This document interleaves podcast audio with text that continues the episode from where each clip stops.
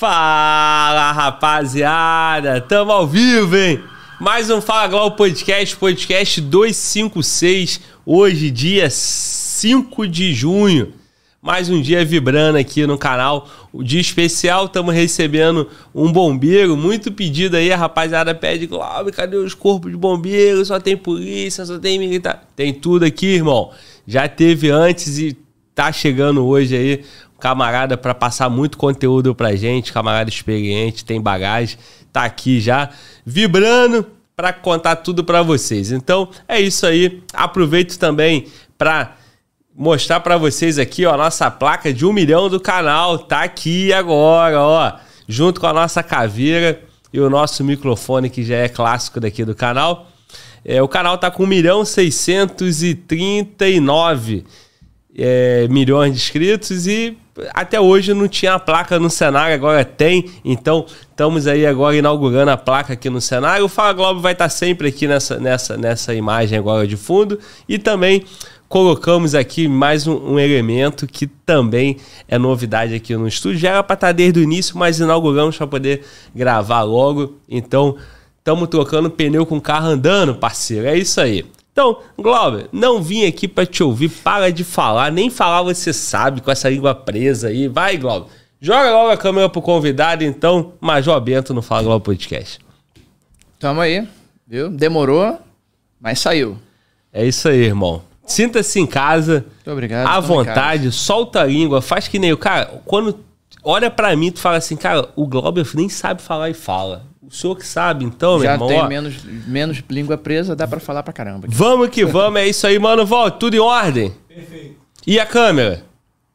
A tua câmera? Ah, minha câmera, tivemos um probleminha técnico, né? Como, como de praxe, como sempre. Fala, Glauber é mó filha da puta aí. Eu avisei que tava sem câmera, né? E ele já começa perguntando. Então dá boa noite aí pra quem tá em casa, Rapaziada, irmão. Boa noite. Deixem o like aí na transmissão e compartilhe aí também, se possível. Ah, Muito bom. E o Ah, Mano Walter existe mesmo, tá? Todo mundo tá. A gente só ouve falar nele aqui. Hoje que eu conheci o Mano Walter, o cara tá ali mesmo. Não é, computador, não. E aí, o Mano Walter, é tudo isso que o Glauber fala mesmo? É, ou, aí, ou é pilha é, minha? acho que é mais pilha tua, hein, cara. O cara que tá ralando tá fazendo tudo aqui, ó. Toda a parte, todo o background é dele. O backstage todo. Trabalha mais que tu, hein? cara. E, e fez até o café, cara. Fez Esse café. café gostoso foi ele que fez, cara. Já botou o uísque ali perto de mim, já botou Red Bull, aguinha, É. me ofereceu pãozinho com salame e tudo aí, ó. Quebrou Mano, a dieta. É isso aí, mano. Mano, Walter, pra ficar melhor, mano, Walter, é só oferecer serviço de massagem. Vai fazer o spa do Fala Globo Podcast. Por que, que só falta isso, irmão? Não, mas não começa hoje Tem não. tudo. Não precisa começar hoje não, Só relaxa. pra deixar registrado aquele lá ele, massagem não. A gente faz café. Meu irmão, a gente dá o jeito aqui, mas massagem aí não. É isso aí. Meu irmão, e aí, meu parceiro? Corpo de Bombeiro Militar do Estado do Rio de Janeiro, na unidade GOA, Grupamento GOA. de Operações Aéreas, é isso? Grande corpo de bombeiros, uma honra enorme estar aqui, uma honra mais ainda ser, fazer parte dessa instituição maravilhosa, né? É, hoje em dia a gente labuta no grupamento de operações aéreas, né? A gente conhece como GOA, é a unidade especializada é, com vetor aéreo. Então a gente costuma falar que tudo que voa no corpo de bombeiros é do GOA. Então o GOA hoje ele junta é, basicamente dois serviços, né? O serviço de, do Covante, que são os veículos aéreos não tripulados, né? O mais conhecido como drone, né? Tem um grupamento especial para isso e tem os, os, os helicópteros, né? A gente a- hoje em dia a gente não opera mais aeronaves de asa fixa, a gente não opera mais avião. É, tivemos um, um acidente há, há bastante tempo atrás e desde então a gente optou por lidar só com aeronaves de asa rotativos, tá? chamados helicópteros. Eu acho que todo mundo já teve a oportunidade de ver os helicópteros passando aí, são aqueles helicópteros vermelhos, né, com a logomarca lá do Corpo de Bombeiros, semelhante a todo quanto é carro, todo quanto é ambulância que vocês conhecem do Corpo de Bombeiros. Então, para vocês terem uma ideia, é tudo que gera asa, tudo que sai do solo, é responsabilidade da gente. Então, basicamente, é, fora o, o, o Covante, que depois eu vou falar um pouquinho dele, eu não, não sirvo é, exatamente no Covante, mas está todo mundo ali na mesma unidade, então eu posso ter, posso falar, tenho propriedade para falar. É, o grupamento de operações aéreas ele gira em torno de três situações, né? Ele lida com salvamentos é, no mar, lida com salvamentos em altura ou locais de difícil acesso, florestas e coisas parecidas. E tem o, uma unidade de um aeromédico, né, que seria, na verdade, uma ambulância com profissionais de saúde, mas em vez dessa ambulância estar tá no solo, essa ambulância está é a ambulância aérea. Qual é a vantagem disso aí, né, para as, as três unidades? É, lembrando que o Corpo de Bombeiros opera todo o Rio de Janeiro. Né?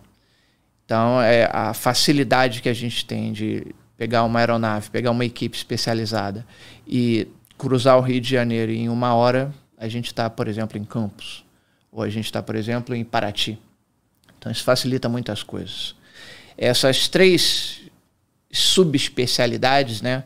É, o salvamento no mar, eu acho que é o que mais aparece, né?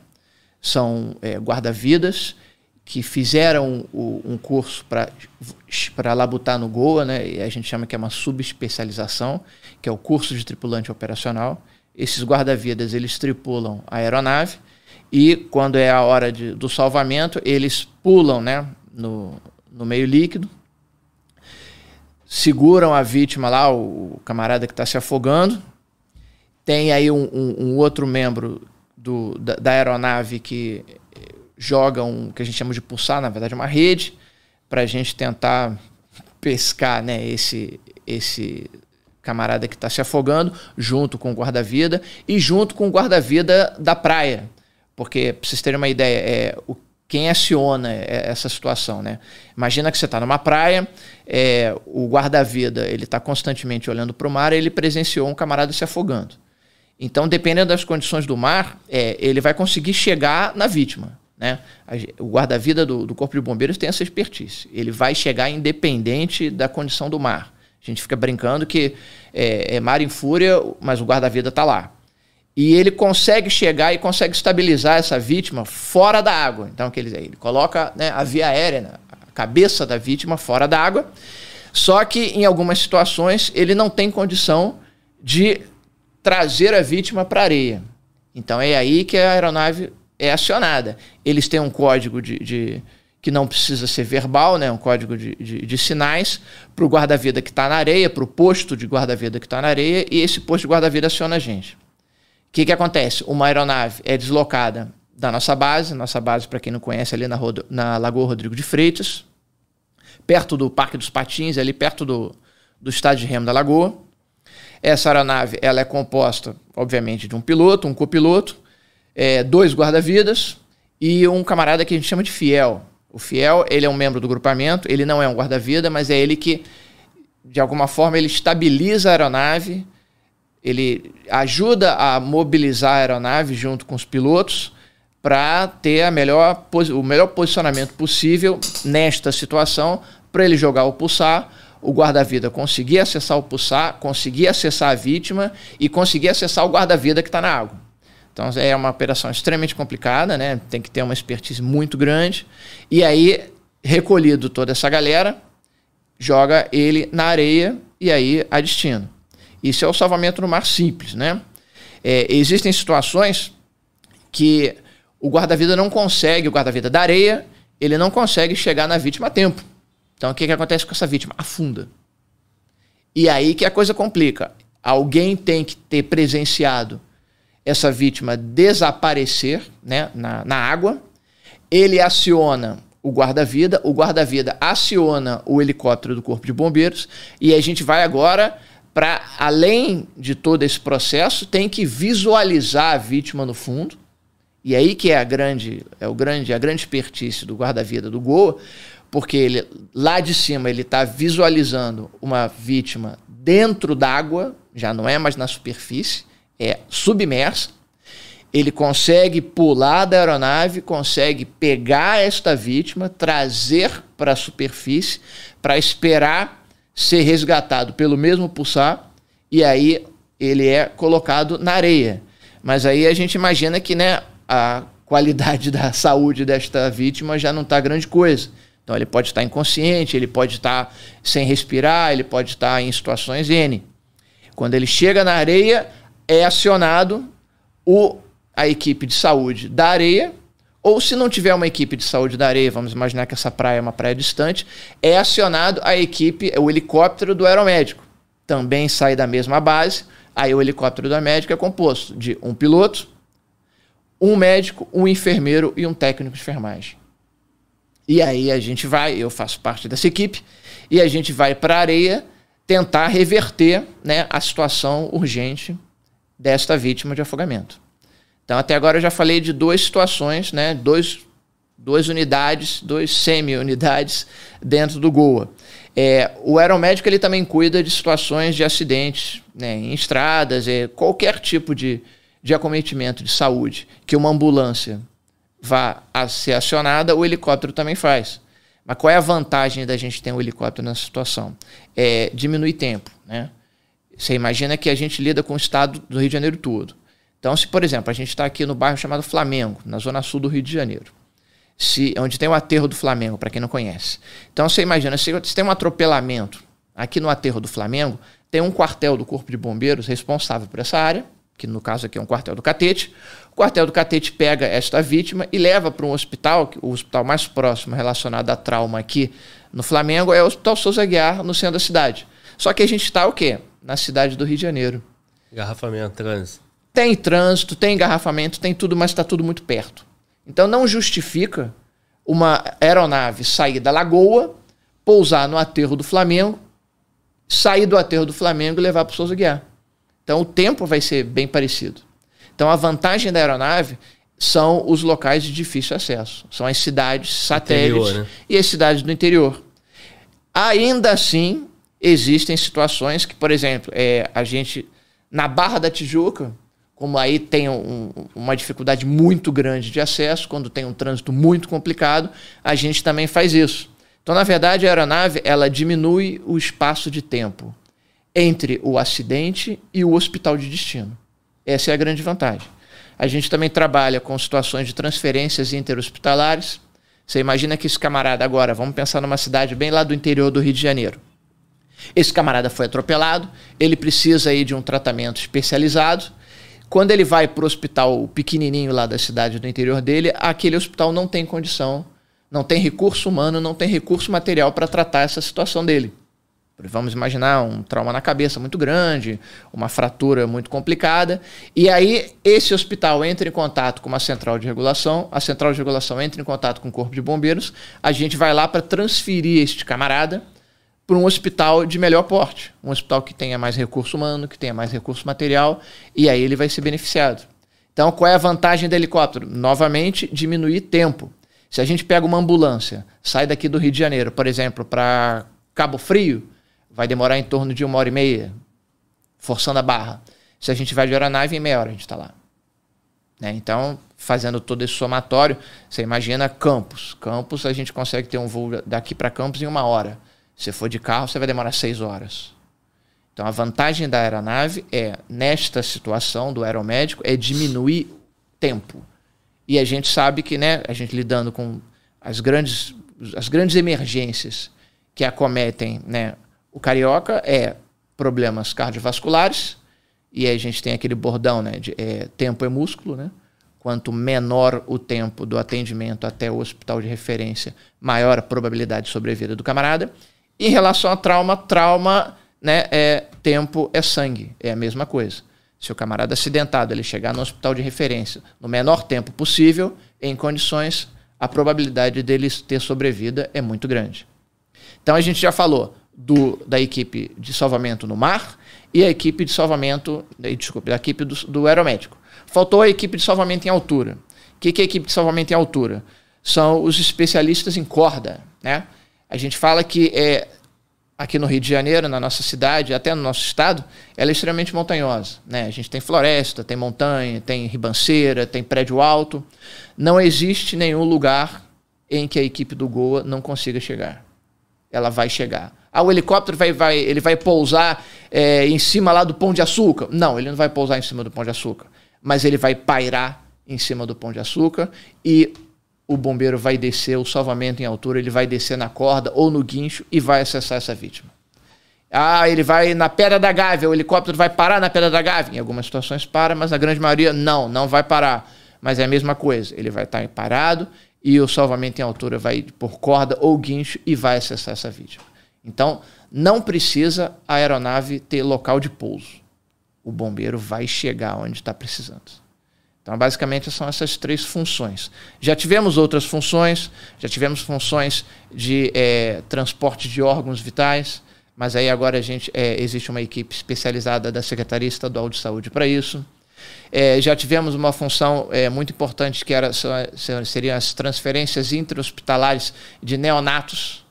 São crianças que é, nascem antes do tempo ou nascem acometidas por várias patologias graves que têm que ser transferidas de um hospital pequeno né, para um hospital grande. Imagina novamente aquela ideia do interior, né? A, a mãe lá teve uma, uma criança numa situação é, ruim, dentro de uma maternidade que não tinha muito recurso.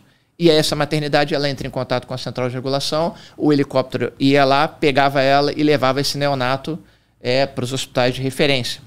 Agora, esse serviço também é feito para essa equipe da Secretaria Estadual de Saúde. Basicamente, isso são as funções do helicóptero do grupamento de operações aéreas. Meu irmão, deixa eu pegar é, a deixa aí dessa parte final e te fazer uma, aquela pergunta de leigo mesmo, das pessoas, eu e as pessoas que estão em casa, que não conseguem, que não sabem a diferença numa situação dessa, onde tem uma família no interior, que o seu bebê nasceu com, com um problema e precisaria ter uma unidade que no passado vocês faziam hoje é a Secretaria de Saúde, qual a diferença aí, já pegando esse gancho, entre a ambulância do bombeiro e a ambulância do SAMU?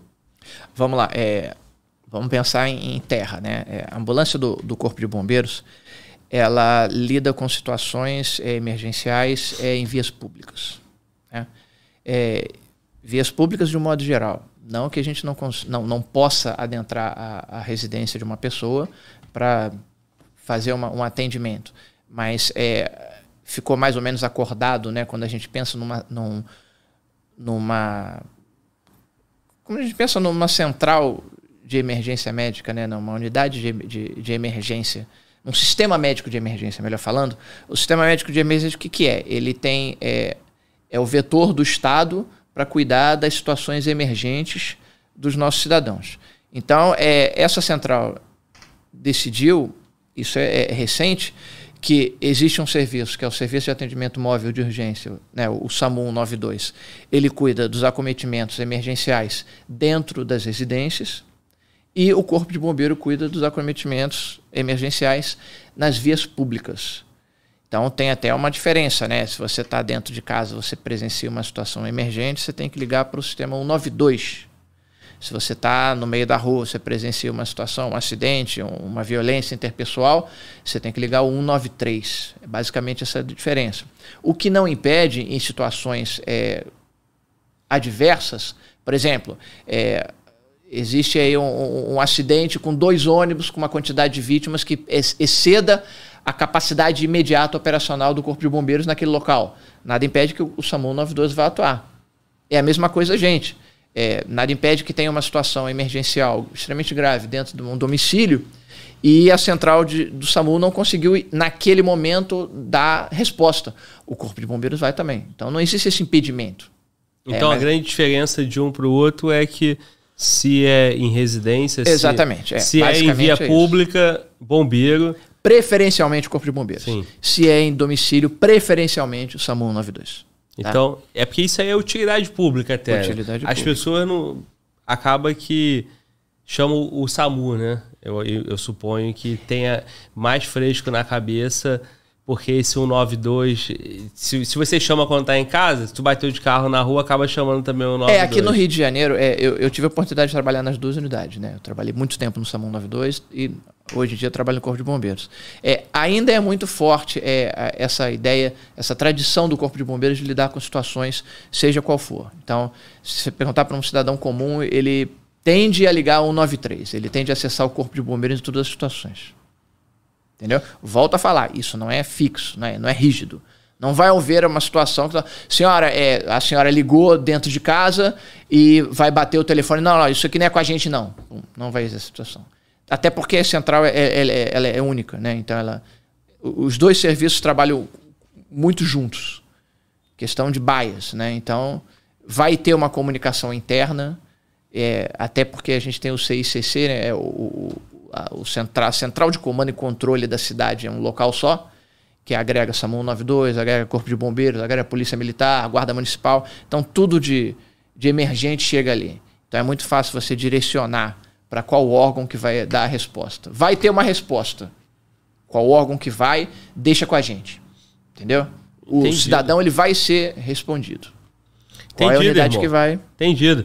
Vamos fazer o seguinte, vamos voltar para aquela parte, primeira parte que, que você colocou, que é o salvamento no mar. Quando você falou que tem aquela situação onde é, o, o salva-vida, guarda-vida, guarda-vida da praia não conseguiu chegar até a, a pessoa que estava sendo afogada. Na verdade, ele consegue chegar, ele não consegue retornar. Não, numa, numa segunda situação, ah, onde ele não consegue chegar e, e afundou. E afundou, exato.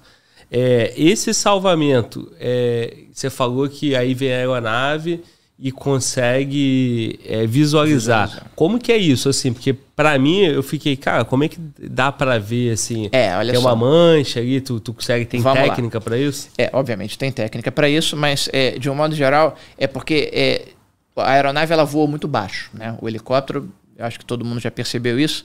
Em relação ao avião, você vê que a gente consegue fazer é, pairados, né? O helicóptero parado, é, numa altura muito pequena. Então, de cima, a gente consegue visualizar muito mais coisas. Quem tiver a oportunidade de, de dar uma volta de helicóptero pelo, pelo, pelo mar, você vai ver que você consegue visualizar muita coisa. Existem dificuldades? Existem. Tem dia que a maré tá horrorosa para visualizar. A gente fala que o mar está extremamente verde, está mexido, mas a grande maioria das vezes dá para visualizar um corpo numa distância razoável, 3, 4 metros. Isso, é, o corpo ele não, ele não, não afunda isso faz, Minha pergunta seria agora, é, não. isso porque o corpo ele, ele demora e ele não tá boia. no estado específico para ele afundar demais. É Exatamente. Isso? Ele não boia, né, que nem em filme, né, que o cara perde a consciência, fica boiando que nem o filme do 007. Não é igual o Titanic, não. Não é, isso não acontece. A pessoa efetivamente afunda. É, a grande maioria das vezes que as pessoas afundam, elas não afundam num local que é muito fundo. Entendeu? Dá pra ideia? Porque é praia, né? A não ser que você entre na praia e vá nadando até o infinito. Obviamente, quanto mais para dentro do mar, isso é óbvio, né? Vai aumentando a profundidade. Mas isso não é uma coisa muito rápida. Uhum. Então, a grandíssima maioria dos afogamentos, né, felizmente, acontecem em, em poucas, poucas distâncias 5 metros, 3, 4 metros. E consegue se visualizar com tranquilidade. É, obviamente, é, o prognóstico dessa vítima, né? Vocês estão imaginando que essa vítima perdeu a consciência, ela não conseguiu mais ficar na, na superfície e ela afundou. Então, a partir do momento que ela afunda, ela não respira mais. E a gente, né, o ser humano, ele não consegue sobreviver por muito tempo com privação de respiração. Está bastante claro. Só a gente parar de respirar, segurar o nariz, ninguém consegue ficar aí dois, três minutos. Recordes mundiais inalcançáveis são seis, sete minutos. Então a pessoa perde a consciência e ela, os sistemas todos param. Em 5, 6, 10 minutos a pessoa efetivamente está com parada cardiorrespiratória. O que, que é isso? Ela parou de respirar e o coração parou de bater. Só que isso não é um indicativo de morte para gente. Né? A gente ainda consegue é, reverter muitas situações de PCR, de parada cardiorrespiratória, esse camarada parou de respirar e parou de ter batimento cardíaco, em tempos quase inimagináveis. Pra você ter uma ideia, é, a gente tem um, um, né, um protocolo de serviço que a gente só desiste de um cidadão que está dentro do meio líquido, está submerso, em uma hora. Passou de uma hora, o serviço já não é mais resgatar ele com vida, é resgatar, infelizmente, um corpo. Então, se afundou e não completou uma hora, tem resgate, tem procura ininterrupta e a gente vai achar esse camarada. É muito difícil acontecer né, uma pessoa que afundou é, presencialmente, né, porque existem situações que ah, afundou, afundou, ninguém viu e acaba que não afundou, não, apareceu em outro lugar.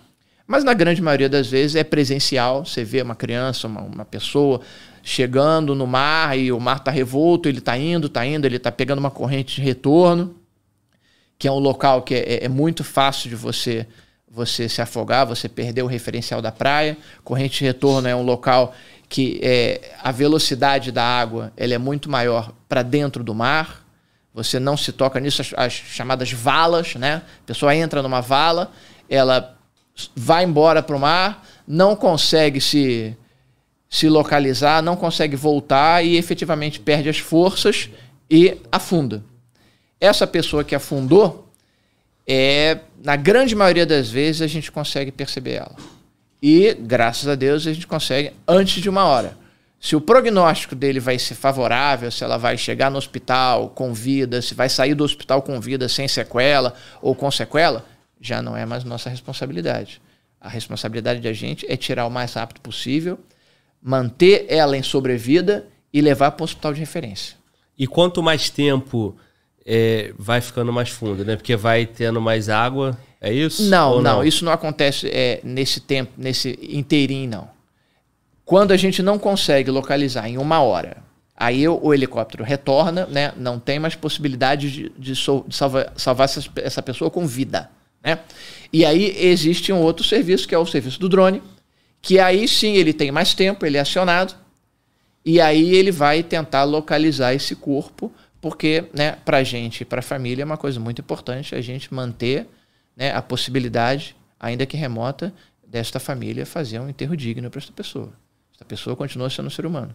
E o serviço do drone seria o quê? O serviço do drone, basicamente, é trabalhar com imagem. Todo salvamento, todo socorro que dependa de alguma forma de imagem, né, antes era feito pelo helicóptero, agora é feito pelo VANT, né, pelo veículo aéreo não tripulado. Então a facilidade em relação a custo, né? obviamente levantar um helicóptero é um custo muito grande, manter ele sobrevoando um local é um custo muito grande e deixa de ter a possibilidade de levantar por um socorro de uma pra pessoa, salvar outra pessoa, salvar uma outra pessoa.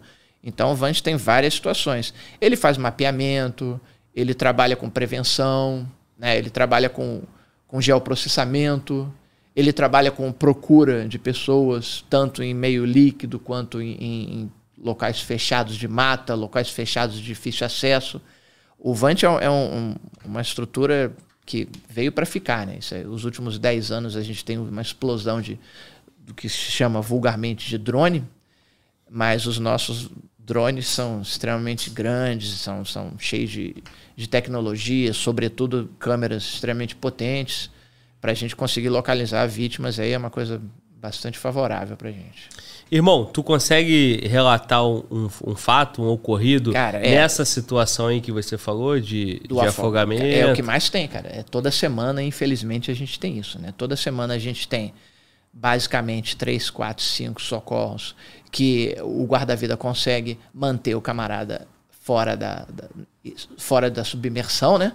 Mas sempre tem um que a gente chama, né? A gente o, o nome técnico de uma pessoa que está ficou muito tempo submersa é o afogado, né? O afogado ele tem graus. O, o, o, grau mais grave né, do afogamento é aquele camarada que tem o coração dele parou, ele parou de respirar, a gente chama de grau 6. Então, o grau 6 é uma prioridade muito grande para a gente. Né? A gente sabe que a gente tem que chegar muito rápido nesse local. Todo esse processo tem que ser feito de uma maneira muito veloz para a gente manter a sobrevida dessa pessoa. Isso acontece todo final de semana. Todo final de semana a gente, infelizmente, tem que trabalhar um grau 6 na, na praia. Quem já teve a oportunidade de ver é a hora que a gente chega com a vítima, a vítima está apagada. Tem aquele montinho artilheiro. O que é o montinho artilheiro? Aquela quantidade de gente que junta em cima da vítima. Os guarda-vidas começam a fazer os, as manobras de reanimação até que a gente chegue. Quando a gente chega, a gente continua as manobras. Tem toda uma medicalização, tem toda uma tem todos os protocolos a serem seguidos para a gente conseguir chegar essa pessoa dentro do hospital. É, o, as ocorrências que a gente mais sente, né, que acabam ficando na cabeça da gente, são ocorrências com criança, né? A criança afogada é. O, o, o afogamento para a gente é uma coisa muito, muito agressiva. Né? Você imagina, você está indo pra tua, com a tua família para a praia para se divertir, tem quatro, cinco pessoas, independente de, de ônibus, de van, de carro, é, todo mundo sabe que é uma alegria, geralmente é o domingo de manhã, a família está reunida e dessas quatro, cinco pessoas uma não volta. Isso é horroroso. Né? É, lidar com a morte no corpo de bombeiros é, tem uma gama de possibilidades é, infinitamente maior que né, o, o cidadão comum. É, o Corpo de Bombeiros lida com mortes extremamente violentas, mas uma morte que para mim é muito emblemática é a morte do afogamento. O afogado ele foi ali para se divertir. A praia é para todos, a praia é, é motivo de alegria. Ninguém fica triste na praia, né? E o camarada não volta é horroroso. Então, quando tem criança, a gente já teve a oportunidade de, de participar, né, de situações com criança e tem coisas horrorosas, né? Eu me lembro de uma situação em Maricá. É, Maricá é uma praia Ita, Itaipu Ita, Itacoatiara, aquelas praias de, de, oceano da região, chamada região oceânica de Niterói, Niterói é uma cidade aqui do Rio de Janeiro, são muito agressivas, são muito fortes.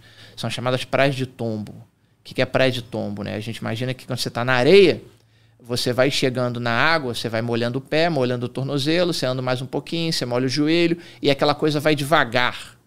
Né? As praias de tombo não acontece isso. Você coloca o pé, você coloca o tornozelo, daqui a pouco foi teu joelho, você afundou. Então, quem está acostumado com isso, quer dizer, as pessoas, os locais, né, lá da, da região, já sabem disso, não tem grandes problemas. O problema é quando a pessoa vem de fora. Todo afogado, a probabilidade dele ser de fora daquela área é muito grande, né?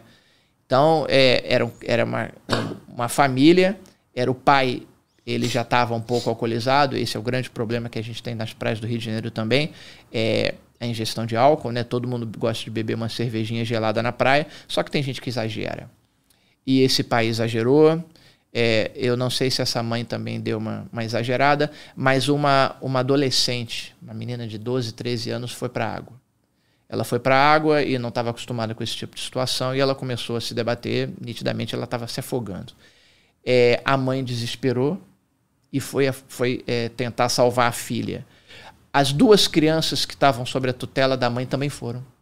Então, quando a mãe vai, o que, que a criança fala? Né? Fica perto da mãe, não solta da, mão, da, da, da saia da mãe. O pai não estava preocupado com isso, estava fora até do local, as duas crianças foram. Conclusão: a mãe conseguiu tirar a adolescente, mas as duas crianças ficaram. Meu Deus. É, isso foi horroroso. As quatro, então, no, no, na água, né? As quatro na água. as duas crianças. Os guarda-vidas conseguiram resolver. E provavelmente a mãe nem percebeu, né? A mãe nem, é, muito provavelmente a mãe nem percebeu que as crianças foram né, perto dela. Os guarda-vidas da, da água é, conseguiram resgatar todos eles, né? Mas aí os graus de afogamento eram graus diferentes. A mãe estava absolutamente tranquila, a menina, a adolescente, deu para ser resolvido ali na própria ambulância, mas as duas crianças estavam ruins. Então a gente teve que é, trabalhar nas duas crianças e elas realmente foram para o hospital. A, nenhuma das duas é, acabou falecendo ou tendo coisas piores, mas foi uma coisa muito emblemática. Tem uma foto, é, eu guardo essa foto com todo carinho, porque tá, eu tô, tô no colo com uma criança, né? E aí a gente, nessa hora, você se remete à sua filha, tem uma filha pequena, não tem como a gente não fazer essa, essa essa transição né, de pensamentos. É, a praia é muito ruim. Existem. O, o, bombeiro, de um modo geral, ele, ele, ele, ele sempre prevê o pior. Né? A gente, quando a gente vai na praia, a gente fica desesperado porque a gente presencia situações de quase afogamento constantemente. Mas aí, por uma coisa ou por outra, o anjo da guarda foi lá e botou para dentro e tá tudo certo. Então, tem situações horrorosas. Essa foi uma situação muito emblemática. É, Teve uma situação também que na Praia do Leme. Esse caso, você foi Maricá, né? Maricá. E aí, então vocês saíram daqui. A gente e, só, olha só. E foi tempo. fazer o, salvamento lá. É. É, graças a Deus, essas duas crianças sobreviveram. Mas se não tivesse esse serviço para chegar lá a tempo, em condições de fazer esse socorro, é, provavelmente o guarda-vida da praia não, não conseguiria chegar. É, o guarda-vida o guarda ele conseguiu tirar, mas é, quando chega na areia numa situação grave, é, tem que ter uma unidade pra, né, especializada e levar para um hospital o mais rápido possível. Então você tem ideia, é, da nossa base da Lagoa para Maricá, é, só quem tem a ideia da, da, da, parte aérea do Rio de Janeiro que vai entender isso. É muito rápido. Você levanta a lagoa, você atravessa a lagoa, você está no Leblon Ipanema. Na frente de Leblon Ipanema, a gente está o que a gente chama de boca da barra. É o mar aberto. Se você ligeiramente colocar a aeronave para a esquerda, você vai atravessar a Baía de Guanabara. Quando você atravessa a Baía de Guanabara, as primeiras praias que aparecem é o quê? Itaipu, Itacuruçá, tem a Pedra do Elefante, Maricá. Então é muito rápido. Em menos de 10 minutos a gente chega em Maricá. Olha a vantagem da aeronave. É Itaipuaçu ali, não é? É, Maricá. Itaipu, Itaipuaçu, depois para, depois Maricá. E o hospital que geralmente a gente leva, que é o hospital de referência de trauma no Rio de Janeiro, é em São Gonçalo. Então a gente fez uma triangulação perfeita. Em menos de, em muito em menos de meia hora tudo foi resolvido, dois, duas crianças dentro do hospital e foram salvas. Tá tudo ok. Maravilha.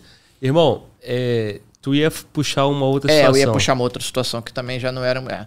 A gente teve a oportunidade de, de, de ir numa busca que era, era em menos de uma hora, né? Então vai todo mundo.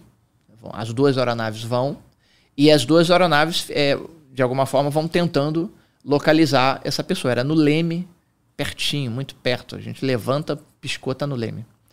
E era uma adolescente. Mas só que era no final da tarde, já indo pra noite. E aí fica muito difícil de visualizar um corpo, né? Submerso de noite. A gente não conseguiu. Passados uns dois ou três dias, a aeronave. Era uma época que ainda não tinha o, o drone. A aeronave que tinha que su- é, é, sobrevoar o local dois, três dias depois, para a gente ainda encontrar o corpo, e encontrou. E aí teve uma filmagem, né, uma coisa técnica, para depois a gente estudar as situações, você presencia lá perfeitinho. É, é muito difícil você, você ver uma pessoa afogada porque é, ela está absolutamente rígida, né? Você não tem nada, não tem nenhum tipo de ferimento, né? tem um tipo- nada que, que justifique que a pessoa está morta. Ela está ali bonitinha. E era, uma- e era um dia que, dois, três dias depois, a água ficou cristalina. Então, de longe, o guarda percebeu, tá ali. E era no local. As praias aqui, sobretudo essas que a gente conhece muito, né? Leme, Copacabana, Ipanema, Leblon, Barra, elas têm o relevo delas por baixo d'água é muito conhecido dos guarda-vidas. Então, é, eles sabem exatamente para onde os corpos tendem a, se acumular. É coisa de maluco, né? Chama de nas valas, né? Para chegar no fundo. E quando chega no fundo tem as lajes. O que, que são as lajes? São as diferenças de relevo dentro d'água. E aí, quando forma uma bacia, quando o corpo chega ali, é muito difícil dele sair. Então, a probabilidade da gente encontrar as vítimas de afogamento dois, três dias depois no mesmo local é grande. De todas essas praias, reúne pra quê? Não, cada um tem um. Ah, tá. Cada exemplo, praia no- tem é, essa No característica. posto 6 tem uma bem característica, no Leme tem uma bem característica, em Ipanema ali, logo perto ali do, do Arpoador tem uma bem característica, na Barra também tem algumas bem características. E já que tu citou essas praias, o nome das praias, a que tem mais afogamento seria a Barra, que o mar é mais agitado? É, olha só, é, por uma questão, é, eu acho que em números absolutos, eu acho que a Barra, se você juntar Barra, Recreio, é, é, toda a extensão da Zona Oeste de praia, eu acredito que tenha mais, mais afogamento. Mas é, Ipanema, Copacabana e Leblon tem uma quantidade de afogamento muito grande, são praias pequenas. Ipanema e Leblon é dividido. Então você botar, deve ser o quê? Dois quilômetros de praia. A quantidade de afogamento ali é muito grande. Por que, que acontece isso? Porque, volta a falar, é, o afogado não é o cara da área. O camarada que mora em Ipanema, ele, se ele nasceu e foi criado em Ipanema, ele sabe lidar com o mar. O cara em Copacabana é a mesma coisa. O cara no Leblon é a mesma coisa. Na Barra é a mesma coisa. Agora, o camarada que vem para o Rio de Janeiro. Tem muito turista ali, né? Tem muito turista. Então, aonde tem maior apelo turístico é onde vão aparecer pessoas que não estão acostumadas com aquele tipo de mar. E aí, infelizmente, aquelas pessoas que se acidentam. Você vai num, num sábado e no domingo, no domingo principalmente, a quantidade de, de- de ônibus de excursão que para nas praias é enorme.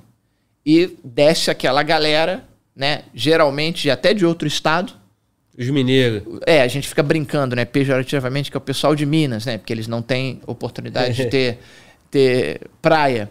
Eles vão ali, eles ficam fascinados com aquilo ali. E tem uma outra característica pejorativa também do mineiro, que ele adora uma rama, né?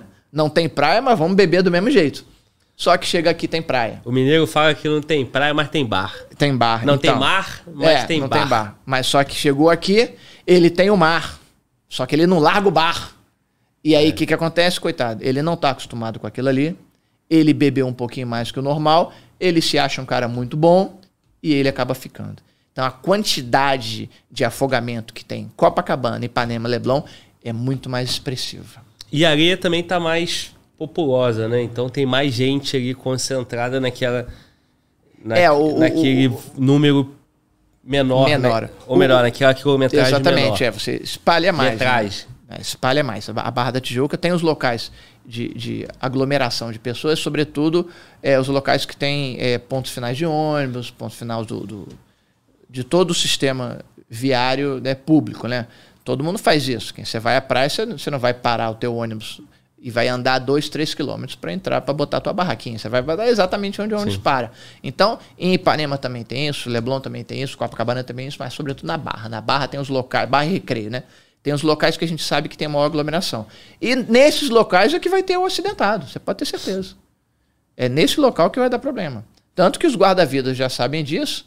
A probabilidade de ter um deslocamento de guarda-vidas para aquele ali é enorme. Né? Eles não ficam, vamos dizer, ah, tem um quilômetro de praia. Ah, vai ficar um a cada 300 metros. Não, não. Vai ficar os dois ali naquele local, ali, naquele, perto daquele ponto de, de ônibus final ali, que ele sabe que é ali que vai dar o problema. E é batata, é ali que acontece. É, assim como coloca viatura na, nas vias, né? da- Exatamente, Da polícia. nos locais de que vai dar mais com, problema. Com as áreas vermelhas, no mar tem É, as áreas vermelhas ali também de, Exatamente de mais, isso. maior incidente de, de afogamento, né? Aqui também tem muita coisa. a gente também lida com situações de afogamento de, de, de pesca, né? Os, os pescadores. É, tem toda uma, uma, toda uma lógica. Né? Quando o mar está muito em fúria, né? que né, a- o, o RJTV, todos os, os jornais, eles falam: ó, não entra no mar, as bandeiras vermelhas do Corpo de Tá Bombeiros de ressaca. tá de ressaca, ninguém entra. Só quem entra é o surfista que está acostumado com aquilo ali, ele não dá trabalho. O trabalho fica direcionado para os pescadores. Porque os pescadores estão acostumados com as pedras, mas eles nunca julgam que a pedra vai ser lavada. O que, que a pedra vai ser lavada? Ele está ali, ele pesca sempre ali naquele mesmo local, naquela mesma pedrinha, sobretudo ali na Niemeyer, perto lá de Niterói, na Ita, e, e, é, aquela parte lá Graguatá. Garaguatá. Mas O Garaguatá não tem muito que é, é mais difícil, mas a Niemeyer e é, o São Conrado é batata. Aquela parte mais depois da, da, da- do recreio, a, aquela partezinha, o Morro do é, é, Praia do Perigoso, Praia do Perigosinho.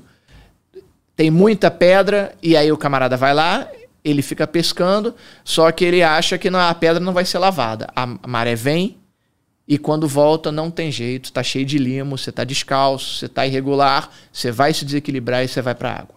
Então, a grande maioria dos socorros de vítimas de afogamento, quando a ressaca tá braba, se restringe aos pescadores. Quando a ressaca não existe, a gente fala assim, ah, como é que tá o mar, né? A gente sempre pergunta para os guarda-vidas, né? Como é que tá o mar? Aí o guarda-vida dá a panorâmica, ó, meu chefe, temperatura boa, tá quentinho, vai dar problema. Tá sol, vai dar problema. Ó, tô reunindo, né, a, a tríade da merda. Água quente, sol e o mar não tá revolto. Eu ia te perguntar isso. Exatamente. É exatamente o contrário, né? É. Quando o mar tá agitado, já assusta. O mar agitado assusta ninguém entra. Sim. A gente fala assim, ih, meu chefe, o mar tá de afogado. O que, que é tá o mar de afogado? É o mar cheio de vala e que aparentemente não Tá- está tá muito é. revolto. É aí que acontece. Se você pega domingo, água quente, sol, põe mais um elemento, mar de afogado, é batata, tem muita ocorrência. E é interessante que os guarda-vidas, eles têm todo um linguajar próprio, né? E aí ele fala assim, "Ih, meu chefe, aí a gente fala, pô, como é que tá, como é que tá a onda? Ih, tá meio metrinho. Aí tu, pô, meio metrinho, né? Pô, meio Tá- metrinho tá a gente tá bem. Meio metro. Aí o cara fala, não, não, mas tá meio metrinho e meio. Pô, mano, que, que é Meio meio, metro metrinho e e meio? meio? Aí o outro fala, ih, meu chefe, ó, ontem tava meio metrão. Meio metro. Cara, qual é a diferença entre meio metro e meio, meio metro e meio metrão? É. Eles só falam assim, cara. E eles sabem. Ó, tá, vala tal local, vala tal local, vala tal local. Rapaz, os caras sabem mesmo. Ele olha pro mar, Mas aí traduzindo é o que isso, cara? Meio metrão. tá piorando. tá aumentando, porque é, já- é, pode ter variação no dia, né? Sim. Não existe aquela variação monstruosa, né? Ah, o mar, ó, o mar tá uma lagoa. É de- muito difícil ter um revertério e o bicho começar a pegar. Mas essa diferença de meio metrinho e ó, De tarde agora foi para meio metrão. Tem diferença, cara. Eles conseguem discernir. E aí, essa maré é que é braba. Essa aí que vai pegar o desavisado. E E aí, aí, que a gente vai trabalhar. e aí junta com calor, né? Água quentinha. Água quentinha. E aí o camarada É. manda a cerveja pra dentro, E é interessante, por que, que de tarde? Que já bateu o efeito do álcool, né? Exatamente. Ele já chegou na praia, ele Já já, tá se um estabeleceu, ele já tá bebendo um tempão. Normalmente a gente não almoça na praia, né? O clássico carioca, ele É vai o- pra praia. É o queijo, meu chefe. Exatamente. Aquele queijinho. Ele vai pra É. praia 10 horas da manhã, não passa protetor, se torra no sol de cerveja e não almoça. E não bebe água. E não, aí duas e meia, três horas começa. Come- Aí a vontade de mijar e vai na- no mar toda hora pra mijar. Duas e meia, Meu três Deus. horas da tarde, começa. É isso. Pra você ter uma ideia, é, existe um- eh, existiram né, uns dias emblemáticos pra gente. É, 1 de janeiro é um dia horroroso. 1 de janeiro é aquele, aquele. Nossa, é horroroso. Teve um 1 de janeiro que a gente bateu 16, 17 levantamentos. Que isso. É muita coisa. Só de afogado. É muita coisa.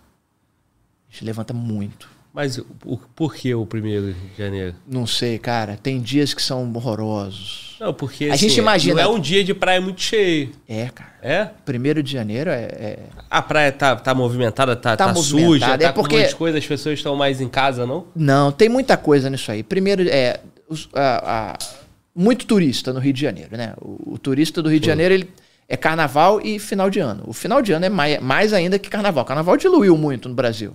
Mas é, final de ano é Rio de Janeiro, ponto final, né? É, eu tô pensando com a cabeça de quem mora aqui. Dia primeiro é um dia que eu não vou pra Não, praia. Vai, todo mundo vai. É.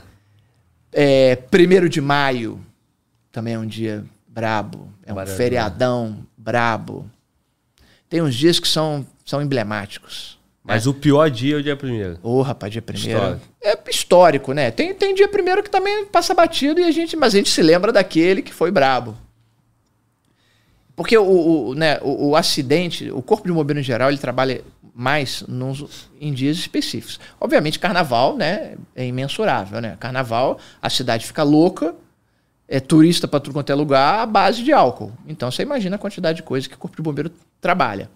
É, há, há um tempo atrás, eu acho que nem tem mais isso, mas eu cheguei a pegar essa época, mais no SAMU, que Cosme e Damião era o dia do atropelamento.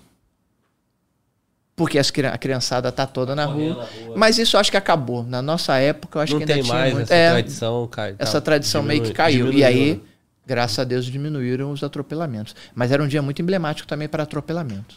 Cosme Damião.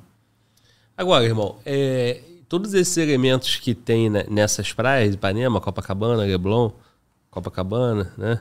É, Leme, essas praias daqui da Zona Sul, é, o mar é mais calmo e aí as pessoas ficam mais na areia, né? Por mais que tenha aqueles dias que tá batendo mais, mas é mais fácil tomar banho de mar nessas praias do que, do que em outras. Não, não, não é não. Eu, eu sou lá do outro lado da poça, né? Niterói. E É. aí, o pior, a pior praia lá é Itacoatiara, né? É, Niterói tem essa característica. Cambuinhas é aquela aquela, aguinha boba que todo mundo vai pra ali e fica ali na beira da água, mas Itacoatiara bate mais. É. Essa- é, lá, na- depois de Itacoatiara. Niterói, tem essa característica, né? O tombo. né? As daqui do Rio de Janeiro não tem essa, caracteri- essa característica. Mas elas são perigosas pra caramba também, cara. É, Copacabana, tem, tem uma parte de Copacabana ali que também sempre dá problema. Chegando pro Lido, né? Chega, Lido é uma, aquela partezinha um pouquinho antes do Leme. Posto 3, 3,5. Tem, onde tem o Copacabana Palace. Sim, que é onde o A muito referência turista Copacabana fica. ali, Palace. é. Ali, vira e mexe tem problema. E por quê? Não sei, cara. É, tem muita aglomeração. Muito Teve, turista. teve um, um- um dia específico que foi quando o Papa veio aqui. Eu me lembro desse dia como se fosse hoje. É, a dificuldade que a gente tem em operar na praia é porque é, a praia não para para o corpo de bombeiros, né? E o helicóptero, quando ele se aproxima da praia, Aí que vira você imagina o que, que acontece. A- antes da gente pousar, é o problema do guarda-sol, né? O, o helicóptero ele provoca uma, uma- um colchão de, de ar muito grande. Isso é inevitável, não tem como a gente evitar isso, não tem jeito. Então, o primeiro problema são os guarda-sóis Voando voando para tudo quanto é lugar. E às vezes machucam as pessoas. Não é incomum machucar uma pessoa, uma criança com isso, não. Quando você desce, quando você consegue pousar, a quantidade de gente que vem à aeronave é muito grande. E a nossa responsabilidade é muito maior, porque, primeiro, é, a gente tem que ter uma responsabilidade com a nossa vida, responsabilidade com a aeronave e, sobretudo, responsabilidade com os transeúntes. Você imagina se a gente desce uma aeronave num local que tem muita gente e um curioso desse acaba se acidentando com uma hélice da aeronave, por exemplo. De quem vai ser a responsabilidade? Então, quando a gente desce em locais muito aglomerados, a gente tem que ter uma preocupação enorme e tem que ter ajuda dos guarda-vidas, dos bombeiros de terra. Porque senão a gente não consegue pousar. Esse exemplo que eu estou te falando um dia foi na praia de Copacabana. Não conseguimos pousar. Porque a quantidade de gente era muito grande. Não tinha faixa de areia. A gente de cima te falou, pô, vamos procurar uma faixa de areia. Não tinha. E nesse local do, do, do- perto do Copacabana Palace, ainda é um local bom, porque constantemente tem aquelas quadras de esportes de praia, quadra de vôlei. E vira e mexe tem. é, é, são os, os cercados que tem evento, até evento de música. E de manhã aquilo ali fica tudo vazio. E a, a- eles meio que limitam os banhistas de entrarem ali. Então é ali que o helicóptero consegue pousar. Se não fosse aquilo ali, um domingão de sol é difícil da gente pousar na areia. Então tem que ter essa preocupação também. E nesse dia em especial do Papa, olha que relação que foi. Não tinha possibilidade da gente pousar na areia. Então, é, se a gente for falar a praia mais perigosa, que, que mais tem é, acidentes, seriam essas aí que você falou. É, É, Zona Sul, Zona Sul, Copacabana, Copacabana Ipanema Ipanema, e Leblon. Leblon. Com a, né, a exceção de Taquatiara, que Taquatiara quando pega... O, o guarda-vida mesmo sabe, né? O guarda-vida, ele, ele tem... Ele, a gente fala... Eu, eu dou a mão palmatória que o guarda-vida é um cara diferenciado, né? Porque no nosso grupamento, é, o pessoal da saúde, a gente lida com situações emergentes, situações inimagináveis, é, mas tem aquela hora que a gente fala assim, cara, é, não dá. A pessoa está muito grave. As lesões são incompatíveis com a vida. A lesão é incompatível com a nossa competência. E infelizmente ele vai falecer. O camarada da corda, ele, ele tem que se preocupar muito com o equipamento dele. Se o equipamento tiver ok, a probabilidade dele se acidentar é muito pequena. A probabilidade de dar problema é muito pequena. Mas o equipamento tem que estar ok. O camarada do fogo, o cara que combate, o combatente do fogo, o bombeiro combatente do fogo, ele vai combater o fogo até um limite que ele chega assim, ó, para, vamos deixar queimar. Porque não tem condição da gente debelar isso aí. O- a possibilidade é extinguir o fogo por acabar o combustível. O guarda-vida não, cara. O guarda-vida ele lida com o mar. E como é que o mar tá? Não sei. Mas eu vou ter que chegar lá. Então é por isso que o curso deles é muito complicado. Ele tem que ter uma competência muito grande. É um preparo muito grande, porque é aquele bombeiro que ele vai falar assim: eu não quero saber o meu cenário. Eu vou chegar lá. Tanto que, se eu não conseguir sair, eu vou delegar essa responsabilidade para os outros, que é o helicóptero. A AMA, a moto. A, Jet. é, é, popularmente conhecido como jet ski, mas é a auto, moto ambulante, moto, moto aquática. A moto aquática salva muito o guarda-vida, porque é da situação. Ele vai pular, ele vai ver um camarada se afogando, meu amigo. É visão de túnel, ele vai chegar lá. Independente do mar em fúria ou o mar que tiver. Agora, para sair de lá, aí ele vai precisar de ajuda, na pior das situações. Porque grande maioria das situações ele se vira sozinho. Então, o guarda-vida é o cara E que aí, nesse caso, o mar agitado dificulta mais, né? dificulta O tipo e de mar mais difícil para para essa extração ainda do guarda-vida são esses mar e o, o, o tipo de mar igual é Itacoatiara, que É. você falou que tem o como é que é o nome? É mais de tombo, né? De Então, tombo. é. É Porque muito difícil. ser muito agitado, ele tem E ele tem que passar, na verdade, o, o grande, a, a grande dificuldade de todo mundo que entra no mar para salvar alguém, ou até quem entra no mar, é o local da arrebentação, né? Que você tá no raso, você, você recebe aquela carga da, da onda, mas você tá no raso, tá beleza. Quando você não consegue mais, até passou da tua cintura, quando você toma um caixote, né? Sim. Você já sente. Quando você toma um caixote sem ter possibilidade de segu- soltar, é, botar o pé para ficar ativo e conseguir respirar, conseguir não se cansar, é aí que tá a merda. Então é aquele espaço que a gente chama de arrebentação. É onde as ondas estouram, onde tem aquele espumeiro. Você conseguiu passar aquele espumeiro e você tá lá fora, a gente chama, ah, o cara foi lá para fora. O mar lá tá menos agitado. Por que, que ele tá menos agitado? Porque a areia não tem aquele relevo. O que faz a onda justamente o que é? É a areia subir e a água não ter para onde ir. Então ela toma porrada e faz o aquela bola, né? Então lá no fundo não tá tão agitado. Então o que, que o guarda-vida faz? Ele sabe que ele vai ter que passar aquele perrengue, ele pode ter que pegar esta pessoa no perrengue, mas ele vai levar para lá depois da arrebentação. Onde está tranquilo. Onde está aparentemente tranquilo. tranquilo. O que pode acontecer, ele fala assim: eu não consigo voltar com ele. Porque aí é ele, a vítima, e não é incomum duas, três, quatro vítimas. Não é história de bombeiro. Bombeiro lá do Goa segurou cinco vítimas fora d'água. Cinco! Não é brincadeira. Mas ele não conseguia se deslocar. Então o helicóptero foi lá e foi resgatando uma por uma. Cinco fora d'água. Cinco você fora d'água. É aquela situação onde a cabeça tá... A cabeça, a via aérea da pessoa tá fora d'água. Ela de consegue cinco, respirar. Cinco vítimas. Cinco vítimas. O único cara. O único cara. Sabe Nossa. por que, que ele não, não, não, não, não desistiu? Porque era uma mãe grávida. Meu Deus. Falando para ele: me deixa morrer, salva meus filhos. Então era mãe grávida com as crianças? Era. Meu Deus. Esse camarada, é, colega nosso lá, ele já se aposentou. É um, um monstro. É, nesse dia, a gente estava. Eu não fui nessa ocorrência, era só uma ocorrência de guarda-vida, não precisou ir o aeromédico por causa dele. Porque ele não deixou afundar. A gente não foi. Quando ele voltou, aí todo mundo comentou aquela coisa, parará, parará, parará. Acabou. Acabou o expediente, a família dele foi lá. Porque era normal, é uma família que está constantemente fazendo eventos é, lá com a gente. Então a família dele foi lá buscar ele para levar para algum lugar, aquela coisa toda. E ele era, ele na época ele era um subtenente.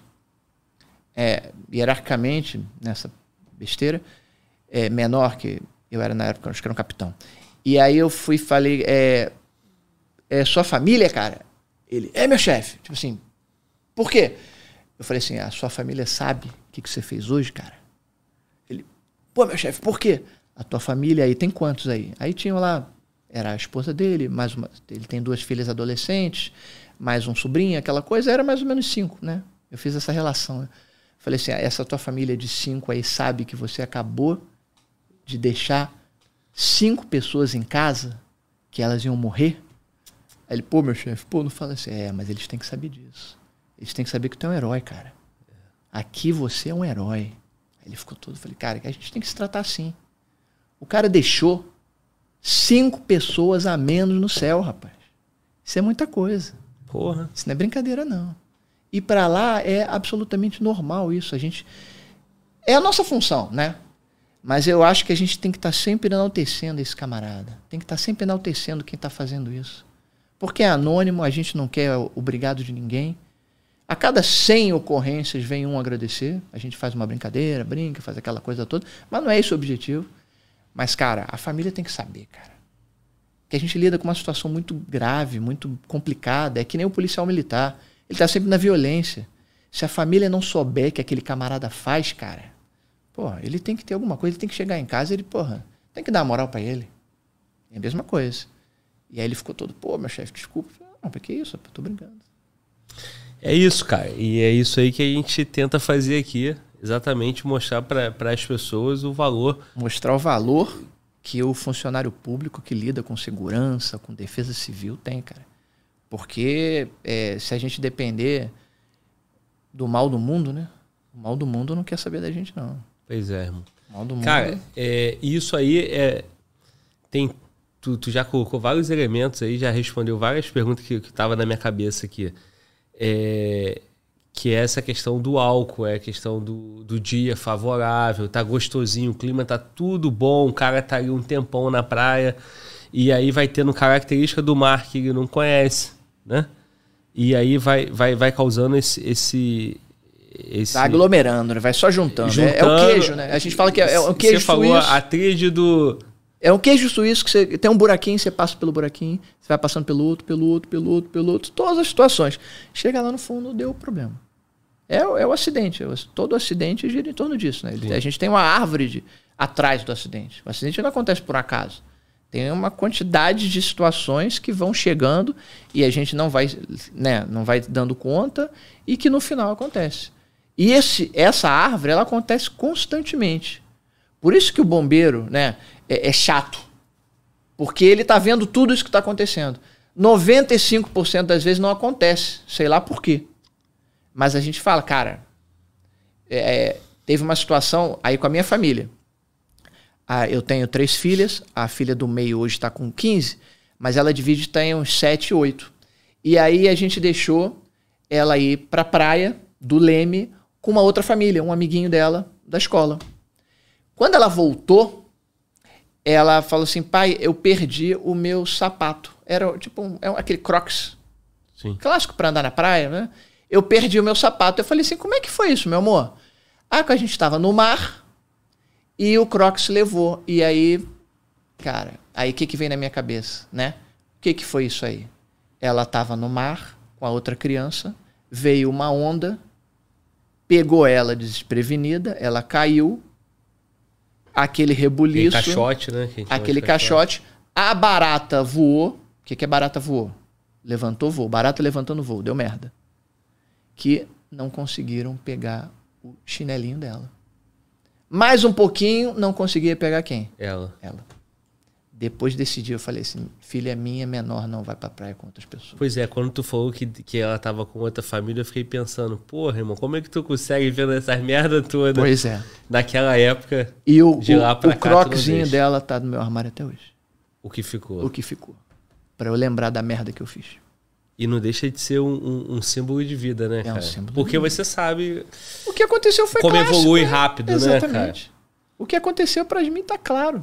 Assim, não poderia ser aquele caso da, da sandália estar solta na areia porque não, Não, tem força pra chegar lá, né? Não foi. Foi com ela. Isso que você falou da barata voando ali, essa, essa Essa metáfora. É, eu sempre gosto de fazer essa que, metáfora. que provavelmente é numa formação daquela que, de que tu falou onde a onda bate, né? É. Que faz aquele tumulto. A metáfora da, da, da barata voa é aquela brincadeira que eu sempre. Quando a gente trabalha, a gente dá trabalho com treinamento, treinamento é emergência, né? A emergência é, não é quando a barata. Você tem uma barata no meio da rua, aquela cascudona, aquela de bota, que ela anda meio, né? Bonitona. Você nem liga pra ela. Você, ah, deixa ela pra aí. Se ela não subir no meu pé, tá beleza. Agora, quando a barata entra na sua casa, aí o negócio começa a complicar. Você quer matar essa porra. Quando ela levanta voo, nego, ah, não fica um. É. Aí que a barata voa. É que ninguém mais tem controle sobre nada. Sim, sim. E é um clássico, né? Todo mundo fala, porra, na hora do barata voa, É, não sobra uma, meu irmão. Mas é isso aí. É. Não tem macho que fique, porque é o bicho. Mas aí, cara, a minha pergunta é o seguinte: eu aprendi é, que aquilo ali é banco de areia. Não sei, como é que é o nome? Ô, Mano Val, tu É, que gosta lá. aí de, de cair no mar também. Aquela parte onde você vê que tá fazendo Vala. uma vala. É vala, é vala. É, É é vala, corrente de retorno. Corrente que? Corrente de retorno. Isso. Por que o nome? ali. É porque a, exatamente, se você ficar de frente para o mar, você vai ver que a- as ondas elas batem mais ou menos né, com, com um delayzinho. Aí tem uma hora que não, não tem onda. Ué, por que, que não tem onda ali? É porque a corrente de retorno passou direto da onda. E aí é ruim porque quem é leigo vai falar assim: eu vou, vou entrar aqui porque aqui não tem onda. É exatamente Mas ali ali puxa, que né? É ali que puxa, ali que é a vala. O banco de areia é outra coisa. O banco de areia é aquilo que eu Perfeito. falei. O, o relevo, ele não é retinho, que nem asfalto. Ele tem ondulações. E tem praias aqui no Rio de Janeiro, a Barra da Tijuca é assim. Você entra, vai no calcanhar, aí ela sobe um pouquinho no, no- no- no joelho, vai subindo, vai subindo, tem uma hora que você não dá pé. Aí você nada um pouquinho, você volta de, de- com o pé. Não, não vai ser exagerado, você não vai chegar no calcanhar. Mas você vai dar pé de novo na cintura. Isso que a gente chama de banco de areia. Não, perfeito, eu, eu me confundi. Inclusive, aí o risco do banco de areia é o cara achar que tá no, numa altura e logo ali na frente ele. Exatamente, tá ali e ele, se tem banco de areia, é porque ali teve arrebentação, né? Porque essa irregularidade no terreno, ela acontece justamente por causa do turbilhonamento das ondas. Então é ali, ali vai ter arrebentação, mano. Não é normal, não é natural ter o banco de areia. Assim, É, se tem um exatamente. banco de areia é um indicativo. É um indicativo. Perfeito, irmão. Praia, rapaz, é praia. É... Eu tenho medo de praia. Bom demais. E aí, Mano Volta? Mano Volta tira a onda, fala que é surfista, pegador de jacaré de Taquatiara. Fala agora, irmão. Ó, rapaz. Qual é a tua pergunta em relação a Itacoatiara? Eu respeito muito o mar, eu já passei um sufocão lá, cara. Olha aí. E, Bem- Taquatiara bem é. grande. Taquatiara, porque, tipo, a questão do meio metrinho tá meio metrinho. Aí daqui a pouco dá uma subida, né? Entra aquele swell, aquela, aquela, aquele, aquelas ondas, né? Em sequência, um pouco maiores em Taquatiara e em Jaconé. Não sei se você conhece. É, Jaconé deve Jaconé. ser. Jaconé Também também é- é uma praia que também é é, de cliente. aberto, é uma praia de tombo, como as praias de Maricá ali, e tem essa questão, porque a arrebentação fica muito além da, da- de onde dá pé, né? Onde a gente fala que dá pé, enfim. É aquele costão, né? O costão de É. Taquatiara é muito perigoso. Tem dois locais no Rio de Janeiro que guarda-vida tem medo. Ele tem medo, mas ele entra. É o costão de Taquatiara e um local que a gente conhece como cemitério. Olha só. É, tá É, explicado. é o finalzinho ali da Niemeyer, o comecinho da Praia de São Conrado, onde tem pedra. Ali é só você parar o carro ali, se olhar para baixo, você vê que o bicho pega. É um encontro de marés, é monstruoso. Não foi ali que o, que o surfista tirou o Exatamente, guarda-vida da água? Exatamente, ali, ali é o cemitério. Olha o nome. Ali é, é o que chamam de cemitério? Ali é brabo. Isso aí rodou o Rodou Brasil, mundo, talvez rodou o mundo, né? rodou o mundo. O, su- pra tu ver a saber o, a- o conhecimento que o. Que o Do local. né? É, como é que é o nome do cara que é local do mar ali que eles falam? Ah, não é o Raul, é, o- é o, Ah, é o local, É o né? local. É, o local, né? O Raul é o cara que Raul fora, É né? o cara de fora, É, né? o cara de fora. Então, o local domina ali, né? local domina. Tanto é que é, foi feito a imagem, né? O moleque joga a, plan- a prancha Aquele ali foi. e vai e tira o guarda-vida, né? Ali foi. Ali é o cemitério. Ali e, é o cemitério. e o costão de Taquatiara, pô, muita gente concentra ali no costão, fica justamente ali no Pois é, costão. cara. Não dá pra entender. O costão de Taquatiara é brabo pra caramba. Mano, volta e fica ali, não fica, mano, volta. Cara, eu, eu, eu já eu não tem. Eu gosto de pegar um Tu não quer jacaré. contar que tu encheu os cornos e tu quase foi afogado, é não, isso? Não, não, não, pior que foi de prancha. Às, vezes que eu passei sufoco. Surfista, eu você? Tentava, eu tentava surfar. Depois eu vi que não é muito a minha praia, eu parei. É. Mas. Foi, Parou a foi de tempo, né? prancha. Foi de prancha. Aí é complicado, irmão. É porque é, é- é o surfista, né? Porque aí. Não quando- é local. É. Não é local. Chegou ali, os caras botaram ele na rabuda, não deixaram ele ficar na onda É, dos caras. é tipo isso. E aí se e, fudeu. sem contar que se você for lá, piruar lá, é, sai porrada e tudo. Então você tem que ficar ali no- onde deixam você ficar, mais ou menos assim. E isso é uma vantagem, cara. O que ele falou acontece, né? É, essas coisas, gírias de surfista, né? O, o- o local, ele toma conta da área. Mas é, é, é até por uma questão de segurança, cara. Porque é, até pro guarda-vida, o guarda-vida vê um cara entrando de prancha, ele, opa, esse aqui eu não preciso me preocupar. Esse cara aqui é surfista, pô. Tanto que eu falei pra você, quando tem a ressaca, o bicho pegando, só entra surfista. Então, se entrar um desavisado de prancha, esse vai sofrer porque ele vai tomar todas as porradas, né? E o guarda-vida pode não estar prestando muita atenção nele. Isso é complicado. E além do surfista ter a manha, a, prancha é um equipamento que facilita Nossa, também. né? é, é um, né? Ele segura ali, se apoia ali, vai, vai ficar com a via aérea fora da água. Isso é o clássico. Tanto que tem uma quantidade enorme de surfista que faz salvamento e fazem só cada salvamento maravilhoso. Se não for a surfista, pô, a gente ia ter muito mais trabalho. Todo Não. surfista aí tem uma expertise. Esse, esse caso aí do. Do, É, isso do foi camarada com a prancha, tanto é que, que o mar ali tava, tava brabo que o próprio guarda-vida teve dificuldade, né? Ele Tem, foi é. Né? Eu não, É, é eu não sei justamente- exatamente o detalhe. é justamente essa dificuldade de você retornar, né? Porque você chegar no local, você já chega na vítima muito cansado. né? Aí você consegue estabilizar a vítima. Você tem que ter, é, tem todo, né, toda uma técnica, não é chegar e pegar. Se, se, se, se for um camarada. É por isso que tem muito, muito acidente, muito afogamento de pessoas que tentam salvar as outras. A probabilidade de você não sabendo salvar um afogado, você se afogar também é enorme, enorme, monstruosa. Então o cara tem toda uma técnica.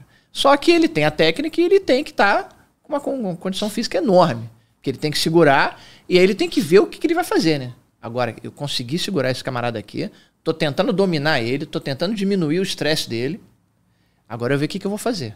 E aí que ele começa a entender, ele tem que pedir ajuda. Não existe só um guarda-vida. Um guarda-vida trabalhando sozinho é loucura.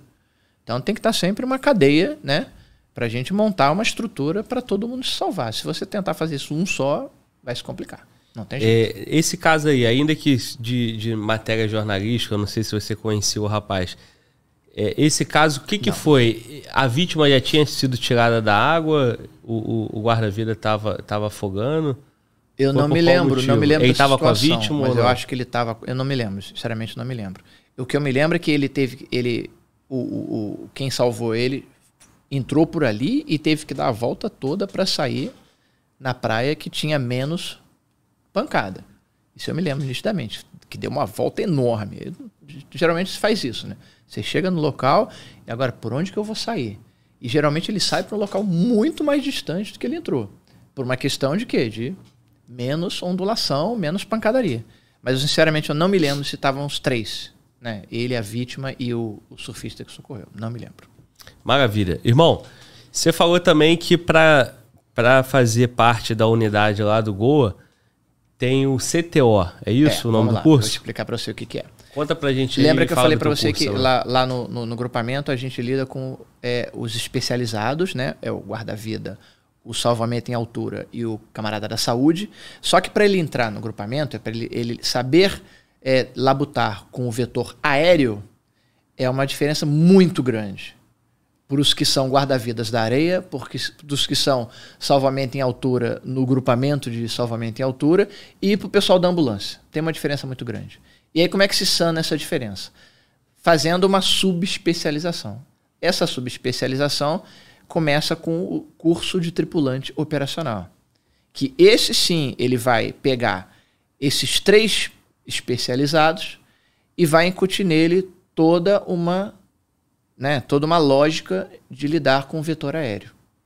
E aí, é o curso geralmente gira em torno de 4 a 5 meses, né? É um curso bem complicado, é aquele curso clássico mesmo, que todo mundo de cabeça raspada, você vira número, é a primeira semana é daquele jeito que você conhece, e aí depois vem as instruções, é muito uma carga de instrução muito grande, né?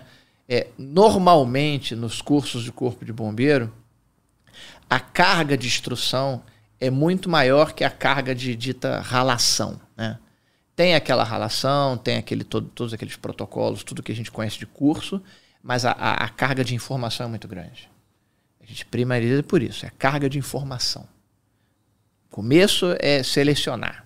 Depois que a gente selecionou que eh, os que não se adaptavam àquela, àquela carga inicial já foram, aí a gente vai realmente formar o tripulante operacional. É assim que ele entra no grupamento.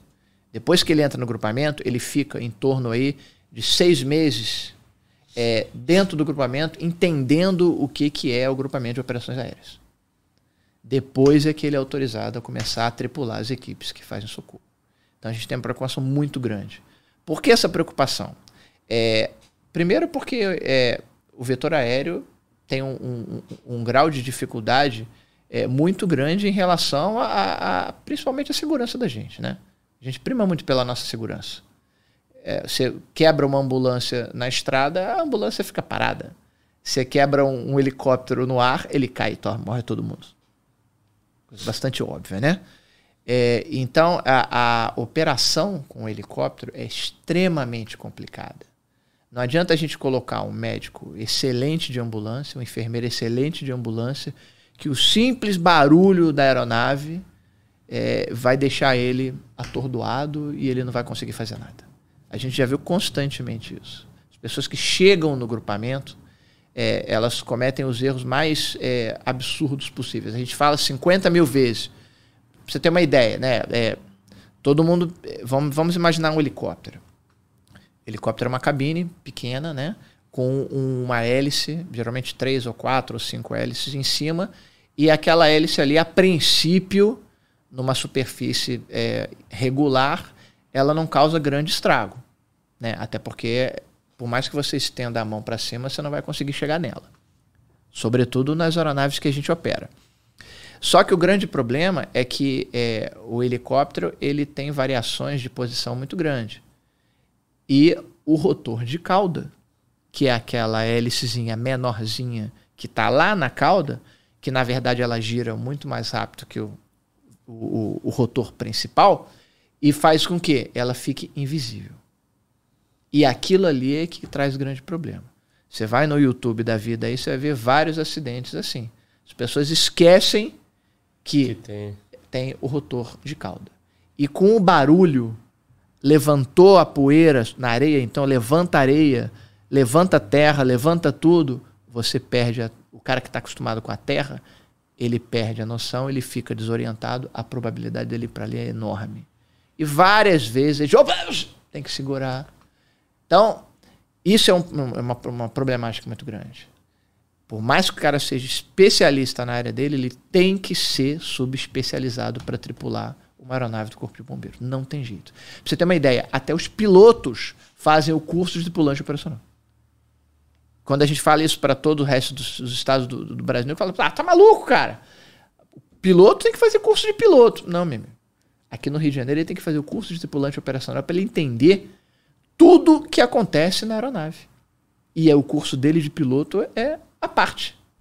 Ele entendendo o que é um tripulante operacional, ele cuida da dele. Porque senão a gente vai ficar, vai, vai, vai deixar estanque. Né? O piloto só se preocupa com, com pilotar a aeronave. Na verdade, isso é uma grande mentira. É, o piloto ele, ele é o chefe, é o comandante da operação, porque ele está com o manche, né, os controles na mão.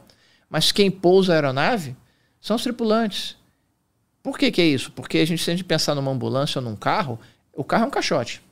Ele não tem cauda. Ele é um caixote. Então você entrou no carro, você sabe exatamente a dimensão dele. Você entra em qualquer carro, você sabe exatamente qual é a dimensão que você pode estacionar, por exemplo. Na aeronave não tem jeito, cara. Na é uma bola e um cone que vai lá embaixo. E ainda tem a dimensão das hélices. Então, para você ter a dimensão de aonde pousar, é muito difícil. Porque a gente fala que o piloto ele só olha para frente. Quem olha para o lado é o tripulante que está do lado esquerdo. Quem olha para o lado direito é o tripulante que está do lado direito. E é aí que a gente consegue manobrar a aeronave e colocar a aeronave pousada em qualquer local. Qualquer local, plano. Restrição de, de, de tamanho do local, para a gente, é, é, é milimétrica. Você olha, dá para colocar, a gente vai colocar. Mas não é só o piloto. É uma interação, né? O triângulo. É o camarada, é o que a gente chama de fiel, né? O fiel, o nome diz, né? O que ele fala é lei. Então tem uma triangulação do fiel da esquerda, do fiel da direita e o piloto. Esse triângulo é que pousa a aeronave. Senão não adianta nada. E o fiel faz o CTO também. Lógico, o fiel é um tripulante. Ou, mas tem uma formação específica não, para é, ser o fiel? Todos nós somos fiéis. O CTO está capacitado para... Todos nós somos fiéis. O guarda-vida, o camarada da altura e o camarada do aeromédico.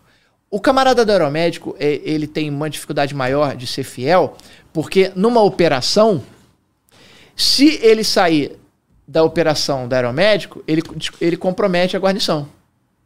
Entendeu? Então, se o médico fosse fiel numa, num salvamento no mar, se tiver aeromédico, cadê o médico? Sim.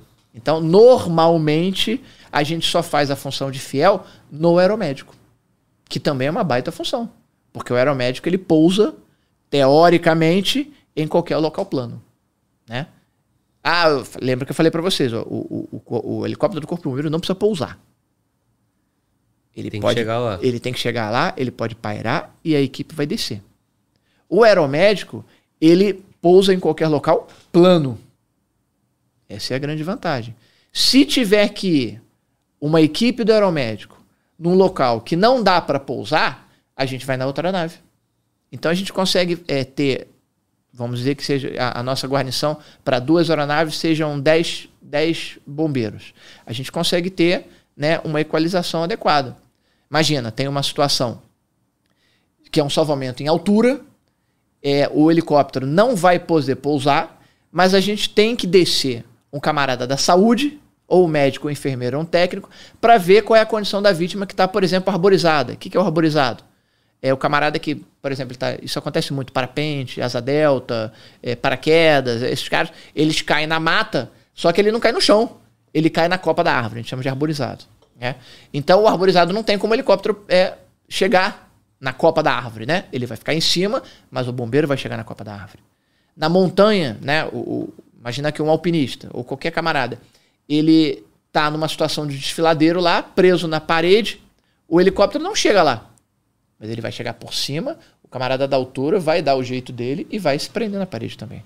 Então, se tiver aqui um camarada da saúde, ele também vai fazer isso. Por isso que as instruções do CTO, elas são é, todas juntas.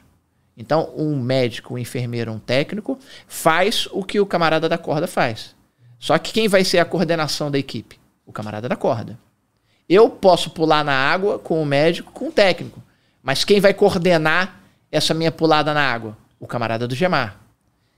O camarada do Gemar pode fazer um, um, um, um, atendimento de saúde. Mas quem vai coordenar esse atendimento? O cara da saúde. Então lá a gente respeita a especialidade. Né? A ideia do CTO é que todo mundo consiga fazer basicamente o que todos fazem, salvo a nossa especialidade. Então são três, né? Botar o, triângulo: gemar, altura, é, saúde. Todo mundo faz todo mundo, mas tem sempre um especialista tomando conta da operação. Então, é, lá no grupamento a gente tem essa, essa ideia de que é, não é o sargento que manda no cabo, que o cabo manda no soldado. É o especialista. Se o sargento é especialista, eu vou falar para ele, meu amigo, como é que eu faço? Ele vai assim, ó, oh, mas você vai fazer isso, isso, isso. Ali, mas ninguém fala lá. Lá a gente também tem uma cultura de que todo mundo fala pelo nome. Todo mundo come junto. As diferenças sutis, mas que existem. É uma mesa desse tamanho aqui que todo mundo come junto. É o coronel, é o cabo, é o não tem soldado, né? É cabo, sargento, capitão, todo mundo comendo junto. Porque tem uma outra característica do, do, do grupamento aéreo. É, alguém vai falar assim, pô, mas o coronel tira serviço, tira. Ele está de serviço. E faz salvamento também? E faz salvamento também, porque ele é piloto. E ele, ontem eu estava de serviço com um coronel na ponta. Ele era o, o, o, o, piloto do helicóptero de salvamento. Então não tem essa. É especialista. Se eu tô de especialista na saúde, o coronel que vai perguntar para mim o que, que eu tenho que fazer. Eu vou falar isso, isso, isso, isso, a gente vai fazer junto. E se for uma, uma, o cara do Gemar, pode ser um cabo do Gemar. Eu vou chegar, meu amigo, o que, que eu tenho que fazer? Isso, isso, e a gente vai fazer junto. Isso, isso, é, isso aí é o espírito de corpo, né? É de unidade. De Mas tem... ainda assim tem, tem a, a, hierarquia, como qualquer instituição militar. Institucional. Institucional. É, aí minha pergunta é, é como é que está dividido ali entre praça, oficial, para ser piloto pode ser o praça é, também? Como é que é? O isso tem mudado, isso tem mudado ao longo dos anos, né? Mas é, já foi, já tiveram, já tivemos sargentos pilotos, já tivemos cabos pilotos. Hoje em dia não mais. Hoje em dia é depois de um eu não, não, não me recordo a última data que a gente fez, é, né, o estatuto né, do, do grupamento de operações aéreas. É, para você ser piloto do grupamento de operações aéreas, você tem que ser é, oficial do fogo, você não pode nem ser da área de saúde, nem ser de outra. É, tem que ser o, o, cara de carreira, né? O cara o oficial que faz o, o, a academia de corpo de bombeiro, academia de bombeiro militar. É, tem que ser, eu acho que ele só pode ser até capitão, porque não adianta você formar um coronel, porque a, a formação é muito grande. A formação, a formação de um piloto do, do, do grupamento de operações aéreas não, não é por menos de cinco anos. Né?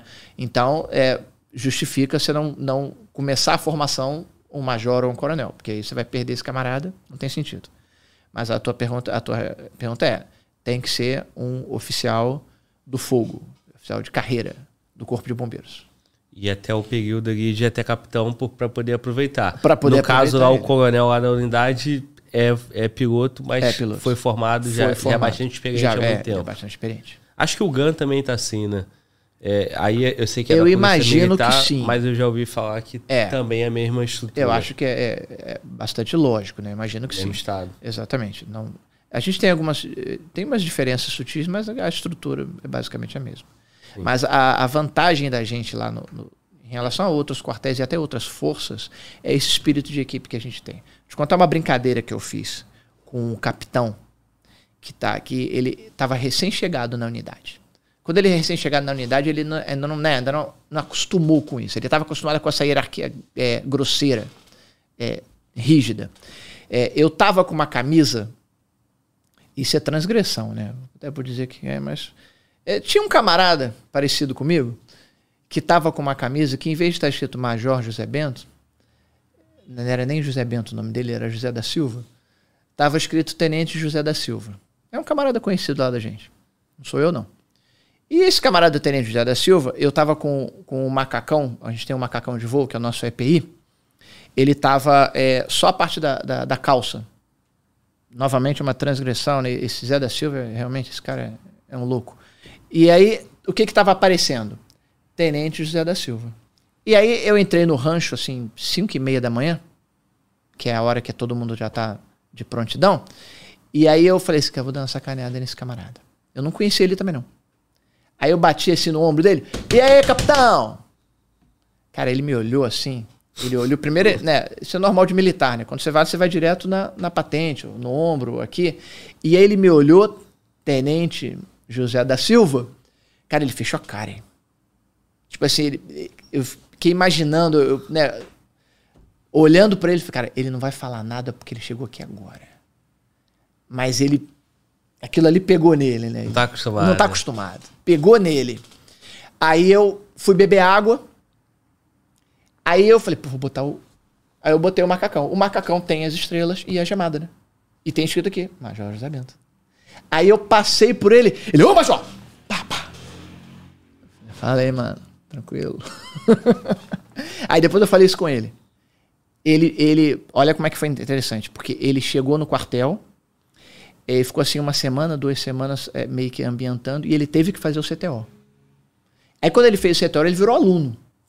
E virou aluno é, é numeração. Aí eu falei isso para ele. Eu deixei, chegava aluno, eu falei assim, falei pra turma toda dele. Reuni a turma, né, que eu, eu tenho, dou, tem, tem muitas coisas que eu dou no, no CTO, sobretudo a parte de saúde. Aí quando eu reuni a turma, eu falei isso.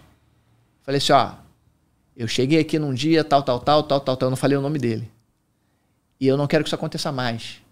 Aqui a gente se chama pelo nome. Aqui até hoje, meu CTO foi em 2011. Até hoje eu sou 07 para minha turma. E pode ser sargento, subtenente. A grande maioria já é sargento subtenente, porque naquela época eu era tenente e eles eram cabo, né? Então, mas é, é 07. E se alguém quiser me chamar de Bento, não vai ter problema nenhum. Porque na hora do sanhaço, na hora do barata voa, quem é que vai estar tá segurando minha corda? Quem é que fez, o, fez o amarra, a amarração da minha corda no helicóptero? Quem é que falou para mim assim, ó, Bento, pode ir. Ou então que ele está lá embaixo, ele fala assim, ó, vem. Isso, meu amigo, não tem hierarquia. Isso é especialista e ponto. É, essa é uma característica das unidades especializadas, né? Principalmente, sobretudo, quando tem o curso, né? É, que aí gente... tu faz essa reciclada ali no cara, né? Você tira a tua casca. Até porque ele chegou como capitão, aí no curso ele é aluno e tem um cabo que é instrutor. Exatamente. Se for o caso, né? Tem. Tem. E aí o camarada ali vai se comportar como aluno. Mas foi muito emblemático, né? Porque ele não estava acostumado com isso. Ele veio de um quartel que provavelmente a hierarquia era uma coisa mais rígida. E ali ele tomou a primeira porrada. Falei, ó, é isso aqui. Bom demais, irmão. Cara, e aí, cara, o que, que dá pra tu contar aí do CTO, assim, entrando no detalhe do curso, os perrengues, a dificuldade? É, olha só, o, o CTO, como você falou, antes do, do, da gente começar, você tava falando que os, os, próprios PMs, os próprios militares das outras instituições falam que bombeiro é brabo, os cursos ah, de bombeiro sim, é brabeira. me né? dá um parênteses aí que eu vou falar sobre isso. Eu falei, meu irmão, por que que todo camarada que, um coeste da vida aí, um caveira que passa pelo bombeiro e fala que os caras querem ver tudo no curso, mas não quer ver uma instrução de um bombeiro. Que tal é essa aí que vocês têm de botar o, é, olha só, os, os, os, PM pra, pra ralar, irmão? É olha é verdade só. isso? Não, não é verdade não. Isso é lenda. o que acontece é que, por exemplo, é, como é, você imagina, as nossas subespecialidades, né? As nossas especialidades, desculpa, são mar, altura e saúde. Então você imagina, aonde é que eu vou ter mais perrengue? Ou no mar ou na altura. E assim por diante, o triângulo. Sim. E aí a gente é testado é, nos nossos limites em relação a isso. É a mesma coisa que um coesp da vida, aquela coisa. É, você, vai, você sabe quem é o cara, né? Chega lá um camarada é, que fez um, um porra, nadador. Não adianta você tentar estressar esse camarada na água, porque você não vai conseguir. Aí você vai colocar ele no trilho. O trilho do GBS é um clássico. O que é o trilho do GBS? é uma suspensão de aço, né? Com uma, uma largura que dá para colocar o teu pé, deve ser em torno de, que, sei lá, 10 centímetros, e é um quadrado. E aí ele está suspenso 6 metros de altura. E tem um, uma areia embaixo. Isso aí já serve para você estressar qualquer um que diz que não tem medo de altura. Que todo mundo tem medo de altura. Né? Dá para estressar uma pessoa dessa da, da mesa até o chão. É só te colocar de cabeça para baixo. E no escuro. Acabou, tu vai chorar. tu vai chorar. né? Porque tu não fala assim, pô, pra, pra ter medo da altura, ah, só se me colocar em local alto. Mentira. Te coloco aqui em 50 centímetros, de cabeça para baixo, no escuro, sem você saber onde é que tá o chão, tu começa a chorar. Isso é normal. né? Então o que a gente faz é isso. E muito provavelmente são coisas diferentes do camarada, por exemplo, da PM. Um camarada que se candidata ao COESP. Que, pô, o camarada que sabe atirar pra caramba. É um cara que tá fisicamente bombando. Tu vai ficar pedindo pra ele fazer flexão, ele vai fazer 200 na tua frente, pô. Agora, o que que ele não sabe? Muito provavelmente alguma coisa de mar. Né? Ele não está acostumado. O, o, o BOP não opera no mar. E é muito comum o Caveira, quando vem aqui, falar que o maior perrengue dele foi na água. Exatamente, porque é, é o maior perrengue. Ou então na montanha. Se bem que agora os caras dos Caveiras sobem montanha pra caramba. Sim. Mas, cara, montanha é diferente de altura. A montanha é diferente. Você mete o cara no trilho e aí começa a fazer as. Né, você pode fazer desde do, da instrução totalmente controlada até a bizarrice total.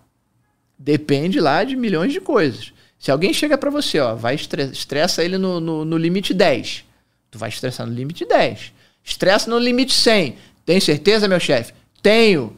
Por exemplo, é um camarada, um caveira. Então, eu vou estressar ele no limite 100.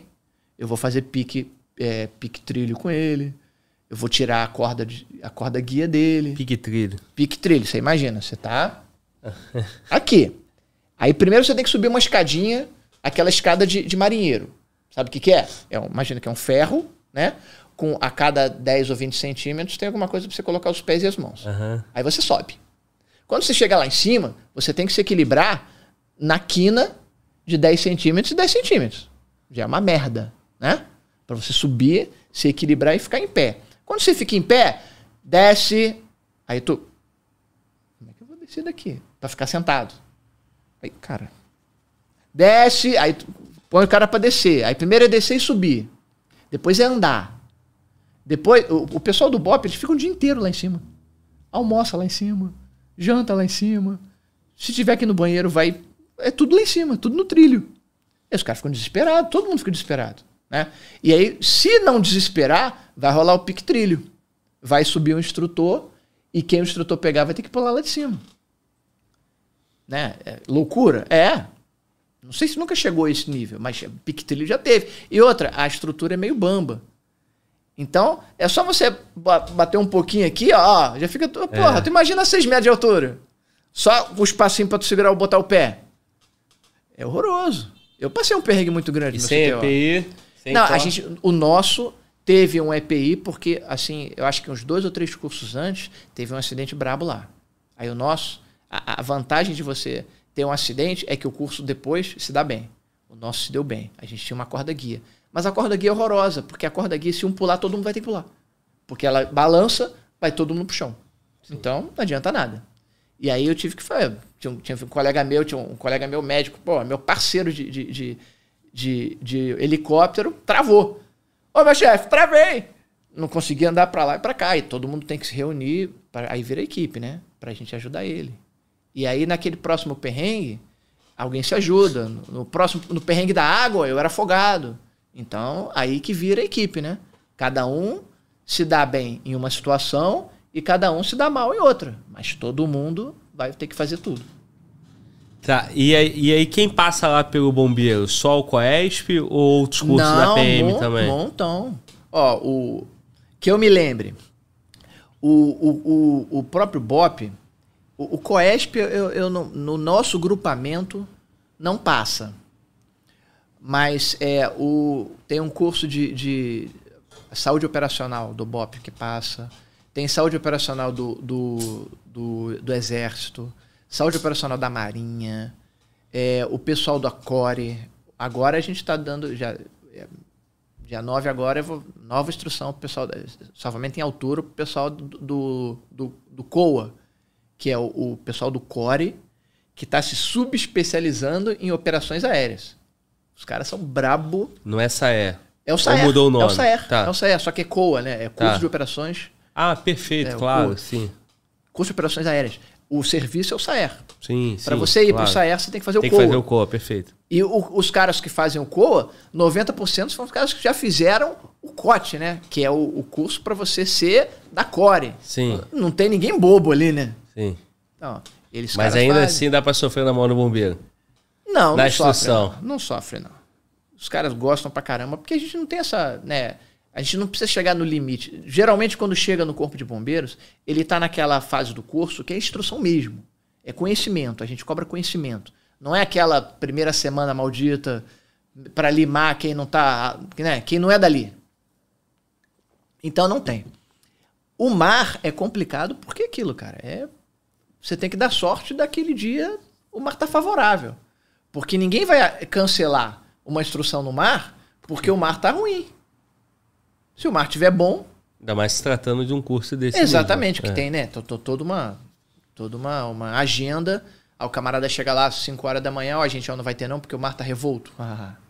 Até eles vão, acho que até, ó, porra, eu vou- vou bancar essa porra Tá aqui. vendo, porra? É lógico. Então depende disso aí. Teve um bombeiro clássico, não me lembro o nome dele, não, eu acho que ele ainda está na ativa, que ele fez o COESP.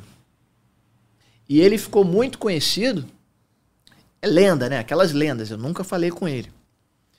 Que ele, o pessoal do, do, do, do BOP, pô, o que, que você está fazendo aqui, né? Aquela pressão que ele não era policial militar, né?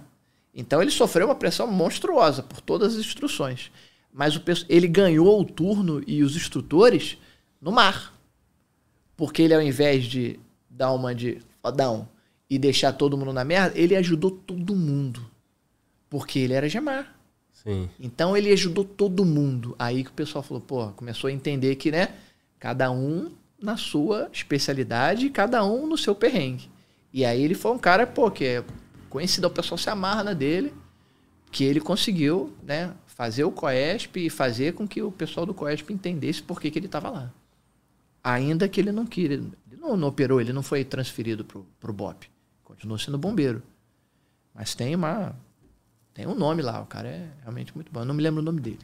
Sim, e um camarada que foi lá e, e botou a carcaça, né? Botou a carcaça, bancou. E- e bancou, né? E mostrou, né, que para fazer um curso desse, você tem que ter esse espírito de equipe. Se especializou e que tá ter. preparado, né? É. Caso, caso necessário. Exatamente. Não sei nem se o objetivo dele era esse. Mas... Sim. É, mas se a instituição autorizou ele ir. Não, é. sempre ter existe. Todos os cursos na, na, na área militar, você tem, é, obviamente. A vaga pro É, estrangeiro, né? 95% da- é, é o efetivo e tem a vaga para as co-irmãs, né? Os- Eles chamam Uhum. de estrangeiro, né? E geralmente o estrangeiro se ferra, né? É, é a primeira pergunta: o que, que tu tá fazendo aqui, né? É. Que a pergunta clássica do Bop é, né? Você vê o filme, né? Ninguém te quer aqui. O que, que você veio fazer aqui? Agora imagina um cara de outra instituição. Tá doido? Que, que- porra, meu amigo, some daqui. E não, cara, bancou, bancou e fez aquilo tudo. Isso é, bastante louvável, né? É. Mas essa história de que bombeiro é brabo, não é não. Isso é mentira. O Ó, já pega cara. todo mundo e, ó, ensina. Deve estar uns 10 a 1 Dizendo... pra- de 10 disseram que sim e só Mas o é senhor- porque você não chama mais bombeiro. Se você É. chamar mais bombeiro, você vai entender que, ó, o que mais tem é bombeiro, porra, que é dar um show aqui. Não, verdade. E não, e o bombeiro do Rio de Janeiro é, tem um.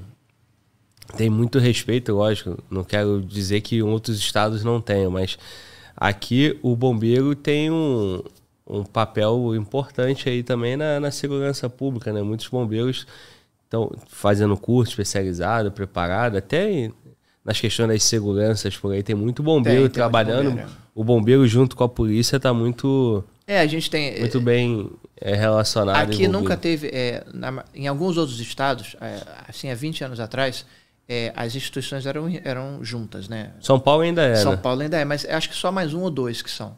A tendência foi que eles foram se desmembrando. Aqui no Rio de Janeiro nunca teve isso. Mas em compensação, é, as instituições são muito irmãs. A gente, é, a gente se gosta muito, né? A gente se, se respeita muito quando você fala que é bombeiro com policial militar. Quando um policial militar vai lá no quartel, a gente tem uma, uma, um respeito mútuo muito grande. Porque a gente sabe que a gente ganha igual, que a gente é do mesmo estado, que a gente sofre os mesmos problemas, né? A, a, a, balaria da, da vagabundagem não quer saber se é bombeiro ou PM, vai querer matar do mesmo jeito. Pois é, essa é uma pergunta que eu ia te fazer também.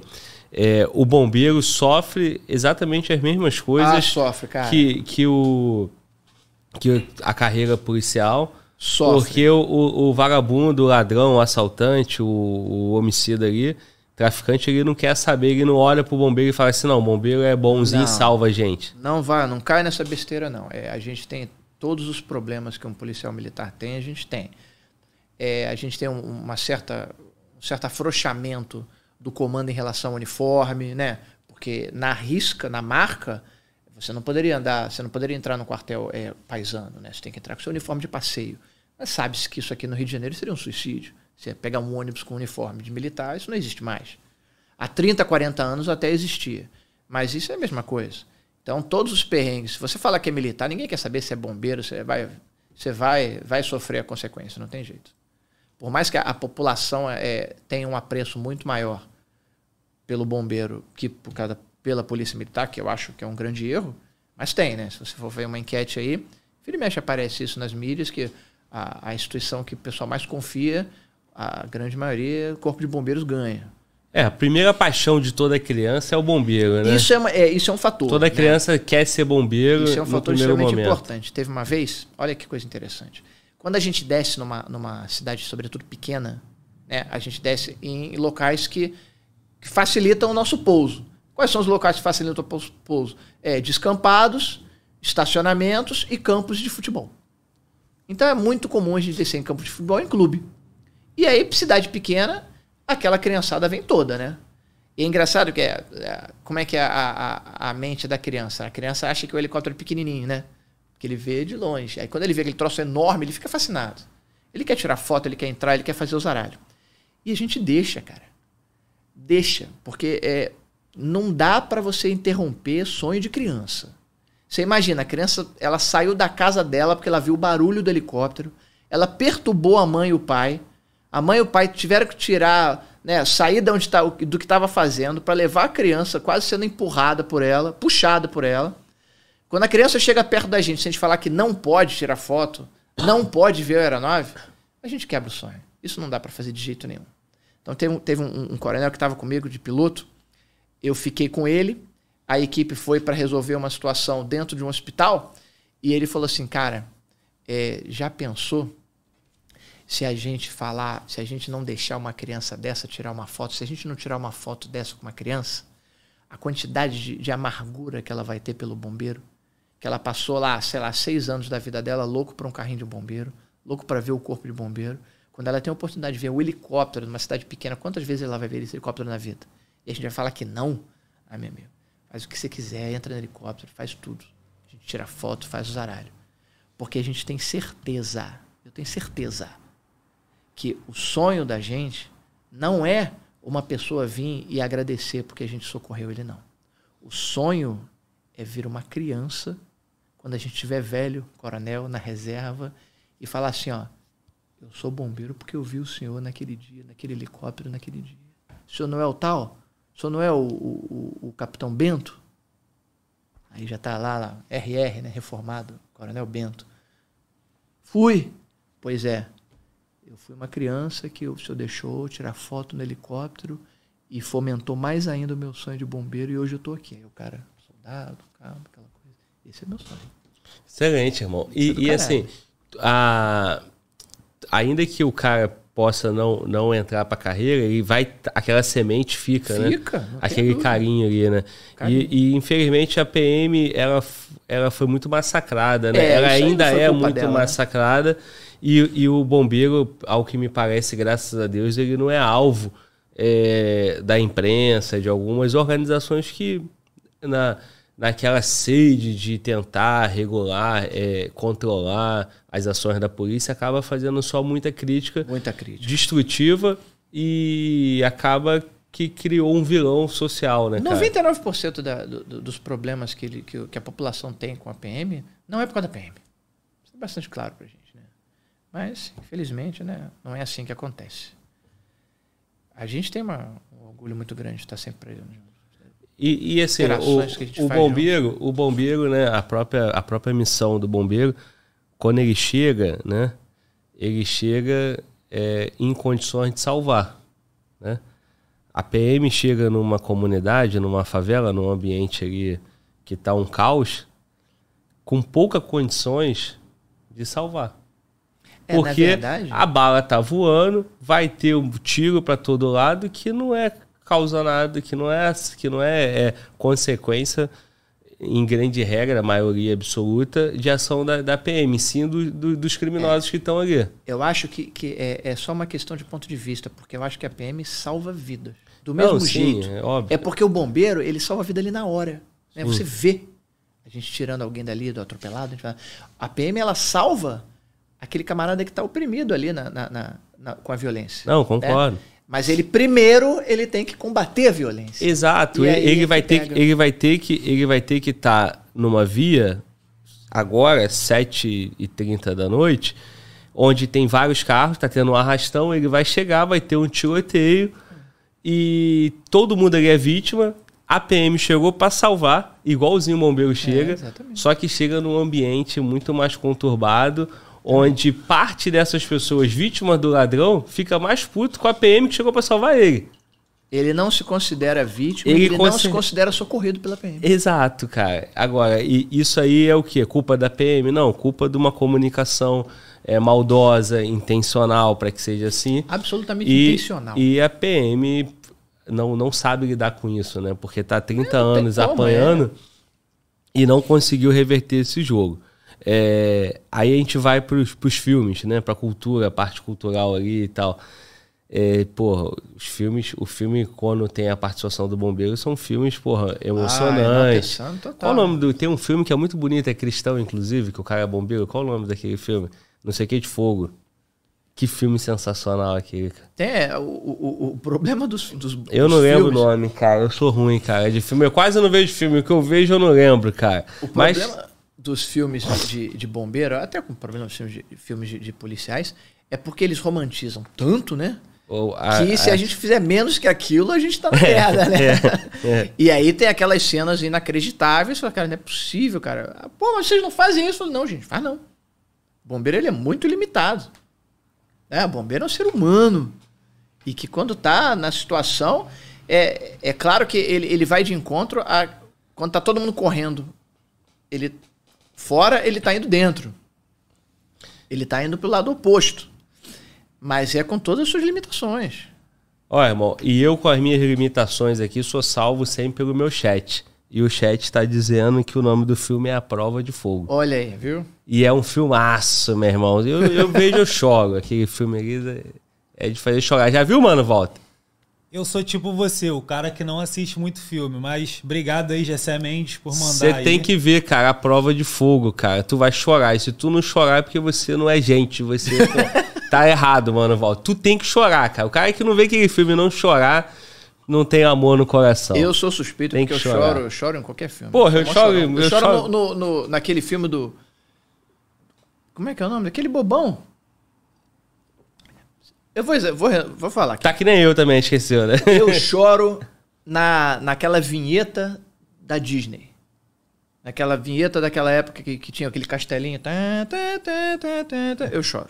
É, então, então minha cara, mulher deve estar tá ouvindo, deve estar tá Eu falando. choro em podcast, eu choro em qualquer canto. É eu isso aí, meu irmão.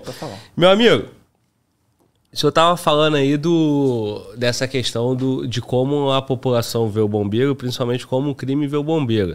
E que não tem esse negócio que, ah, o bombeiro salva a vida e tal. Ele vê o bombeiro como inimigo, então como vê o policial.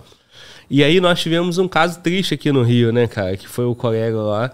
É. É, Boninho o nome dele? Boninho, Wagner Boninho. Boninho. Major Wagner Boninho. Então, é, que ele acabou sendo é, morto, né? Foi, foi vítima dessa violência atroz aí da gente. É, a, a violência tomou tanto as cidades, os bairros, que ele é, tentando fazer alguma coisa ali É. pra combater aquilo ali. Deixa eu te foi explicar mais foi, foi é que raptado pelos caras? Você conhecia Foi, ele? Como é eu é? conheci, ele era do meu grupamento, ele era enfermeiro também comigo, major enfermeiro, exatamente o que a gente faz, ele fazia. É, essa história foi muito, com- muito, muito complicada pra gente, né? Obviamente, porque a gente labuta na mesma área, ele era família, a gente conhecia a família dele. Foi muito ruim. É, esse dia em especial, eu não estava de serviço, era para eu estar de serviço. A história mais ou menos começou assim. É, um colega meu, esse colega meu é um médico, meu parça de sempre, ele telefona para mim e fala assim, cara, você não sabe o que que tá acontecendo. Eu falo, meu, o que, que houve?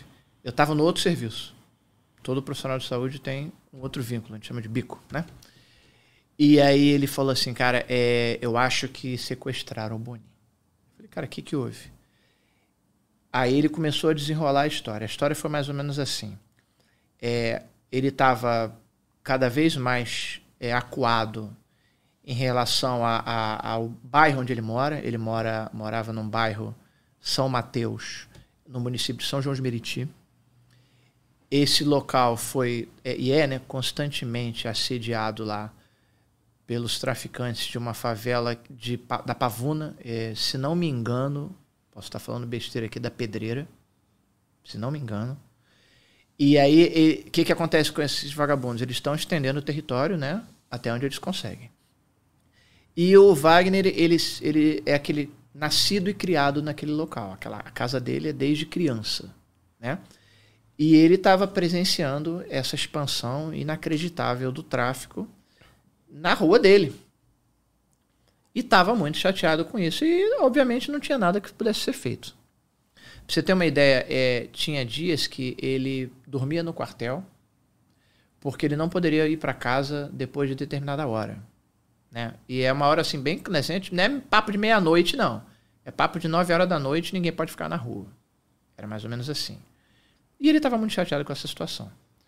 Ele é um cara que ele gostava muito de imagem. Ele, cara, ele foi um dos pioneiros do, do drone. Ele, ele pilota, pilota drones, é um cara que adora imagens. E aí é, chegou no limite dele. Chegou no limite dele. Ele falou que tinha um, um- tem um conhecido nosso também que é como a gente chama nascido e criado lá naque- naquele bairro. E aí é, surgiu essa possibilidade dele falar assim, cara, é, eu vou filmar aonde esses vagabundos estão, porque, pô, apareceu aqui um fuzil, apareceu aqui uma coisa é, inédita, e eu não vou deixar isso barato, não. Bom, é, ele saiu da casa dele por volta de umas 5 horas da tarde, de carro, é, com essa intenção. É, depois de uma hora mais ou menos, a esposa dele liga para o nosso comandante e fala assim: Olha só, é, eu acho que aconteceu alguma coisa com meu marido. Eu sou esposa do, do Wagner Bonin, parará, parará, parará. O que, que aconteceu? Eu tô aqui de frente pro o WhatsApp web da gente, que ele deixava sempre o WhatsApp web deliberado, para a esposa dele saber onde ele está. É, a gente faz isso muito lá no, no grupamento de operações aéreas. É, para você ver como é que a gente é da Cindy na Perde, né? Sabe o que que é Cindy na Perde? Tem Cindy na Perde e Cindy na Perde. Sindicato dos Namorados Perfeitos do Estado do Rio de Janeiro e Sindicato dos Maridos Perfeitos do Estado do Rio de Janeiro. Qual é o marido que deixa o WhatsApp web aberto para a esposa? Pô, Lá a gente faz isso. essa ideia pega. Olha aí, viu? Essa moda pega. Lá a gente faz isso. Mas tenha certeza que, ô esposa, em casa, tenha certeza que tem um segundo número. o Glauber acabando com tudo que foi construído até aqui. Teve um comandante dele que falou assim, é o segundo socorro. É, o segundo, exatamente. Segundo Bom. serviço tem que funcionar. Nessa situação, Tá amarrado. ela viu um, um- um- o telefone dele que ele estava falando, ele tava falando com outro colega, ó, vou te mandar uma imagem tal. E o outro colega, mano, cuidado com o que você está fazendo. Muito cuidado. Ele, Não, pode deixar. Deu um intervalo de 10 minutos. O telefone do Wagner Bonin acessou um outro telefone que ele não conhecia, que a, a mulher dele não conhecia, não estava na agenda dele. Tipo assim, olha só o que, que, que esse cara tá fazendo. O que, que a gente entendeu? Que os vagabundos pegaram ele, Já tentando fazer ele. a imagem. Um vagabundo pegou o telefone dele e já mandou a foto que ele tirou para um gerente, para um cara que decidia alguma coisa. Olha como é que a coisa funciona, né? Esse camarada muito provavelmente falou, ó, pega esse cara e traz ele para cá. E aí a história chegou na gente nesse pé. Foi muito rápido. O nosso comandante entrou em contato com o pessoal da Polícia Civil, o pessoal da SAER, que todo mundo ali é junto. Ali realmente é uma família, ali a gente, ali foi provado que a gente é uma família. Entrou em contato com o comandante. Nesse meio tempo, esse colega meu tá ligando para mim e ele falou assim: "Cara, o que que eu faço?" Eu falei assim: "Pega o primeiro cara que saiu da SAER e fala com ele, porque estava no final do expediente, que a gente opera de pôr do sol, é, nascer do sol, pôr do sol. Estava no pôr do sol, em torno de 5 e meia, 6 horas. Eu falei, pega o primeiro cara que está saindo da Polícia Civil e fala com ele isso aí. Não deu outro, ele pegou, o cara voltou, entrou em contato com o setor de inteligência da Polícia Civil. Eu sei que em 20 minutos já tinham localizado o telefone dele, sabiam exatamente onde é que ele estava, onde é que o telefone estava, aquela coisa toda mobilizou o secretário de segurança, mobilizou o delegado da CORE, todo mundo em questão de minutos. As aeronaves já estavam no spot, com as equipes chegando para ir para esse local, que era Pedreira. O quartel da área estava acionado, o quartel do Corpo de Bombeiros da área estava acionado. O quartel do Corpo de Bombeiros, nesse interim, recebeu um chamado de fogo em veículo. Era o nosso amigo. Na pedreira, o fogo, apagaram o fogo. Infelizmente, ele estava lá. No banco do carona, preso, daquele jeito. Então, olha, é questão de minutos. O pessoal da Polícia Civil moveu mundos e fundos. Mas, infelizmente, a gente não conseguiu salvar nosso colega. E vocês sabiam, é, você falou que já tinha até alertado, né? É, essa questão das fotos e tal. Como Não. é que tava a cabeça dele, assim, em relação a isso? Cara, é, isso é uma coisa que isso foi um, foi um grande erro da gente e, e a gente ainda não conseguiu sanar isso. Quando a gente fala que a gente é uma, uma família, né? A gente se ama muito ali dentro do quartel. Mas a gente descobriu que a gente não conhece a realidade de cada um fora do quartel. Isso é complicado. Então, é, depois, a gente fazendo uma retrospectiva, muita gente falou, cara, ele estava dormindo aqui, cara. Ele não podia voltar para casa. Só isso aí já dava pra Já gente entender. pra- E eu falava para ele sempre, eu sabia que ele morava num local de risco. Ele não, não, não, não, não escondia de ninguém. Tinham dois militares que estavam nessa situação lá do agente. Era um sargento e o Boninho. E eu perturbava todo, todo dia eles. Todo dia de serviço, mano, sai dali, cara. Esse sargento, pra você ter uma ideia, ele era casado com uma subtenente da PM num local de risco. Não era lá, não. Era, foi até eh, do outro lado da poça, era em São Gonçalo. E aí ele falava, cara, tô tentando, tô tentando, tô indo, tô me mobilizando, tô me mobilizando, patati, patata. Ele conseguiu, ele saiu. O Wagner não saiu.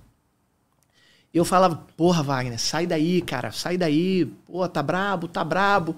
E ele, pô, não dá, tem um montão de coisa, um montão de coisa. Bom, quando aconteceu, a primeira reação que eu tive, eu fiquei muito chateado, né? Falei, porra, cara, eu falei tanto pra ele, eu falei tanto pra ele. Deu a ideia de, porra, o cara é teimoso, vou chegar lá. Aconteceu essa situação. A gente percebeu que ele, infelizmente, faleceu. E aí a gente tinha que mobilizar, né? A guerra não, não tinha acabado. Porque a gente entendeu que se ele foi assassinado, a família dele ia ser hostilizada. Não tem a menor dúvida disso. Né?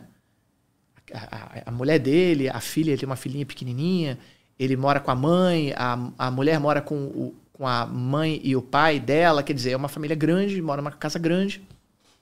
E eles iam ser hostilizados. E a gente falou assim, cara, é, não acabou. A gente vai enterrar o nosso amigo na, as honras militares maiores possíveis, e realmente foi isso.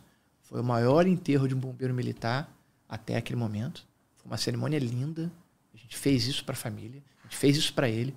Foi noticiado, foi uma coisa maravilhosa. Maravilhosa mesmo. Foi o enterro mais bonito que a gente já foi.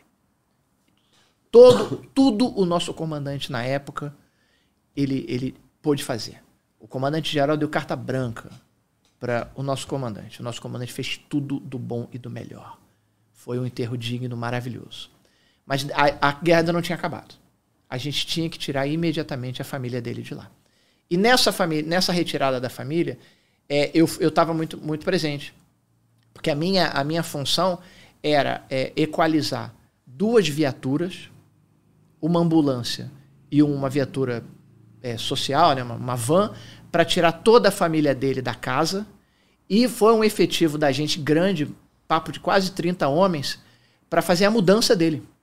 Que a gente tinha que fazer a mudança dele emergencial. Quando eu cheguei na casa dele, é que eu entendi quem era Wagner Bonin. Ele morava com uma mãe idosa, uma pessoa maravilhosa, uma, uma, uma, fortaleza. Uma fortaleza. A esposa, uma filha com síndrome de Down, uma criança linda.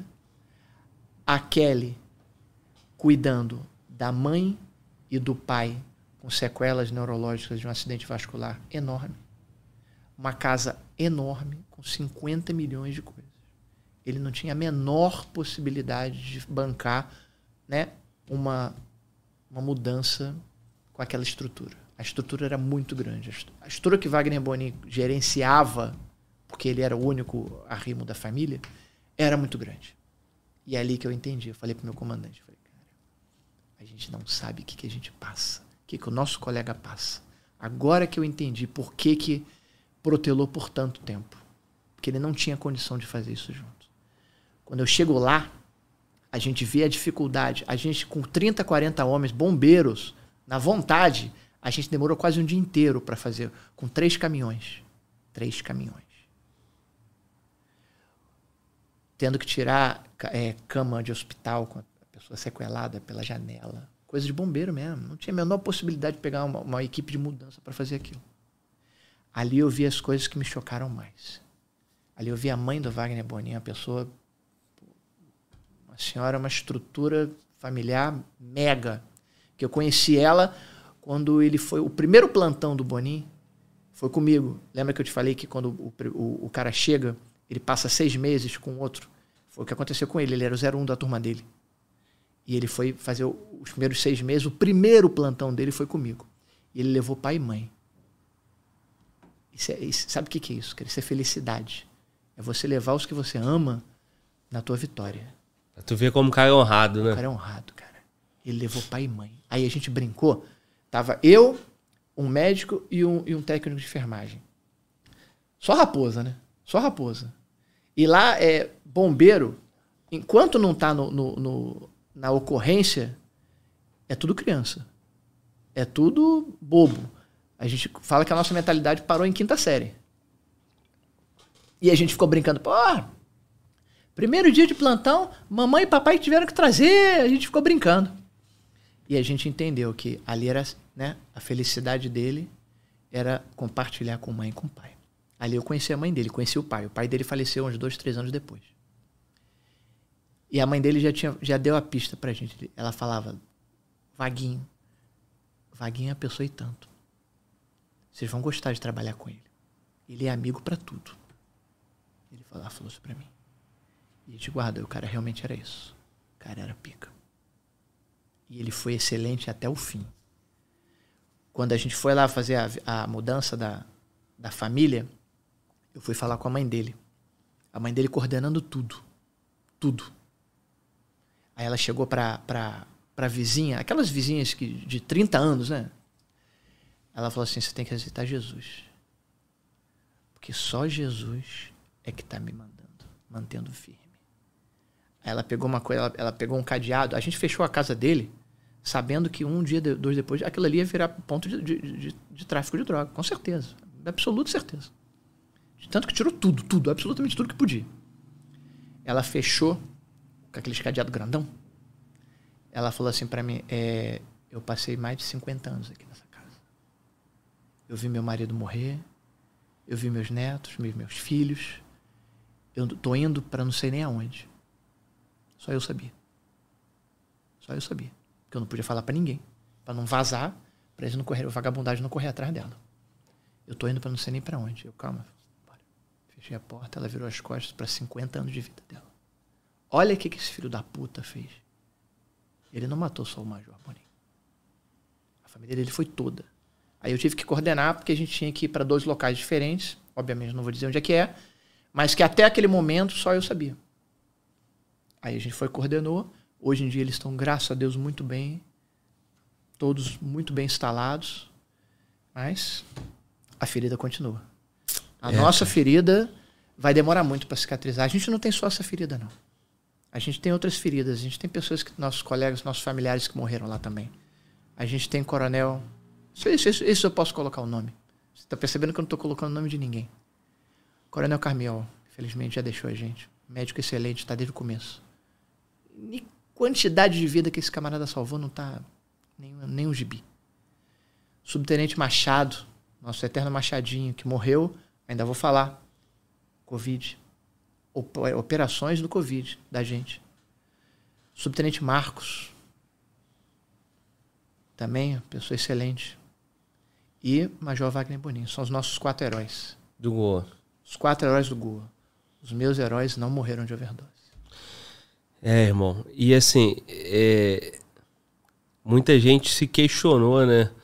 E falou, pô, mas pra que o cara foi fazer isso? Aí as pessoas foram comentando depois, né? Mas é, um cara que viveu ali, a mãe dele viveu 50 anos naquela casa, ele cresceu ali. Ali tava a história, ali tava a história da família dele, a honra da família dele, e ele vê aquilo tudo, ele sendo major do Corpo de Bombeiro Militar do Estado do Rio de Janeiro, e ele ter que aceitar e ter que, porra, Exatamente. baixar a cabeça ou fingir que nada daquilo estava acontecendo. Quantas vezes ele teve que abaixar a cabeça para um moleque com um fuzil em situação de, de humilhação, né, cara? Exatamente. Então o camarada foi fazer foi fazer alguma coisa e morreu em honra, fazendo aquilo Exatamente. que ele estava, né? É, Camarada religioso pra caramba. Reto, reto, mas reto brincadeiramente. Quando a gente fala da Cindy Mapege, é brincadeira, mas era reto. Ele cuidava. A gente sabia o quanto ele era, que ele cuidava do oxigênio no nosso grupamento. Para uma só um- alguém da área da saúde que esteja ouvindo a gente, é, tem ideia do que, que é oxigênio para um acidentado. O que, que não pode faltar de jeito nenhum. Ele gerenciava o oxigênio da unidade. Para quem sabe o que, que é, isso não precisa dizer mais nada. Wagner Bonin é o 01 e agora todo o CTO que a gente tiver, mano, para você vestir aquela farda que a gente põe que é a camisa vermelha e 01, porra, mano, tu tem que ser foda. Que a gente vai sempre lembrar do nosso 01. O próximo CTO É, tem que ter uma honra muito grande para você vestir aquilo ali. E aí, cara, os registros que, que ele fez, ele mandou para pro, pro próprio pro comando do bombeiro, mandou para PM. Ele não chegou nem sabe mandar. isso? Não chegou nem mandar. Não conseguiu. Não. Não chegou a mandar. Muito provavelmente, pelo diálogo, era um fuzil, uma coisa que é, para o Rio de Janeiro me parecia Banal, trivial, é. né? Mas que poderia. É aquilo, cara, é Don Quixote, né? Viu um moinho. Viu um moinho. E aí. Tem milhão de pessoas que vão condenar, milhão de pessoas que vão. Eu, quanta, quantas vezes eu ouvi, né? É, e o que estava ao alcance depois disso foi fazer o que vocês fizeram, né? Tratar a família com dignidade e cuidar a gente da sempre família. trata toda toda comemoração que tem o grupamento de operações aéreas, a gente chama ela. Porque ela é uma pessoa muito importante. É a nossa família. E isso que eu falei do, do 01, dos próximos, cara, é, não é aquela. A gente sabe que a gente vê muito, né? Quando, quando tem alguma baixa assim, ah, o cara coloca o nome lá de, de, de, de rua, nome de um beco, nome de uma praça, tá, tá, tá. A gente não fez nada disso. É, mas é, a gente vai lembrar desse cara para sempre, cara. Quando a gente vê um aluno chegando pra gente, né, com aquela camisa 01, tem que honrar muito aquilo ali. Ele, ele tem que saber quem foi, sabe? Ele tem que saber quem foi. Todo mundo que chega no grupamento de operações aéreas tem que saber quem foi Carmiol, tem que saber quem foi Machadinho, tem que saber quem foi Marcos, tem que saber quem foi Wagner Bonin. Porque essa é a nossa história. Se não souber disso, se não honrar esses quatro, nem entra. Corre. A gente não quer você, não. É, irmão. E esses caras aí, pô, é, deixaram muita coisa, né? Muita coisa. E fizeram muito. É, eu vi notícia de jornal é, tratando da morte do, do Boninho, falando que ele teve em Brumadinho e tal. Não Brumadinho. só Brumadinho, teve em vários outros lugares, né? É, então, assim, teve uma vida inteira se dedicando para salvar, para ser herói. E aí depois a imprensa foi dar destaque para isso no momento da morte, né? Ele veio É. de cabo. Ele, veio de cabo oficial, e depois é. ele foi oficial. É. A nossa, a nossa, nossa turma de, de, de ingresso no Corpo de Bombeiros foi de 2008. Eu entrei enfermeiro em 2008. Ele entrou muito antes. Ele foi cabo, foi sargento. Eu não sei se ele chegou a primeiro sargento, não sei. Mas ele de praça, ele fez a prova para oficial, passou e foi esse oficial. Então ele tem, quando a, a esposa dele sempre fala, né? A gente, a gente enaltece, ela sempre pede a palavra, ela sempre fala isso. Que ela conhece ele desde cabo. E desde cabo ele sonhava com um helicóptero. Ele queria ir para o grupamento de operações aéreas. É, irmão. Forte. É, o cara é. Te falar, é o, é o cara. Ele é o cara que vai, vai ser lembrado sempre. É isso, irmão. É, meu parceiro, é, aí eu acabei de citando, acabei citando agora Brumadinho. Tivemos Brumadinho, tivemos, eu não sei se com participação de vocês, que Brumadinho é Minas. não, o Brumadinho foi certo? Minas Gerais. Brumadinho, o, o, o que, o que Teve o aconteceu? apoio, né? É, quando existe uma, uma, uma catástrofe, né, de proporções inimagináveis, é, tanto no Brasil quanto no mundo, existe a possibilidade de, do Corpo de Bombeiros do Estado do Rio de Janeiro ter é, perna para, de alguma forma, auxiliar. Né? É quase que a gente foi para a Turquia, né, o último, esse grande terremoto, foi quase, assim, foi a questão de que não deu para ir. Mas Brumadinho foi, Brumadinho foi uma equipe grande para lá. E foi uma equipe de saúde. É, na verdade, é, quando a gente chegou lá, é, não, não, não justificava ir um, enfermeiro como o Wagner, um médico como foi o outro, aquela coisa. Mas é, nessas situações de catástrofe, é, todo mundo é bombeiro. Todo mundo tem que lembrar de uma coisa bastante clara. Nós somos bombeiros. Então vai para lá para carregar pedra, vai para lá para puxar enxada, vai para lá para fazer o que for. Independente da tua especialidade. Vai. E foi assim que ele foi, Brumadinho. E aí não foi mais gente por uma questão de contingência. Porque é, é, é uma estrutura muito grande, aquela coisa. Mas a, exi- aqui no Rio de Janeiro, infelizmente, a gente teve nossas, nossas desgraças também, né? Nossas tragédias. A grande tragédia que a gente teve foi 2011. 2011, é, eu estava fazendo CTO, a gente não teve a oportunidade de, fazer, de, de ir, porque a gente ainda estava na formação. Mas o, o grupamento de operações aéreas te- teve uma, uma- um empenho muito grande em 2011. Foi na, nas, a catástrofe, da, catástrofe das, das serras, né? Friburgo, Teresópolis e, e, e- Petrópolis. A que eu tive a oportunidade de ir foi essa última agora de Petrópolis. Foi essa enchente inacreditável de Petrópolis. E essa a gente foi no olho do furacão. Vou explicar por quê. É, quem não se lembra, é, a, o- a chuva braba foi em torno do finalzinho da tarde, de, se não me engano, de uma terça-feira. E o meu dia é, normal né, no, no Goa é quarta-feira. Tem um dia que a gente pula, que eu fico de sobreaviso na quarta-feira, que a gente concorre a três escalas. A gente concorre de uma escala de um, do helicóptero aeromédico, um helicóptero enorme e a so- o sobreaviso, né? Então, nesse dia eu estava de sobreaviso na quarta. Mas como deu essa desgraça na terça, na terça de noite todo mundo já se mobilizou. Ó, vamos todo mundo para Petrópolis, que o bicho está pegando. E aí eu de sobreaviso fui. Seis horas da manhã estava todo mundo no, no grupamento para tentar chegar em Petrópolis. Porque um dos grandes problemas da gente lidar com essas desgraças climáticas é porque o, o helicóptero ele depende de quê? Depende de ter visibilidade no céu. E geralmente, quando tem muita chuva, o que, que acontece? A serra fecha. A visibilidade fica nula. Então a gente não conseguia chegar. Mas nesse dia, não sei porquê, Deus falou assim: não, cara, esses caras vão ter que chegar. Vocês vão chegar. É, vão ter que chegar. E aí teve uma mobilização muito grande do Estado. Tanto que a minha equipe foi num um helicóptero da PM. A Polícia Civil, o helicóptero, a PM, o Corpo de Bombeiros e a aviação é, do Estado, aviação particular, particular não, aviação VIP do Estado se mobilizou e foi todo mundo para Petrópolis.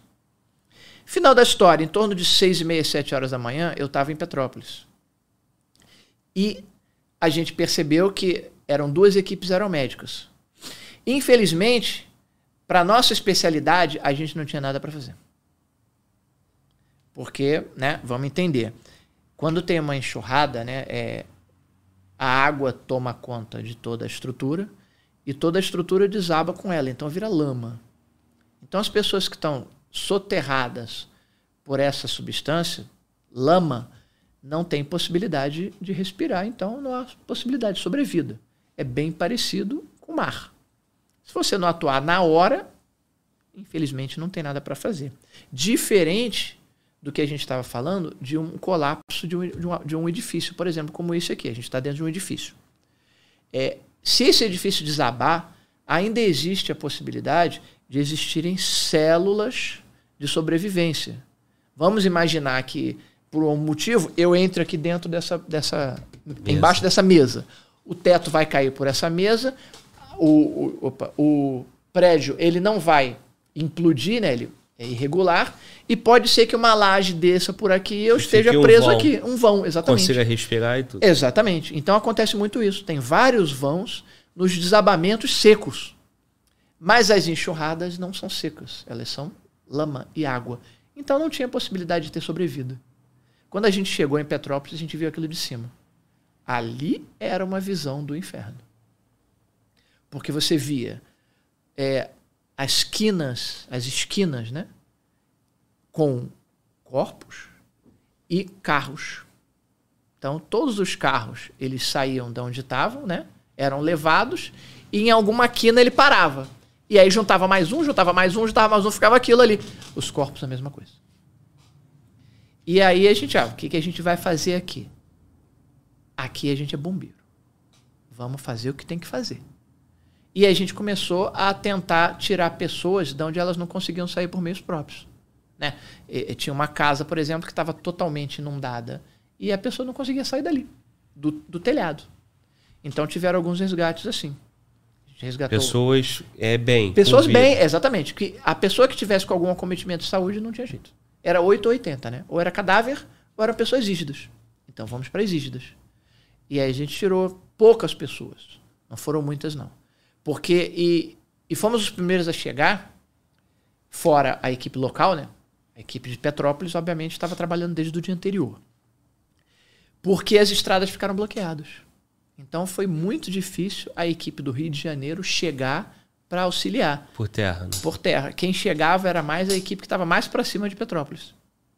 Aí que conseguia chegar. Aquilo ali foi uma baita catástrofe. Ali a gente viu muita coisa que tomara que a gente não veja mais. E foi brabo. Mas infelizmente a gente não teve muita ação aeromédica. A gente não pegou. Era muito cadáver. Você fala que, da mesma forma do mar, né? Tem aquele momento que já não. Não é. Já, já, já não faz já sentido. Já passou de uma né? hora, já não faz sentido. É incompatível com a vida. Incompatível com a vida, essa é a palavra. Essa e, é aí, e aí, no visual, de, no visual da aeronave, vocês já cons conseguiram ver e, e já perceber que já que estava em óbito. Muita coisa. E o pessoal estava recolhendo muito, né? já estavam fazendo no outro dia, essa, a, a noite, né? O finalzinho da tarde pra noite, que foi brabo pra caramba. Mas aí é, quem teve a oportunidade de lidar foi o pessoal de Petrópolis. E aí, nesse, nesse caso, para poder. É, o trabalho de retirada dos corpos. Tal, é, o trabalho aí, de retirada dos corpos não, foi não no Corpo vocês. É, mas não envolve a gente. Né? A gente sobrevoa. É, é, dar as coordenadas para os locais onde as coisas estão piores. Porque tem a visão. Exatamente. A, a, vantagem da gente ali era só essa. A gente tem uma visão mais macro, né? Do que pode estar acontecendo. De repente, a gente avisou muito, ó, essa encosta aqui vai dar problema, sai daí. Teve um, um local que eu, eu falei, meu Deus do céu, tava todo mundo tentando ajudar alguma coisa, o, o edifício assim tava pela metade, assim. O chão do edifício não existia mais. Eu falei, vai cair. Aí a gente conseguiu evacuar todo mundo dali. A gente conseguiu fazer mais uma prevenção do que efetivamente, né, trabalhar com resgate, porque não tinha mais nada para fazer.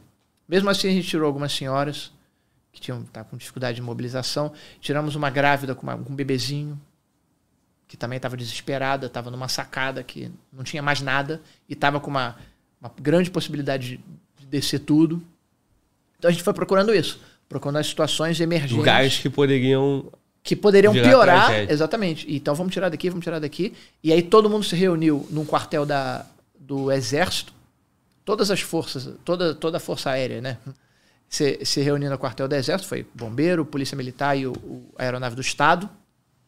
E dali a gente fazia, ali era o nosso campo de... Era a administração do, do conflito. Foi, foi uma baita operação.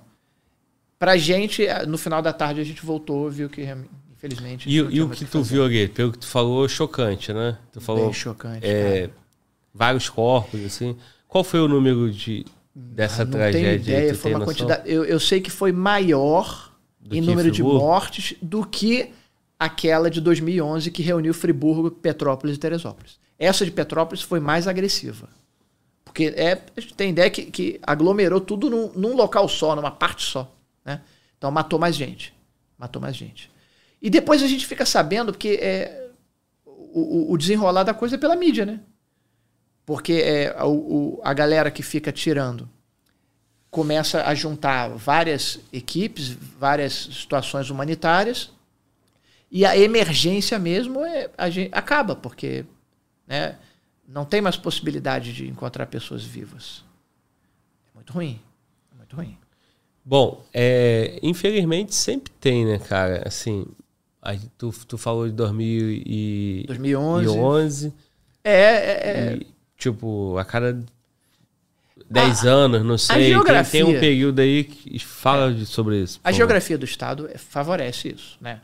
É, favorece também é, a dificuldade né, de habitação.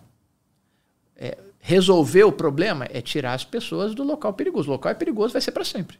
né? O que acontece é a entropia né, de, do homem chegar lá e falar: "Ah, eu vou ficar aqui. Tem certeza, meu cara? Vou porque não tem onde ficar. Beleza. Mas uma hora vai dar problema. E essa hora dá. É cíclico. Né? A- a- As situações climáticas, os acometimentos climáticos são cíclicos. E, e essa, e essa presença do homem ali com edificações também potencializa, né? Porque muda o, o rumo ali da, da- daquela. É da natureza um né? É, uma natureza que conseguiria segurar a chuva com campo aberto, com verde, foi tudo né, desmatado para virar habitação, para virar. Isso aí vai só piorando, isso aí é certo. Ah, o Rio de Janeiro é característico de desgraça, né? Vai acontecer, é só esperar um pouquinho. Só esperar aparecer. Graças a Deus a gente não tem muito desabamento. Desabamento é o que aconteceu ali na 13 No de maio. centro. É, no centro Sim. da cidade. Eu também participei ali no- no- naquele desabamento, mas eu participei de uma situação é, bem sui generis. Ah, foi um dia antes de eu estar de serviço. Deixa eu, deixa eu deixar a parte do desabamento só para outro trecho. Beleza. Só para eu te perguntar mais aqui sobre essa, essas questões de montanhas, né? É a região serrana do Rio é, sobe, porque assim, a gente tem muitas montanhas para cá. O que que diferencia é, dessas tragédias da região ser- serrana para Cara, a- a- não, não tem muita diferença, parte não. mais, Você diz é, é, daqui da, da cidade da do Rio de cidade. Janeiro. Não tem muita diferença, não, cara. Aqui a gente tem a. Você vê que sempre acontece, né? Sempre tem Teve desabamento. em Niterói lá, sempre teve tem. O umas- Morro do Bumba. Morro do Bumba? É, o Morro do Bumba é, é atípico, né? Aquilo ali era, Ali era era um um lixão era um lixão, é. A Mas terra já sempre. era uma terra. Mas vai acontecer sempre. A diferença da, da, da, da, da serra é porque lá consegue ter mais relevo ainda do que aqui a cidade. É só isso. O clima chove mais, mais volume d'água. Não necessariamente. é, aqui também tem volumes de água inacreditáveis. Não é isso, não. Eu acho que não tem grande diferença, não. É. O que tem é estrutura. E aqui no Rio de Janeiro, é, as estruturas são, elas tendem a ser menores. Tanto que, por exemplo, é, teve um, um, um, um desastre também, aquele de Angra dos Reis. né? Eu fui também para Angra dos Reis, mas Angra dos Reis foi bem. Também a gente chegou lá, não tinha muita coisa para ser feita, porque era também era a mesma coisa, era enxurrada. Você vê, é uma ponta, né? Ponta do Rio de Janeiro, a outra ponta, o centro, só faltou a região dos lagos. A região dos lagos é a que menos tem relevo. Mas se tivesse também seria a mesma coisa, né? É entropia, construção irregular, dificuldade de habitação, junta tudo. A natureza é aquela ali. Eu tô, eu tô aqui, me deixa em paz. Me deixa do jeito que eu tô. Eu me resolvo. Não, a gente vai, vai mudar. Ó, de 10 em 10 anos eu vou dar problema, tá? É só esperar. Pois é, cara. É, vou te fazer mais uma pergunta daquela assim que que para você pô, deve tá tendo que responder isso sempre, mas que eu acho que em casa pode ter essa dúvida, é dúvida minha também. É, tem a defesa civil. E aí, como é que é a estrutura e a defesa civil? Ela é um, é um outro órgão, certo? Não. Está é. dentro do bombeiro? É, olha só. E aí é a atuação. Ah, é o contrário? É o bombeiro está na defesa civil. O sistema de defesa civil, né? É um sistema que existe desde a época da Segunda Guerra Mundial. Tá. Começou, né, com o final da Segunda Guerra Mundial. E justamente para isso, é vamos defender é, o nosso território. Como vamos fazer isso? Em situações de guerra ou situações de paz. Então tem um sistema de defesa civil. O braço é, operacional de um sistema de defesa civil é o Corpo de Bombeiro. Entendeu essa ideia? Então, nós somos da Secretaria de Estado de Defesa Civil. Tanto que o secretário de Defesa Civil, ele responde também como comando do Corpo de Bombeiros. A, toda, todo município tem que ter uma Secretaria de Defesa Civil para lidar com as situações que potencialmente podem acontecer no seu município. Né? Ela só não precisa ter um braço operacional da Defesa Civil porque tem um quartel do Corpo de Bombeiros no local.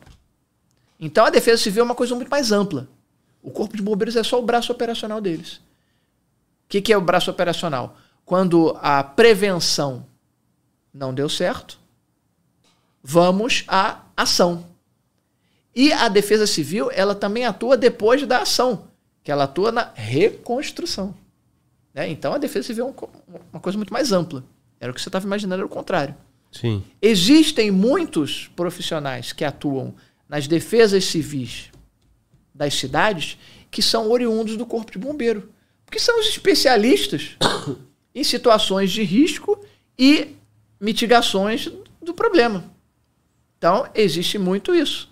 Que, ah, quem é o secretário de Defesa Civil do, do município Zé da Silva? Ah, é um coronel tal, tal, tal. Não necessariamente, mas a grande maioria é. Entendeu o que, que é defesa civil e que o Corpo de Bombeiros é só um braço operacional dela. Tá.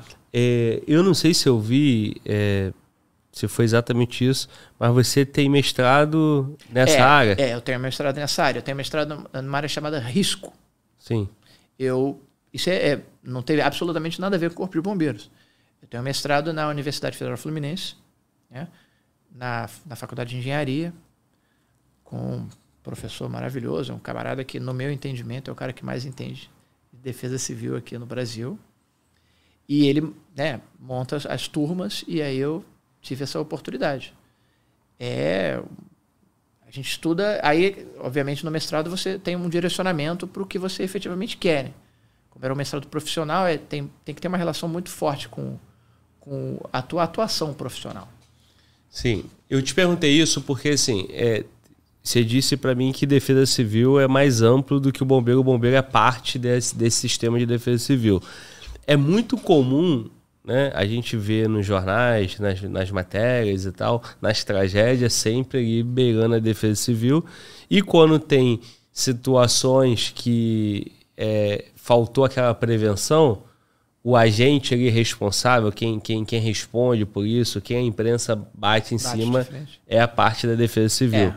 Aí eu, eu me pensando rápido que eu lembro de Boate Kids, é, esse, o, o, edifício, quando o edifício cai.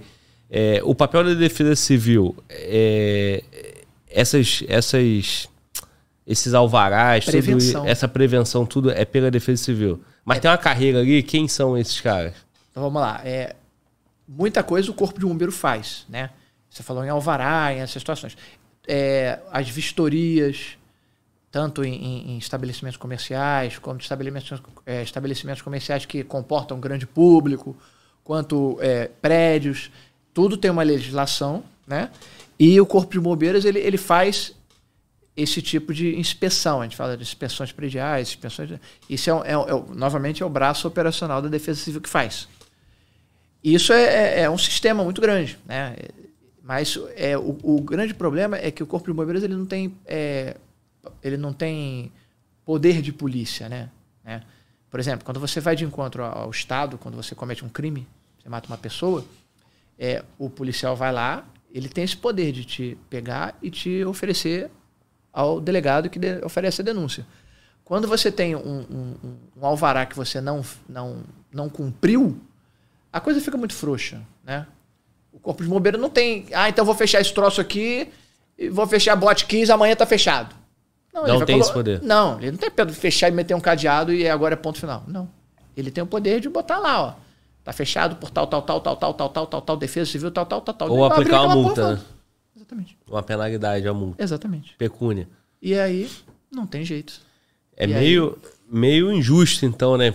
Chegar na hora que acontece ah, a tragédia, culpar. Exatamente. Porque, porque vai ter que ter um o que culpado. foi O que podia foi feito.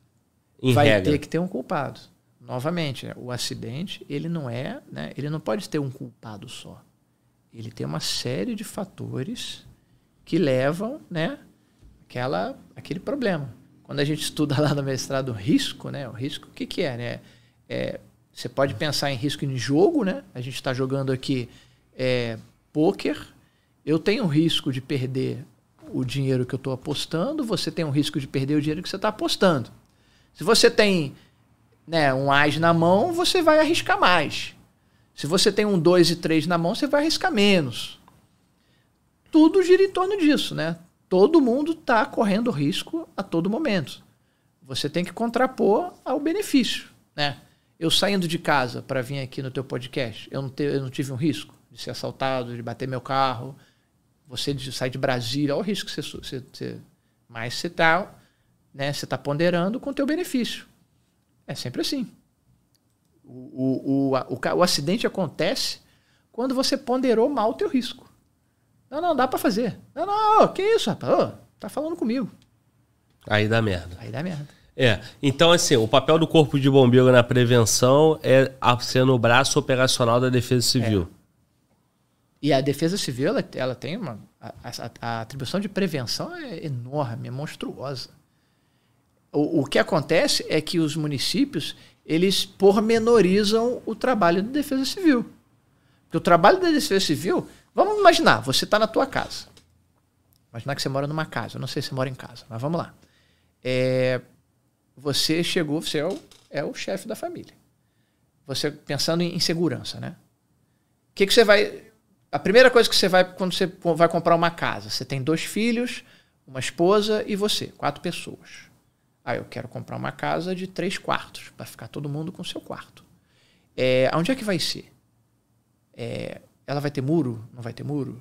Tá? Vai botar alarme? Vou não botar? Vou botar o quê? Vou estar armado? Vou deixar minha mulher com uma arma? Vou deixar meus filhos? Vou fazer tudo.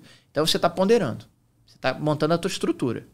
Quando você julgar que está ok, você se muda para lá e tá beleza. E banca o que você fez. Né? Se o cara vai se mudar é, para um local de difícil acesso, que ele tem uma pessoa que tem um, um né, uma, uma doença complicada, que constantemente tem que ir para o hospital, ele está bancando. Que ele vai ter que pegar o carro rapidinho, voar e levar para o hospital. Mas não tem hospital perto. Quer dizer, tu está bancando. A, a, função da defesa civil é prevenção. É o que, que pode dar errado? 50 milhões de coisas. 50 milhões de coisas. E ele tem que esquadrinhar tudo. Ele tem que pegar o município dele. Cara, meu município é, passa estrada? Passa. Pode ter acidente de carro. Tem rio? Tem, pode ter afogado. Tem montanha? Tem, pode ter deslizamento. E assim por diante. E todos os municípios têm todos os riscos possíveis. Né? No Rio de Janeiro tem bueiro. Olha aí. Vai ter alagamento. Então, porque é o lugar para alagar igual aqui. É difícil, cara. Então, a, a, o problema é que as secretarias de defesa civil são muito pouco. Tem muito pouco investimento, né? E aí o camarada fica naquela. E a possibilidade é, de merda é enorme. Na verdade, a possibilidade de merda é enorme, mas a gente sabe que a merda acontece muito pouco, né? É, é, É previsível. é previsível. É. É muito pouco. É a mesma coisa, é bem parecido. O risco é a mesma coisa. Um policial militar. Você, policial penal. Você vai pro Rio de Janeiro. Você vai andar armado? Não sei. Anda desarmado? Não sei. Mas você ponderou. Você viu o risco, você fez a sua defesa. A minha defesa é não andar armado. A minha defesa é andar armado. Minha defesa é andar de Uber. Minha defesa é andar de trem. Eu vou parar no aeroporto, vou pegar um táxi que já, eu já conheço o táxi. Não vou pegar nem táxi amarelo. Vou pegar um cara que eu conheço. Ó, tô chegando. Isso é planejamento. Sim. É diminuir o máximo possível a possibilidade de dar merda, né? É você estar num jogo de pôquer com teu as, teu rei, tá tudo certo. Opa. Pode dar merda? Pode. Eu posso blefar, você pode, né, acreditar e te ferrou. Aí entra o plano 2. Exatamente. Tem locais que tem muito pouco plano. Quando tem muito pouco plano, a probabilidade de você ter uma resposta adequada é muito pequena, né? E o pior, que a gente vê que tem a recorrência, né? Porque quando tem a, a prevenção falhou, aí vem a, a mitigação, né? O, o, o trabalho ali de resgate, aquela porra toda. Aí quando acaba tudo, não acaba do zero. A gente não voltou a zero, a gente voltou a menos 30. Né? Porque a, a, a Petrópolis foi toda destruída. Ela ficou menos 30. E ela tem que reconstruir. Aí que vem é, a diferença. Lembra do terremoto lá no Japão, lá de Kobe? Teve o terremoto, em dois, três meses, o nego estava trabalhando horrores, funcionou tudo direitinho. tudo. A construção É. foi melhor do que a que estava. É. Isso é, né, é prevenção. Se aquela prevenção que eu fiz não deu certo, vamos botar a melhor. Aqui como é que é? Vamos remendar. É, dá um jeitinho. Vamos dar um jeitinho. Verdade. Aí, meu nego. Aí vai acontecer. Não, e aí quando cai um prédio, por exemplo, eu quero que você entre lá no, na situação de da 13 de maio, não é? 13 de maio é uma rua que tem aqui no, no centro do Rio de Janeiro, onde desabou, é o termo correto é esse? Desabou. Foi desabou. Aquilo ali Desabou foi um um- prédio de quantos andares?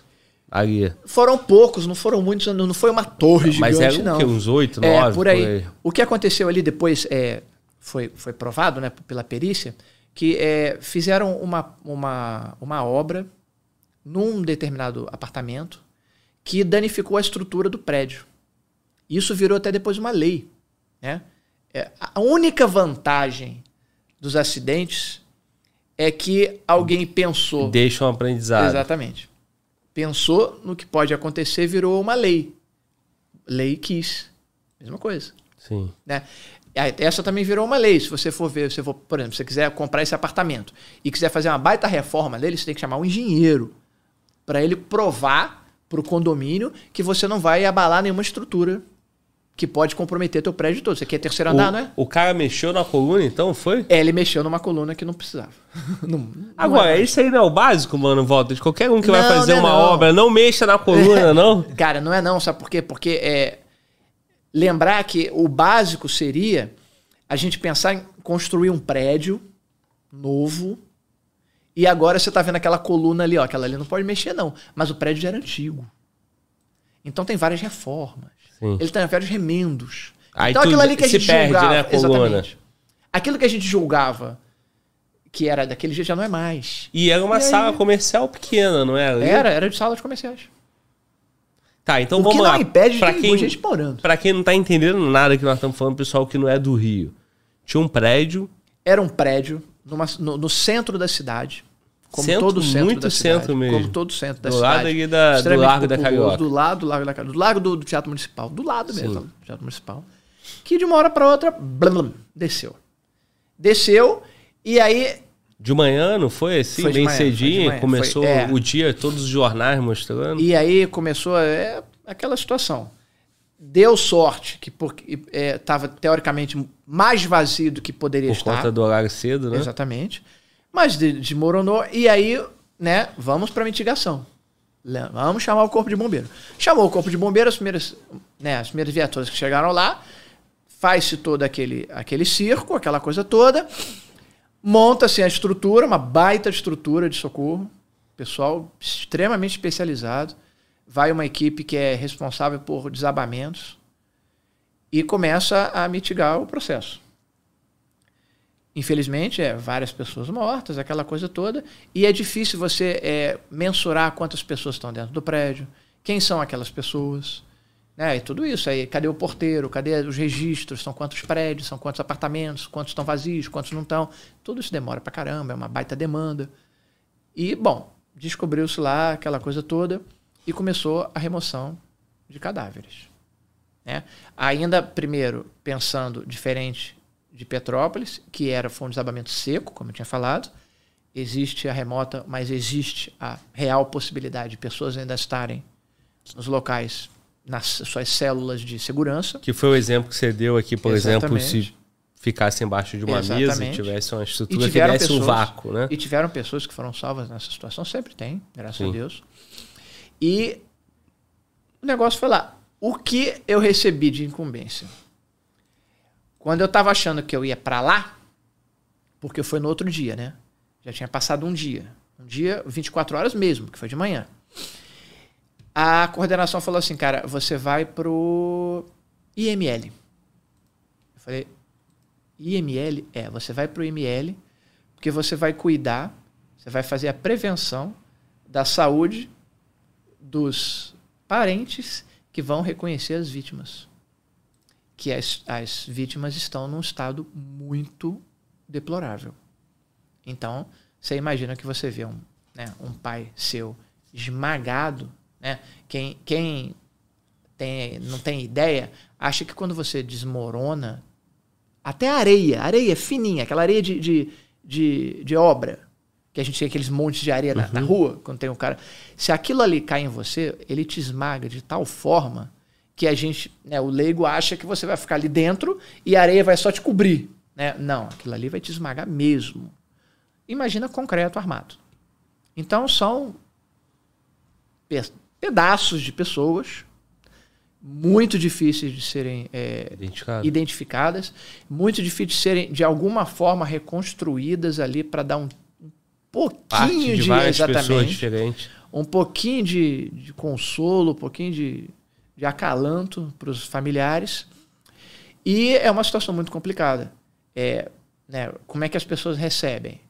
Ah, o meu pai trabalha nesse prédio e ele já saiu de casa. É um- uma possível vítima. Ah, meu pai é o porteiro.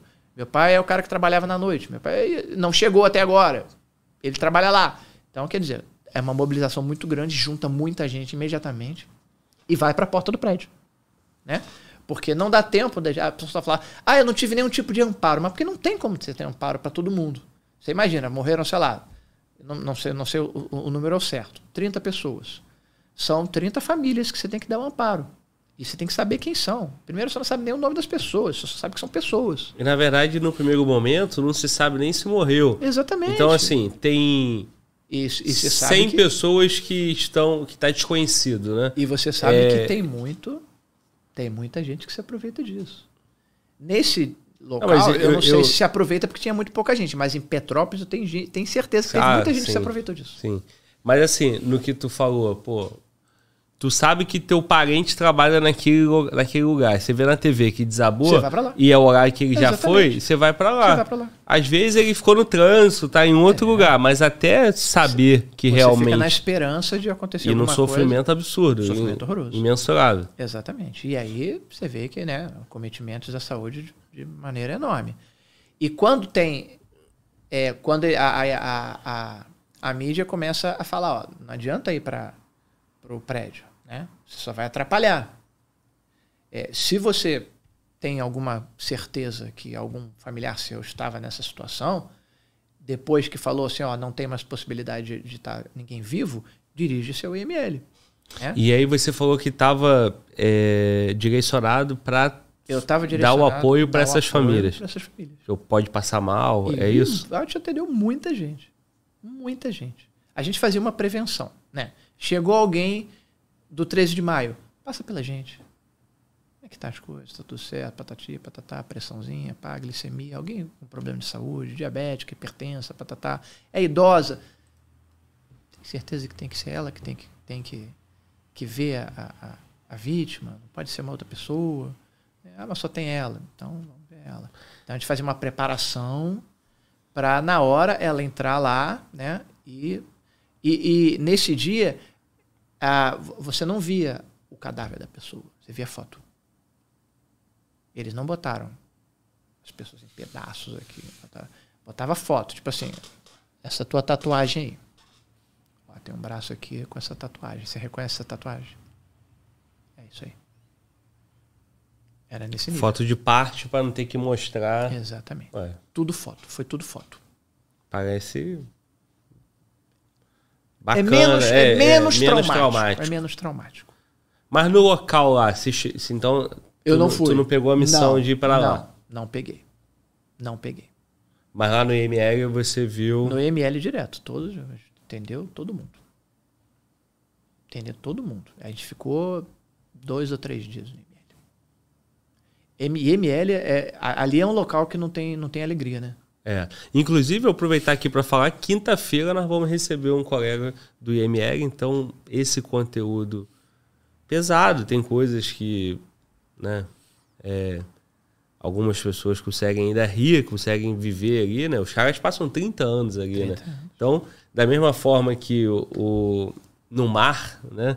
Você falou o quê? Que é o mar para para afogado, não é isso? Mar de afogado. mar de afogado. Então eles também conseguem tratar aquilo como um trabalho como qualquer outro. Tem que Mas é pesado, dignidade. né? E aí, pô, você acostumado com, né, tua carreira, tua atribuição com tragédia de salvar, chega ali no ML e vê partes, É. né? De, de um drama desse aí, né? De um caso um desse. drama. E eu achei que foi mais pesado, sabe? Porque as equipes de saúde que foram para lá pouco trabalharam também. Porque era é aquilo que eu te falei, é, é muita gente morta, né? Pouca possibilidade de sobrevida.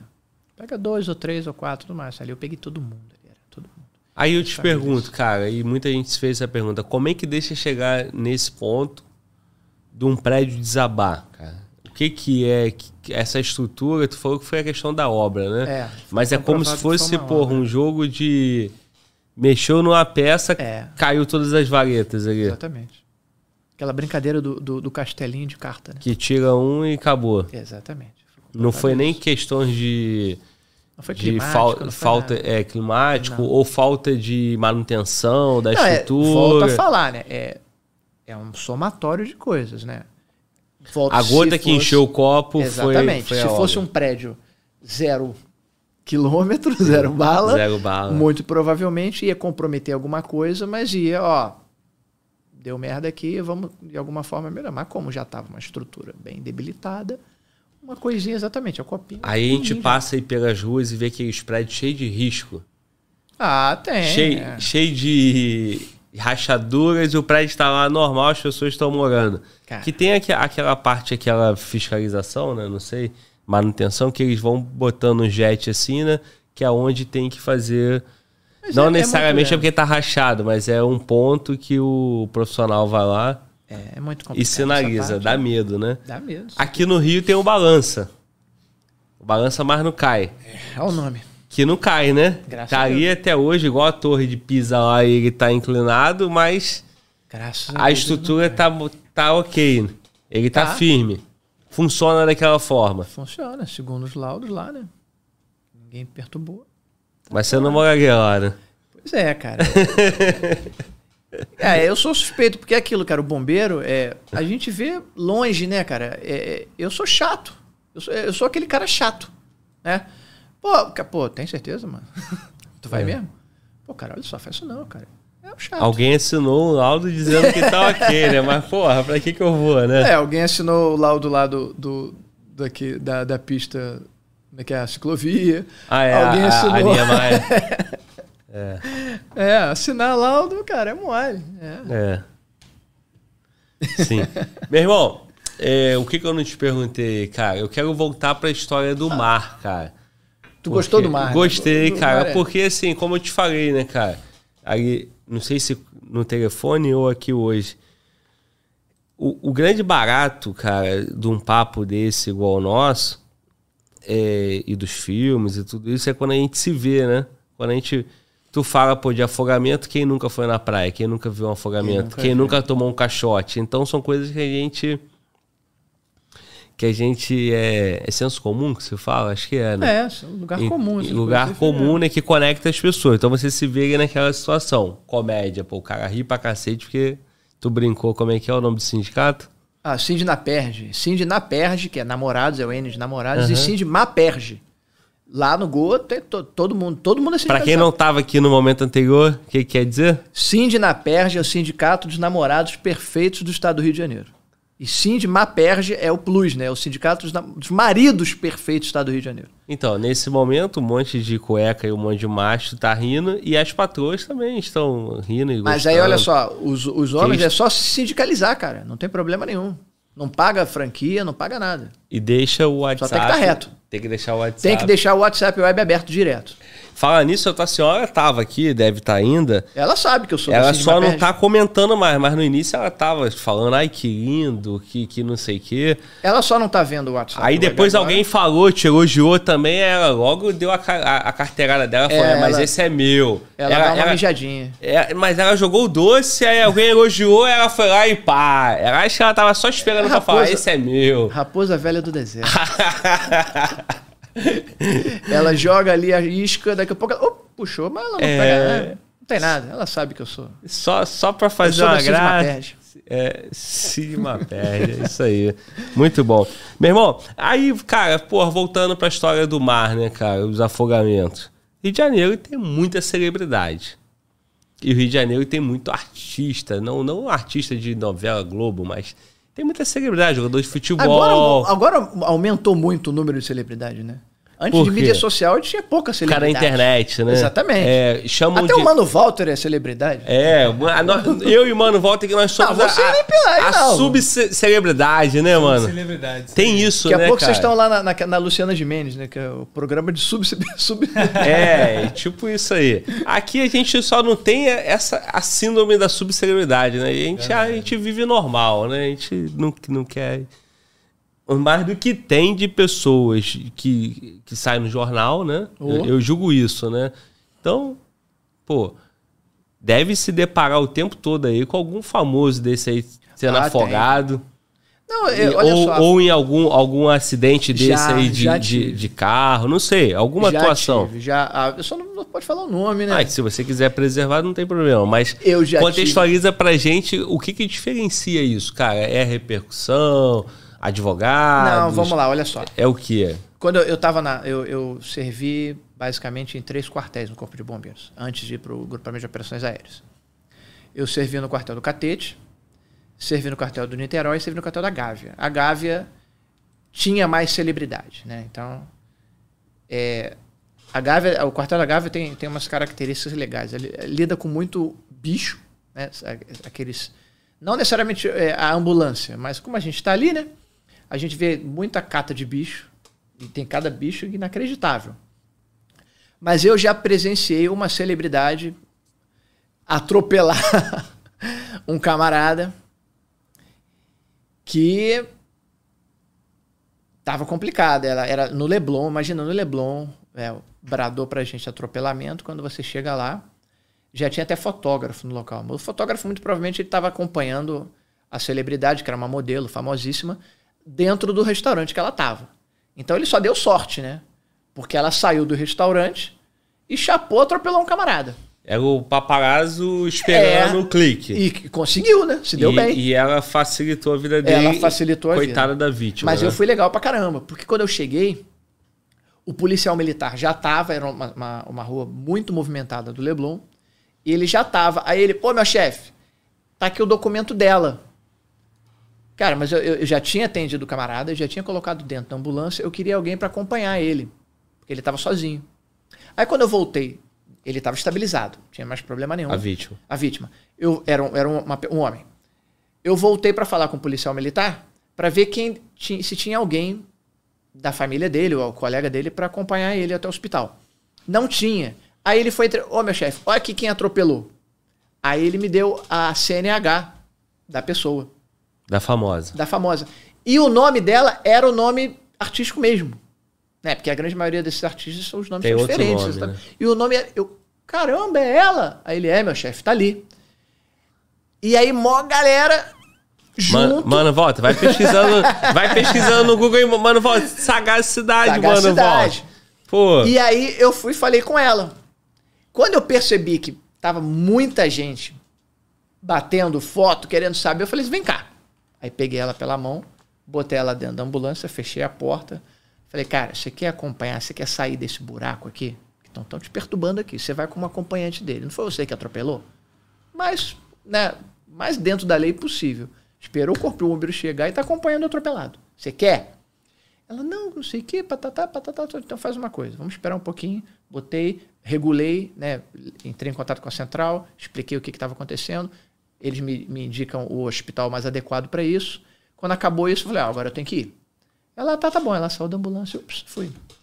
Mas ali eu tirei ela só do sanhaço e dei a opção para ela fazer o que eu achava que seria o mais justo. Só que ela tava com um vestido desse tamanho, né, cara? curtinho? É do tamanho do Red Bull. Mano, volta, tem mais uma dica, ó. Celebridade feminina, atropelamento no Leblon Olha aí. de mini saia. Não, era vestido. A, a- acho Ai, que a vestido. mini saia ela tava fazendo como um vestido. Tá, mas ela, ela tava toda errada. Atropelou o cara Não, ou, olha foi, só, eu ou, não foi, sei. ou foi um. Não sei. É, como é que é o nome? É, culposo, né? Um Não acidente ali, chapada, nada Não, disso. não sei. Não sabe. Olha só, o corpo de bombeiro. Vê, ele, vê- ele vê não, se o dia sabe, o extra. Porque eles sabem tudo, mano. o corpo volta. de bombeiro não se preocupa Achei. com isso. Eu né? sei. Tanto que quando a gente chega, é, a gente não consegue identificar o que, que aconteceu. Né? É, se estava na contramão, se estava contramão, se estava certo, se estava errado. eu Não sei. Posso dizer que era em frente a um, a- um- a um restaurante. Não sei nem se tinha sinal ali do lado, mas. E ela não me apresentou, não apresentou ali sinais clássicos de, de alcoolismo, não. Até porque a- o nosso documento, ele está bem claro, é, apresenta sinais sugestivos, né? Eu posso colocar ali sinal sugestivo, mas eu não posso dizer que ela está embriagada. O fiz protocolo nada. é esse? É, o protocolo é. É, eu estou percebendo que tem sinal sugestivo. Então eu, eu não estou afirmando, né? Estou dando uma possibilidade. Tem que aferir Ah. pelo, pelo. Exatamente, é, é né, bafômetro. o bafômetro, mas naquela época acho que não tinha tanto bafômetro assim. Mano, volta, mais um elemento. Tem muito tempo. É antigo. Eu tô Mas, aqui- ah, eu, eu peguei, olha só, isso, isso foi bom, isso foi bom. Tá chato já, né? Para, Globo. Esse, eu posso dizer que era uma, uma celebridade política. ah, já mudou o caso. Já mudou o caso. Tá, mas aí nesse caso ali, o atropelamento salvou a É, vítima, salvou, foi embora, o beleza. resto é trabalho da polícia. E aí eu não quis saber, entreguei a CNH pra ela, fiz lá o documento, patati patatá, um abraço, tchau. Deixa eu só dar a oportunidade pro Mano Volta. Eu já sei qual é o resultado. Eu conheço ele. Mano Volta, você achou o caso? Não, não achei não. Sabia, falei, cara. Falei, rapaz, eu conheço, cara. Conhece a tropa? Du- É. Não tá na internet. Com Não, todos mas esses boba. com todos esses detalhes aí, Não, não consegui tinha achar. paparazzo, tinha não sei o que, tu não Em achou. frente ao Sushi Leblon. Porra, Mano Ai, Volta. Melhorou. Melhorou. Cara, o Mano Volta ele tá em Nárnia. É Nárnia o nome do negócio? Nárnia. Nárnia. Nárnia, Nárnia. Porra, tá vendo? O Goblin nem sabe isso. É, mas o Mano Volta sabe. Ó, eu não, não é pra falar o nome. Sushi Leblon. E ela trabalhava nessa época num programa de humor. Ó, Apresentadora. não. É, pra não tá usando um shortinho curto. Eu vou. É, mas, rapaz. É, é, ela- A gente vai ter que ficar programa- aqui, é. Programa de humor? Pro Mano Volta É, achar. Achei. Ah, agora tu achou, né? Cara, ele, mano, Volta, tu tem que fazer um curso de pesquisa no Google, cara. Porra, mano, com tudo aquilo que tu achou, mano. Não, agora, agora eu achei. Agora. Também, agora o cara só não falou o nome, cara. E aí, mano, Volta, quem é, mano, Volta? Não, O- não. O jornal fala pra mim assim, mímica. Ah, sim, pô. Grande ela, né? O vestido Alta. era pequeno. Alta. Vai ver que era por isso que eu tava. Que eu, eu comparei ela com Entendi. o vestido. O vestido, de repente, não devia ser tão grande. Bom, é tão público, assim. mas em, em respeito à, à tua profissão e a É. gente não vai falar. É, E aí, qual foi o, o Teve caso? um político. Esse foi. Esse foi Pô, o político, tem Político, é. obrigação de falar, cara, porque político vive com o dinheiro do povo. Eu vou né? te falar, eu, eu, eu sabia, eu sei que ele era ministro de alguma. Eu vou, vou explicar, vamos lá. Bradou pra gente, era na, na época da Gávea também. Era um mal súbito. O que é mal súbito, né? É uma pessoa é, ter algum cometimento clínico. Não foi traumático, não foi tiro, não foi porrada, não foi bomba. A pessoa teve um mal súbito e passou mal horrivelmente. E era dentro de casa. E aí chamou a gente. Aí eu fui. Quando eu cheguei lá, este cidadão, honorável cidadão, estava na frente do apartamento. Aí ele foi se apresentar para mim. Aí ele. É, boa- era- era bom dia. Bom dia. Não sei tal pessoa. Ministro das cidades. Aí eu. Tenente José Bento, Corpo de Bombeiros. Mas tipo, não, não vou me intimidar, não, meu chefe. me chamou. O mais importante é que sou eu. Né? Ele era ministro das cidades. E assim, o, o Corpo de Bombeiro vai atender qualquer cidadão, não importa quem ele é e o que, que ele faz, né? Não. Mas a autoridade política já tá tão acostumada que. Exatamente. Já, e aí, é tipo assim, me trate diferente. Mas ali girou, girou a chave, porque o, o problema era com a moça que trabalhava na casa dele. Né? E ela realmente estava passando mal. E aí ele queria, a princípio, ele queria que eu levasse ela para um determinado local. Eu queria que o desfecho fosse diferente. Mas tava eu já aprendi que nesse caso é SAMU. É, porque nessa época o- Ah, o, o- o Corpo de junto. Bombeiros estava junto com Tá. o SAMU. O que foi interessante é que depois que eu, eu, eu me coloquei, ele mudou de ideia, cara. E é uma coisa difícil de acontecer com um político, né? Eu quero assim, ponto final vai ser assim. Quem você tá pensando que tá falando? Eu ligo Não. pro comandante. Quer que eu ligue pro teu É, comandante? meio assim, tipo assim. É. Não, ele foi, ele sacou que eu banquei e ele falou assim: não, cara, realmente, é, não, você tá certo. Beleza. E aí ele bancou o que eu tinha que fazer. Eu, não era uma situação, assim, gravíssima, não. Mas a gente resolveu, acho que a gente levou ela para um, pra um hospital que tinha que ser levado. Mas ele queria. Ele que queria um outro de desfecho. forma. Ele queria um outro desfecho.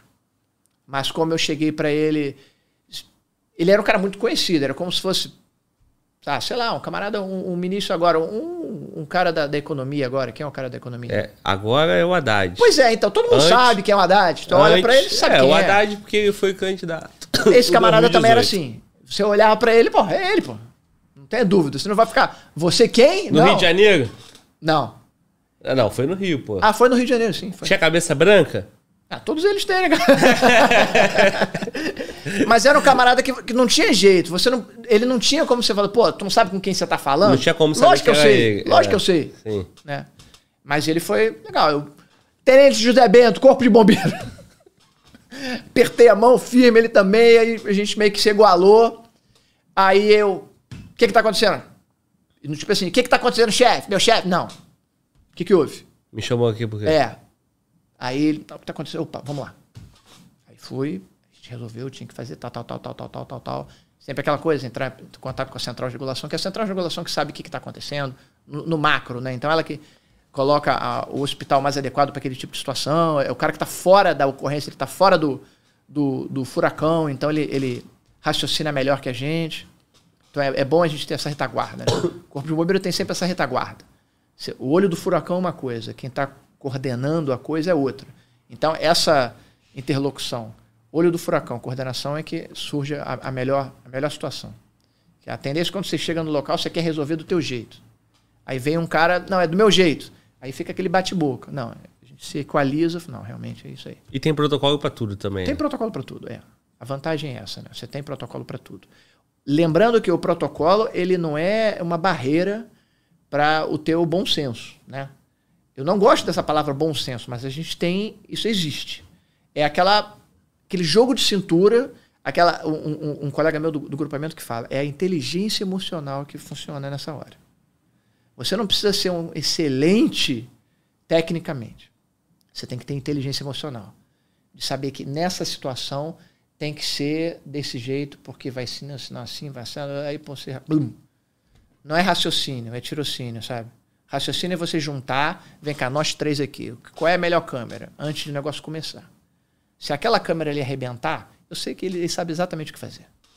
Eu não tenho tanta. eu, eu, eu não tenho tanta certeza assim. Mas é assim, eu, eu não, não peguei, não me lembro de ter pego assim uma outra celebridade. Tô, tô fraco de celebridade. Poxa. Queria ter pego mais gente. Não, e a celebridade, o Walter tá com a dívida e todo mundo quer saber quem é. Ó, vai lá no Instagram do Walter, pergunta lá, meu irmão. O Walter vai cobrar cinquentão de cada um pra falar quem é. A Gávea tinha, tinha muita coisa engraçada. Teve uma. Vamos entrar nos engraçados? Pô, Cara, agora. Gávea- Já tá engraçado, né? Você imagina. você percebeu. cê- essa, essa. Se não, se não tem gente que vai tá aí no chat vai falar assim, é verdade, eu tava lá. nego- ninguém vai acreditar. Dia 24 de dezembro, de noite, né, véspera de Natal, o bombeiro, o quartel do bombeiro sempre faz uma ceia legal para os bombeiros, né? Que a gente é a nossa a nossa força fica quartelada. Diferente da PM, né? A PM não sei se faz ceia porque cada um tá numa esquina. O bombeiro não, o bombeiro faz uma ceia maneira para quem tá de serviço, que a gente tá tudo lá. E ela a, a ceia acontece antes, né? Porque normalmente a gente janta no corpo de bombeiros em torno de 6 horas, 6 e meia. Essa ceia a gente pulou um pouquinho a, a, a- hora, devia de ser mais 8 e meia, 9 horas. Começamos a ceiar. Porque é, Natal tem uma, uma, uma particularidade. Natal as pessoas tendem a ficar deprimidas se estiverem sozinhas e- não é incomum acontecerem situações de tentativa ou conclusão de suicídio. Então é um dia que a ambulância fica já. Vai dar problema. Daqui a pouco me chega o comunicante. O que é o comunicante? O comunicante é o cara que no quartel que ele fica dentro de uma cabine, né? Recebendo as chamadas de emergência do quartel. E ele chegou pra gente, todo mundo no rancho. Aí eu era mais antigo nessa. nessa, nessa o, o oficial de dia era mais novo que eu. Aí ele, meu chefe, tem uma ocorrência aqui, que a dona Maria, não me lembro o nome dela, tá falando que no prédio dela tem uma ave do tamanho dela, meu chefe.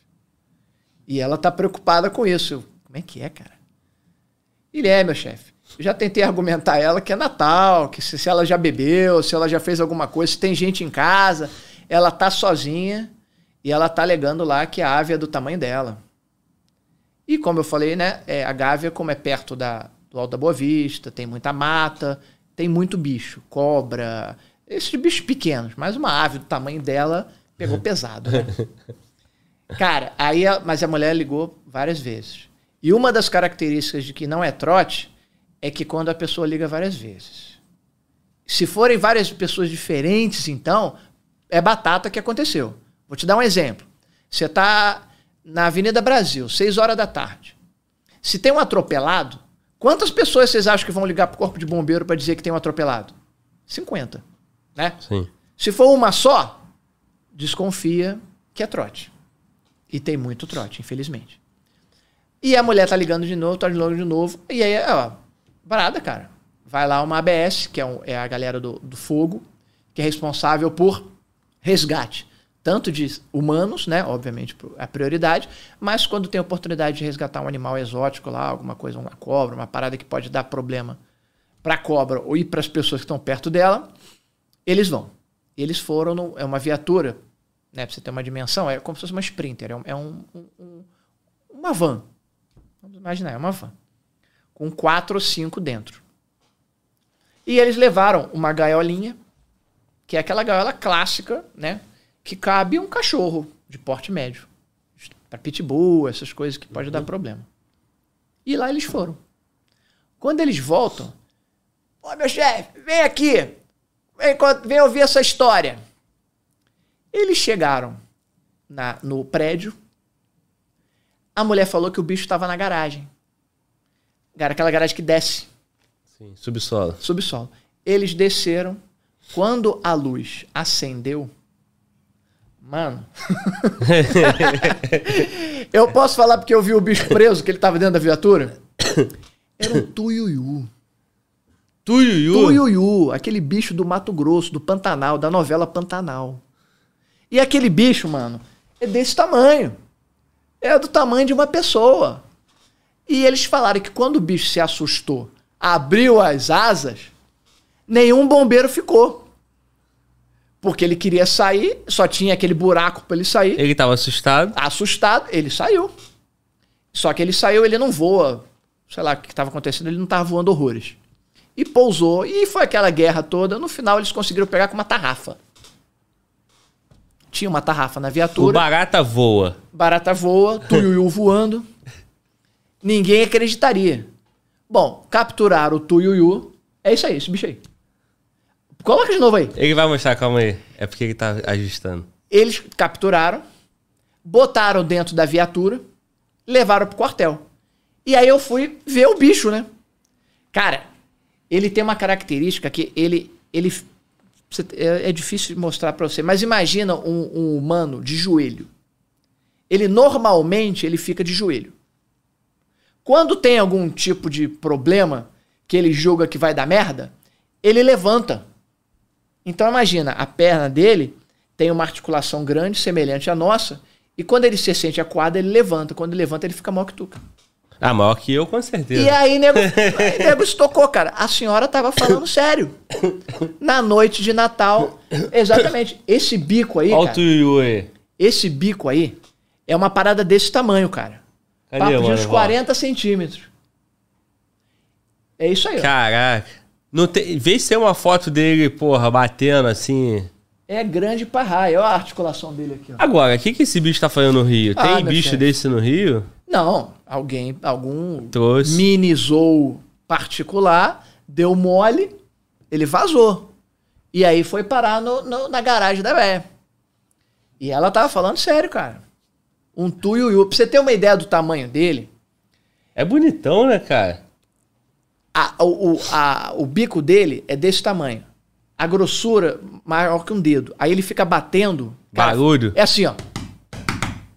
Quem chega? Vou tomar uma bicada dessa aí. Mano, volta, tu tomaria uma bicada do Tuiu? Não, tá doido? é. Agora surgiu um problema, né? Aonde é que ele vai ficar?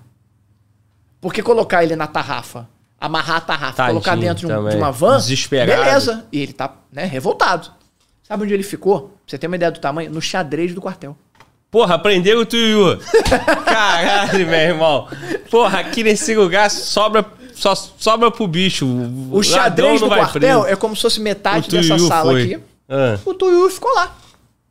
E aí, toda hora que... Ah, isso é... Ó, coisa linda, cara. Toda hora que a gente chegava perto, ele... uh, tipo assim, fala aí. Caramba, meu irmão. O pescoção rubro-negro.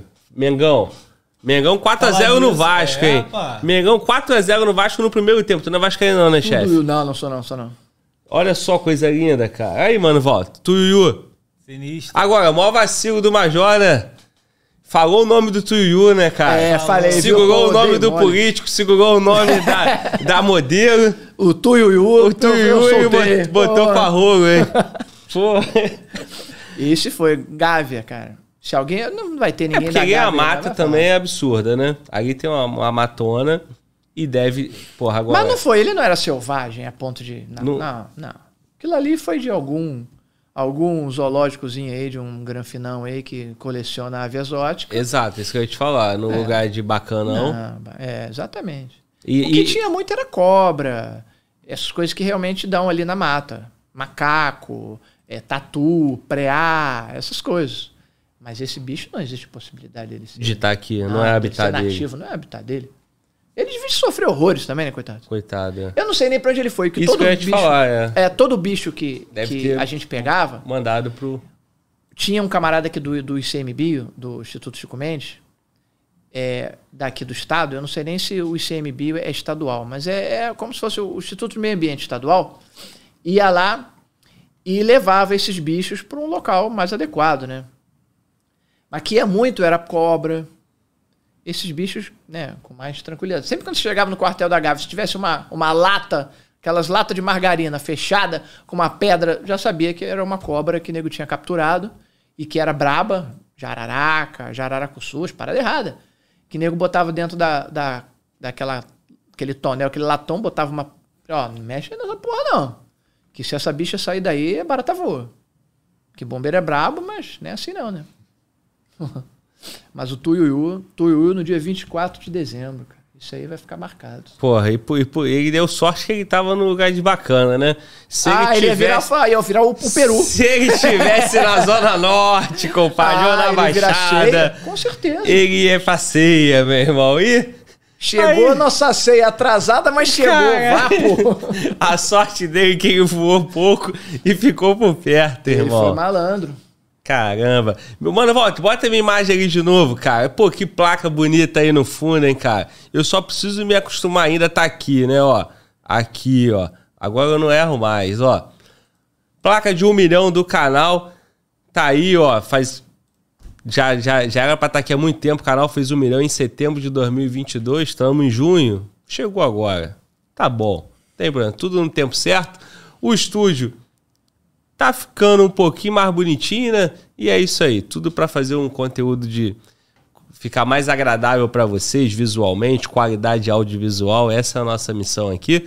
E deixa eu aproveitar também para falar do Estratégia Concurso, que está bem aqui, ó, o QR Code do Estratégia, para você que está buscando estudar, passar no concurso, se preparar, estude com quem mais aprova no Brasil, estude com Estratégia Concurso.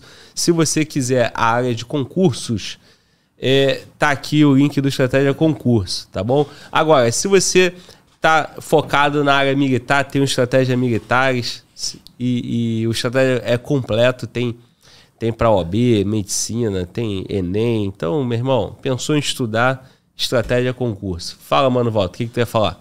Pra galera aí que gosta da PEMERGE, edital está, meu irmão, tá na porta. Verdade, aí, então, verdade. Lembrando que os primeiros lugares quase todos os concursos é do Estratégia Concurso. Então. Muito bom, é isso aí, mano. Volta. Então, ó, tu que quer vibrar, meu irmão, aqui no Rio de Janeiro, Rio de Janeiro tem serviço de, de sobra, concursão aberto. Não só o Rio de Janeiro, Bahia, é, vários outros estados aí. O Corpo de Bombeiro estava com um concurso recente aí, porque recente, o pessoal no chat está é. tá pedindo para falar também sobre isso. O concurso do Corpo de Bombeiros esse ano é, tá inédito, né? Porque ele, ele tá com várias vários cargos, vários cargos, é. O, o, o, Corpo de Bombeiros ele tinha a característica de, de ter o concurso pro, pro combatente, né? O combatente do fogo. E lá dentro ele aproveitava é, as expertises dos combatentes para direcionar para outras coisas que a gente precisa também. O Corpo de Bombeiros ele não, não precisa só de, de combatente de fogo. Ele precisa de toda uma estrutura. A gente chama de combatente do fogo o cara da ponta, né? Eu sou da ponta.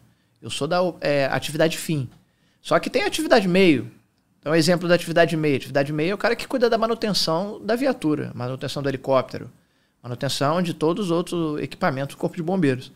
E nesse concurso, ele botou especialista. Então, o camarada já vai chegar mecânico de automóvel, mecânico de não sei o quê. Tem várias especializações, músico, tem muita coisa. É um concurso muito grande, vale a pena. Vamos entrar e estudar, aproveitar. Vai ter muita gente entrando no corpo de bombeiro esse ano. Tomara. Não, eu, vi, eu vi o camarada falando aqui, mestre de lancha. Tem, vai ter muita coisa. Tem, é eu nem sabia que tinha esse, tudo isso. É, o, o, Corpo de Bombeiro tem muitos vetores, né? Quando a gente fala de viatura do Corpo de Bombeiros, a gente imagina. Primeiro você imagina o Corpo de Bombeiros, o camarada que cuida do fogo. E já está bastante claro que não é só isso, né? A gente tem várias atribuições. E viaturas também. Então você não é só o caminhão do Corpo de Bombeiros, aquele bonitão que as crianças gostam. Tem ambulância, tem ambulância, que é uma, é uma lancha, é uhum. é, é, um barco, tem um barco maior. Tem helicóptero, tem um helicóptero grande, já teve avião, tem é, moto aquática, tem moto também, motocicleta, quer dizer, tem muita coisa, tem muitos vetores. E esses vetores dependem de manutenção constante. E é Muito por bom. isso que esse concurso está Botando aí uma gama enorme. Agora, o camarada, quando ele entra aí, o cargo, não segue aquela estrutura de soldado, segue, cabo, segue. segue. Eu não sei, porque quando você entra especialista, eu acredito que você tenha um plus aí nessa promoção. Eu acho que. Eu não sei, tô, tô sendo leviano e falar que, que ele não entra soldado. Eu acho que ele entra com uma graduação a mais. O teu concurso é concurso de oficial especialista? É, o meu concurso foi concurso para. Saúde. É, foi para saúde. Então, tiver, teve vaga para fonoaudiólogo, psicólogo, Porra, esse médico. aí, esse aí manda para cá, cara, o fonoaudiólogo. É isso que você precisa lá. Porra, cara. teve para muita gente, mas eram todos já formados, né? Para os quadros, a gente chama de QOS, quadros de oficiais de saúde. Esse foi um pouco, foi direcionado para a saúde. Foi um concurso enorme, né? Entraram em torno aí de 800, 900 pessoas. Foi muito grande. Foi o último grande concurso. Depois só tiveram eh, concursos pequenos. Esse agora, desse ano, é um compatível com, a, com o tamanho do que teve. Isso é de outra coisa completamente diferente. Bom demais. Agora, tinha concurso também só para os guarda-vida? Já teve uma Tem, época, né? sempre tem, sempre tem. Sempre esse é tem, é mais, né? É, esse é mais, é mais é menos espaçado, né? E esse aí, o, o, o TAF é pesado, né? É, o, o, o, TAF do Corpo de Bombeiros muda muito, né? Na verdade, nós temos três categorias de TAF. Né? Tem o TAF é, para o bombeiro é, o iniciante, né, o, o combatente, tem o, o, TAF, quando você vai fazer um, um, um, curso que eles jogam de média complexidade, complexidade, tem o TAF quando você vai fazer um curso brabo mesmo.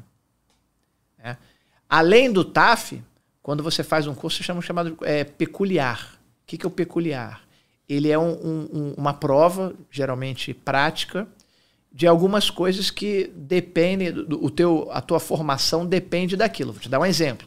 No nosso CTO, além de ter o TAF, o, o, o, mais brabo possível, o camarada tem um curso de, de, de nós e voltas de, de, de, de, corda. Ele tem que saber dar uma quantidade, uma determinada quantidade de nós. Ele tem que nadar uma determinada quantidade de quilômetros. É uma coisa específica para cada curso. Então tem isso. Mas para o cara que está chegando civil, normalmente é o TAF padrão. É, teve uma numeração, número 1, um, número 2, número 3. É o TAF padrão. Tem diferença entre homem e mulher, só isso. Sim. Outra pergunta aqui do chat. Mano, Val, tô roubando teu emprego aqui, cara. Tu quer fazer, mandar as perguntas aí? Eu já ia fazer mais uma, que eu fico aqui, meu irmão, ó, um olho no peixe, outro no gato.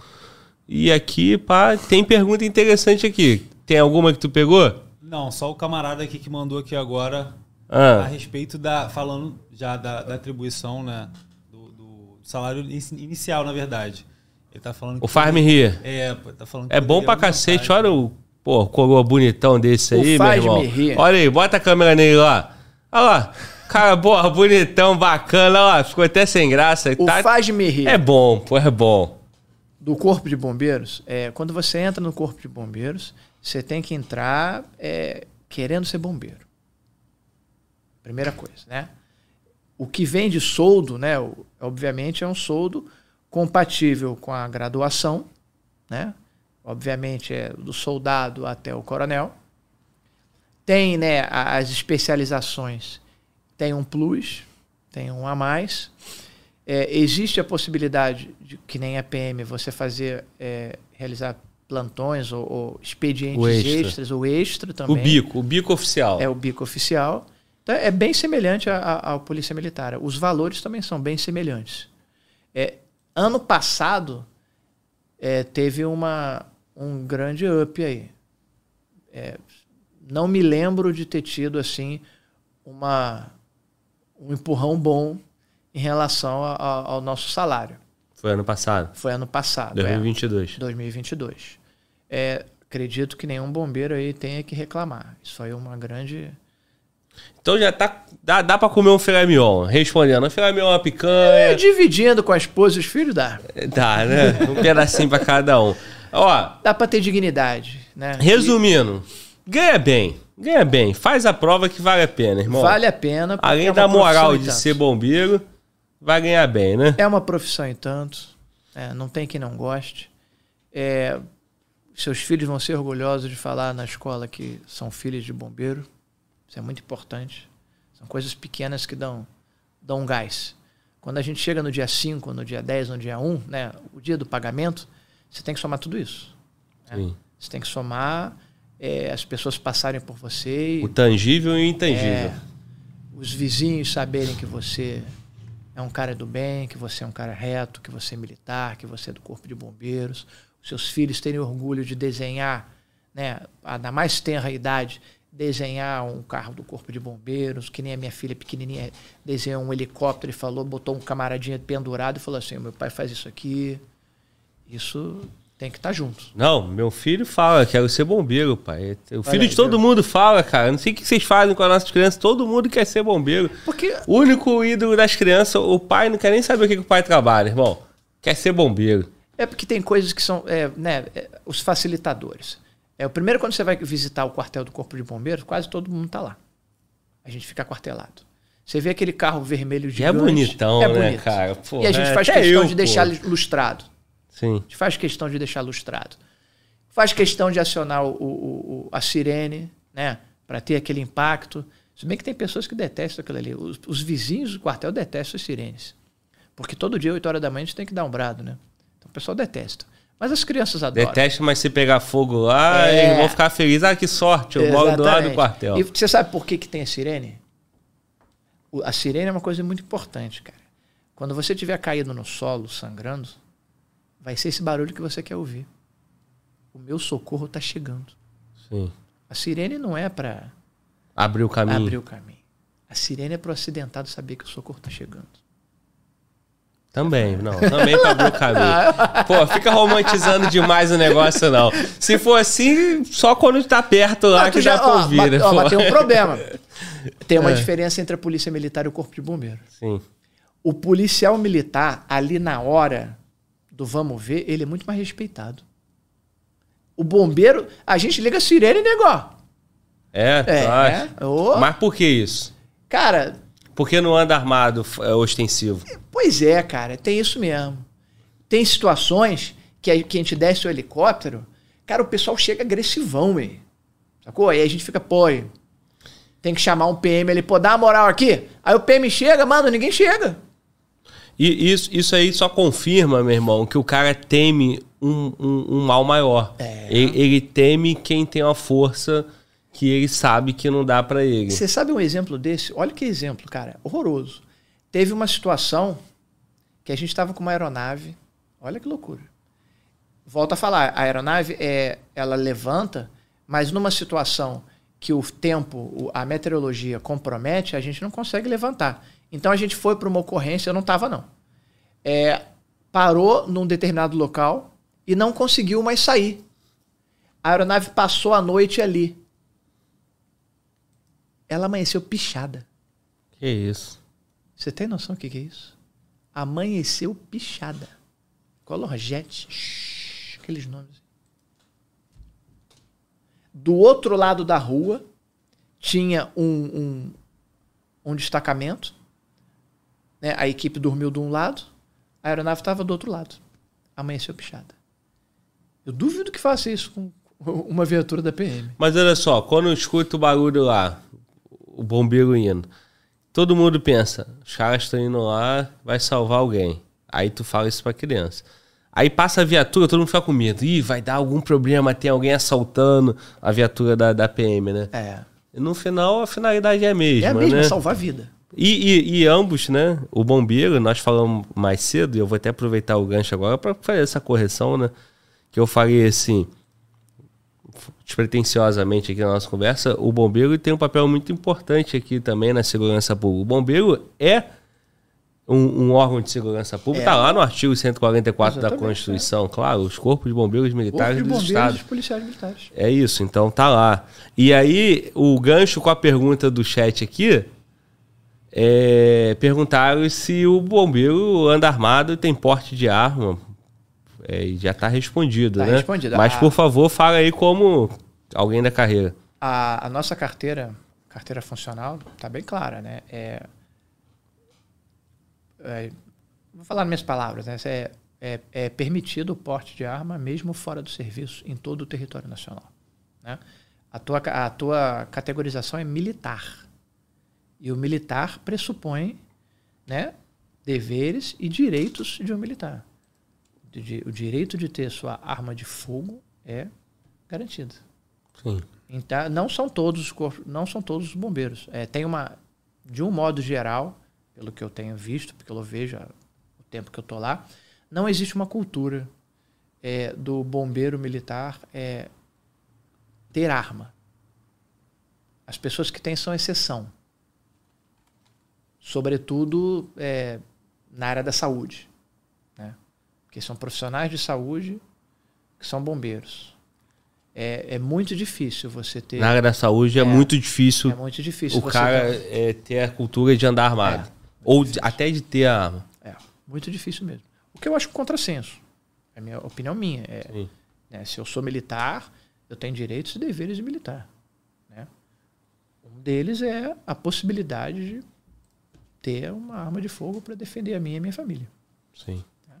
Pressupõe que eu sendo militar, eu tive treinamento para isso. Eu tenho idoneidade para isso. Né? Quando você entra no meio militar, você tem uma história pregressa a ser, a ser é, como é que se diz, investigada. Você só entra ilibado. E você só continua ilibado.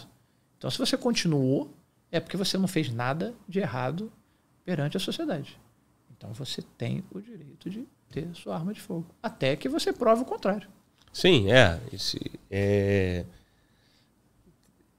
Por ser um órgão de segurança pública, uma instituição de segurança pública, automaticamente todos os servidores têm um porte de arma Exatamente. é, automático, né? Entrou no concurso, tomou posse, tem É, porte é, de arma. te- tem tem uma, uma, uma coisa em relação à praça e, e oficial.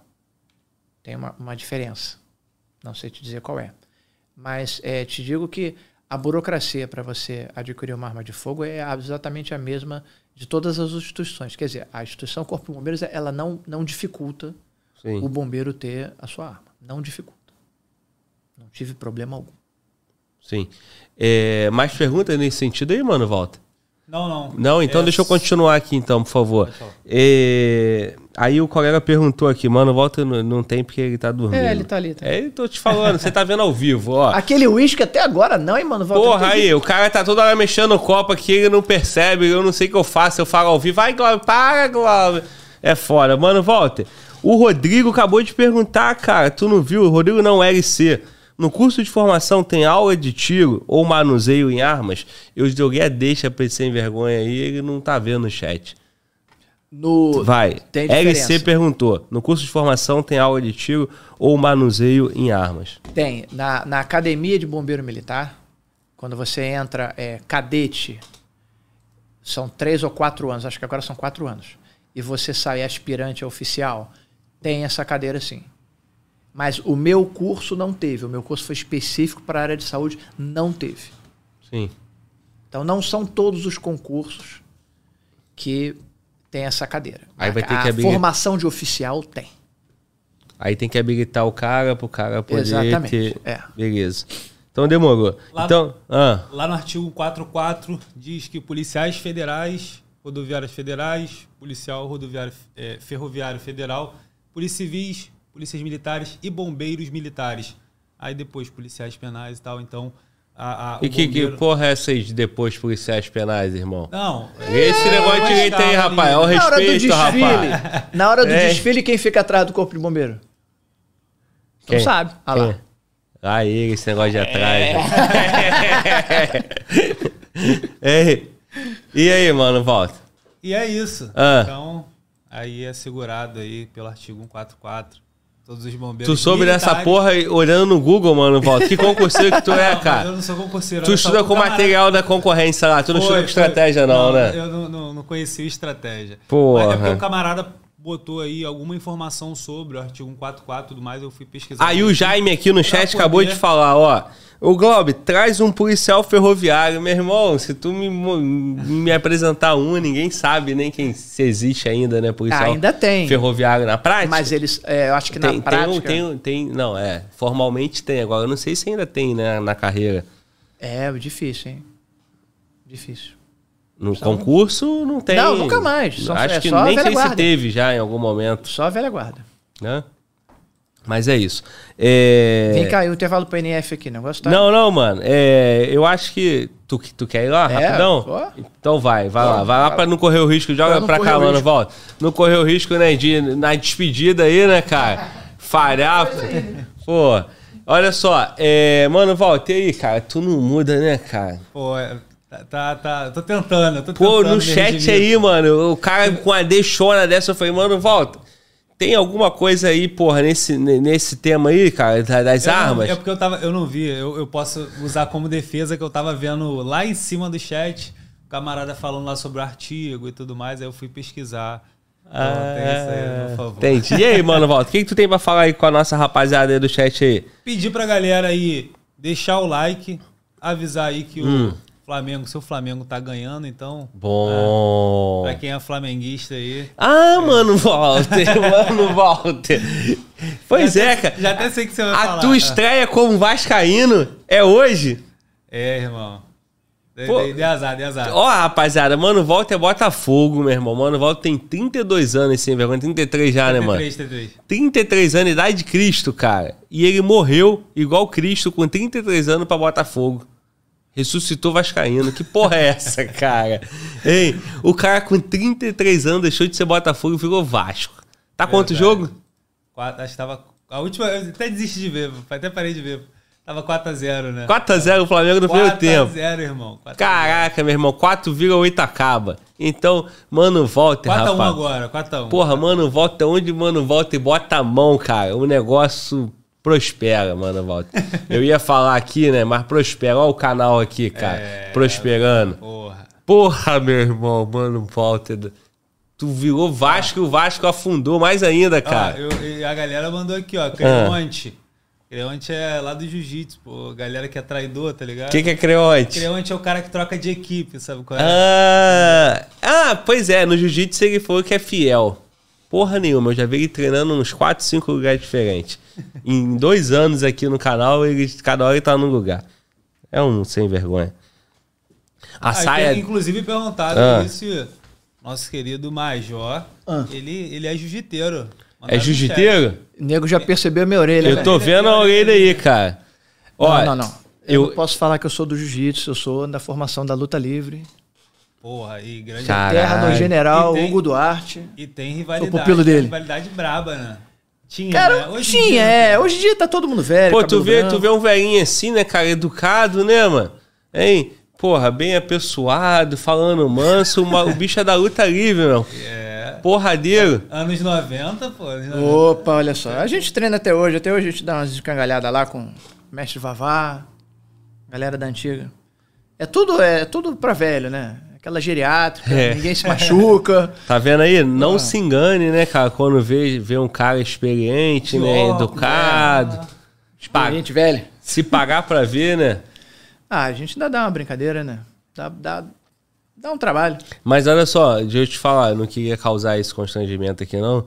Mas segundo o Mano Walter, tem orelha assim quem é muito ralado no tatame, os fracos. Ah, não. com Porque certeza, segundo é. ele, ele, como ele não tem a orelha estourada, ele fala que esse negócio de orelha é pros fracos. É. Só que eu vejo cada casca grossa aí, faixa preta, brabão, com a orelha estourada. Cara, o começo da. o e ele fica do falando essa é- graça aí. Quando os caras vêm aqui, eu boto ele no. É isso aí. Quem tá no também- Brasil todo ouvindo aí também- encontrar o mano volta na rua, ele fala isso aqui.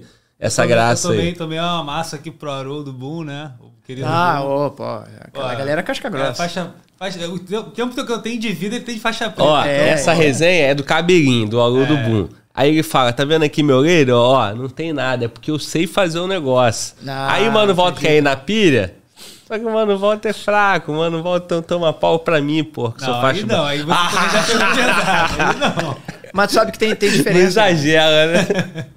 Tem gente que tem a orelha é, flexível demais Sim, e sim. realmente não, Sim, não, não- não não estoura, acontece não nada, não estoura. estoura nada. A minha, ela tá muito tempo assim, que foi logo no começo. Já me só- arrebentei. só um lado, cara. né? Não, esse lado aqui também. Ah, tá também, é. É porque Eu me o- arrebentei muito rápido. Foi muito rápido mesmo, cara. Papo aí de Aí. primeiro ano, segundo ano, eu já tava todo destruído. É, tem uma galera aí que. Faixa- cara. faixa Tu não branca- conhece a gíria É. do Laígue, não, né? Da Bahia, não, né? Não, Laígue. Não é Laígue, não, como eu falo, não, tá? É lá, É Laígue. Lá ele. Ei, pô, tu não pode fazer isso, não, chefe. A gente já, é- já é amigo, né, cara? Íntimo eu já posso te sacanear, Já né? pode, Pô, tranquilidade. ele falou, como é que ele falou? É, todo arrebentado É, que e depois se arrebentou logo no começo. se arrebentou logo no começo e depois, porra, logo, logo, logo eu fiquei todo estourado. É. Esse Ah, é, é, tá- ah, é igualzinho quartel, cara. Ele, É chefe. igualzinho. A quinta série, né? É, não, a, gente não, a gente não sai da quinta série, cara. Porra, esse Globo é um Aí, farrão aí mesmo. o né? baiano criou lá ele pra coisas de duplo sentido, né? O baiano lá ele. Teve uma galera aí, os camaradas lá da Bahia. Tem muito aqui.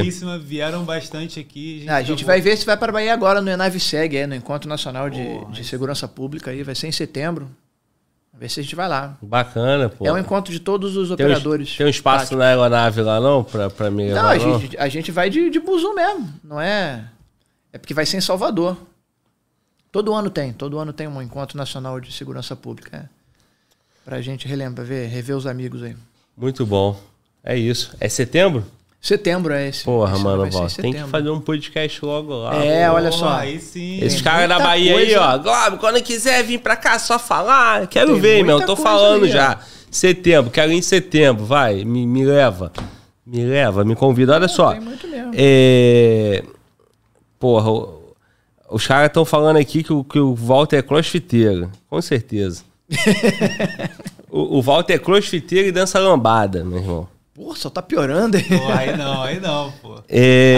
Aí, aí tá me desmoralizando, pô. E aí, meu irmão, vamos lá. Falamos, falamos, porra, do gol, falamos do salvamento. O que, que foi, mano, Volta? Tem um superchat, não sei se você viu aí, tem um superchat do Michel, uma pergunta bem interessante, isso daí. Eu vi, eu vi. Você viu? Eu vi. Então no momento certo a gente manda ela. Não, não, pô, pô, o momento certo pode ser agora, Pode cara. ser Tu- agora? Tu, Pode sabe agora. quando é o momento certo? Michel. Michel Moreira mandou aqui, ó. Mas Michel Robinho Moreira? já voou. É. Esse é o Coronel Michel. É chegar, tá vendo aí? É o Coronel Michel. vendo aí? não o Michel. Pô, coronel.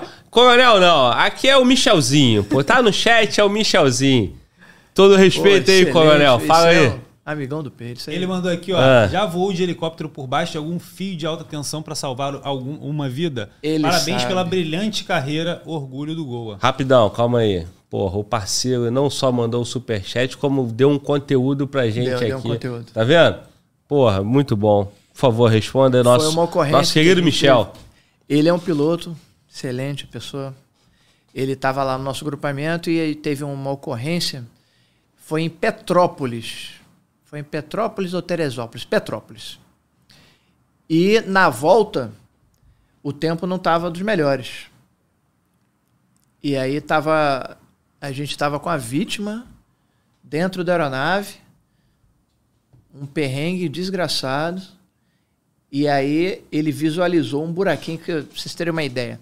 Quando a gente tem um, um- uma dificuldade com com tempo, todo mundo acha que é o problema do, da, do voo da aeronave não é a chuva. O problema do voo da aeronave é quando as nuvens descem, né? E aí você não consegue visualizar nada. E aí não tem o que fazer. O tipo de aeronave que a gente utiliza, a gente tem que descer e esperar esperar abaixar a poeira. E a gente estava já com a vítima, a equipe completa, e a gente tinha que voltar para o Rio de Janeiro. E a gente teve que passar nesse buraquinho aí que foi a, foi a expertise dele. Toda vez que tem uma situação complicada, a gente, de alguma forma, se reúne ali em segundos e decide o que vai fazer. E eu fui voto vencido por ele, ele bancou e fez certo. Porque eu sou sempre o cara do contraponto. Eu, sei- eu, eu me especializei nisso. Quando tem um problema que pode comprometer a segurança da equipe, eu sou o primeiro a chiar. Eu sou o policial bobão. E tem sempre né, o policial audaz. E a gente faz aquele contraponto. E aí ele falou assim, gente, ó, a gente vai ter que passar por aquilo ali. E realmente era, era uma camada muito baixa, mata, e para variar, para piorar a coisa, no buraquinho que a gente tinha que passar, estava passando fio de alta tensão.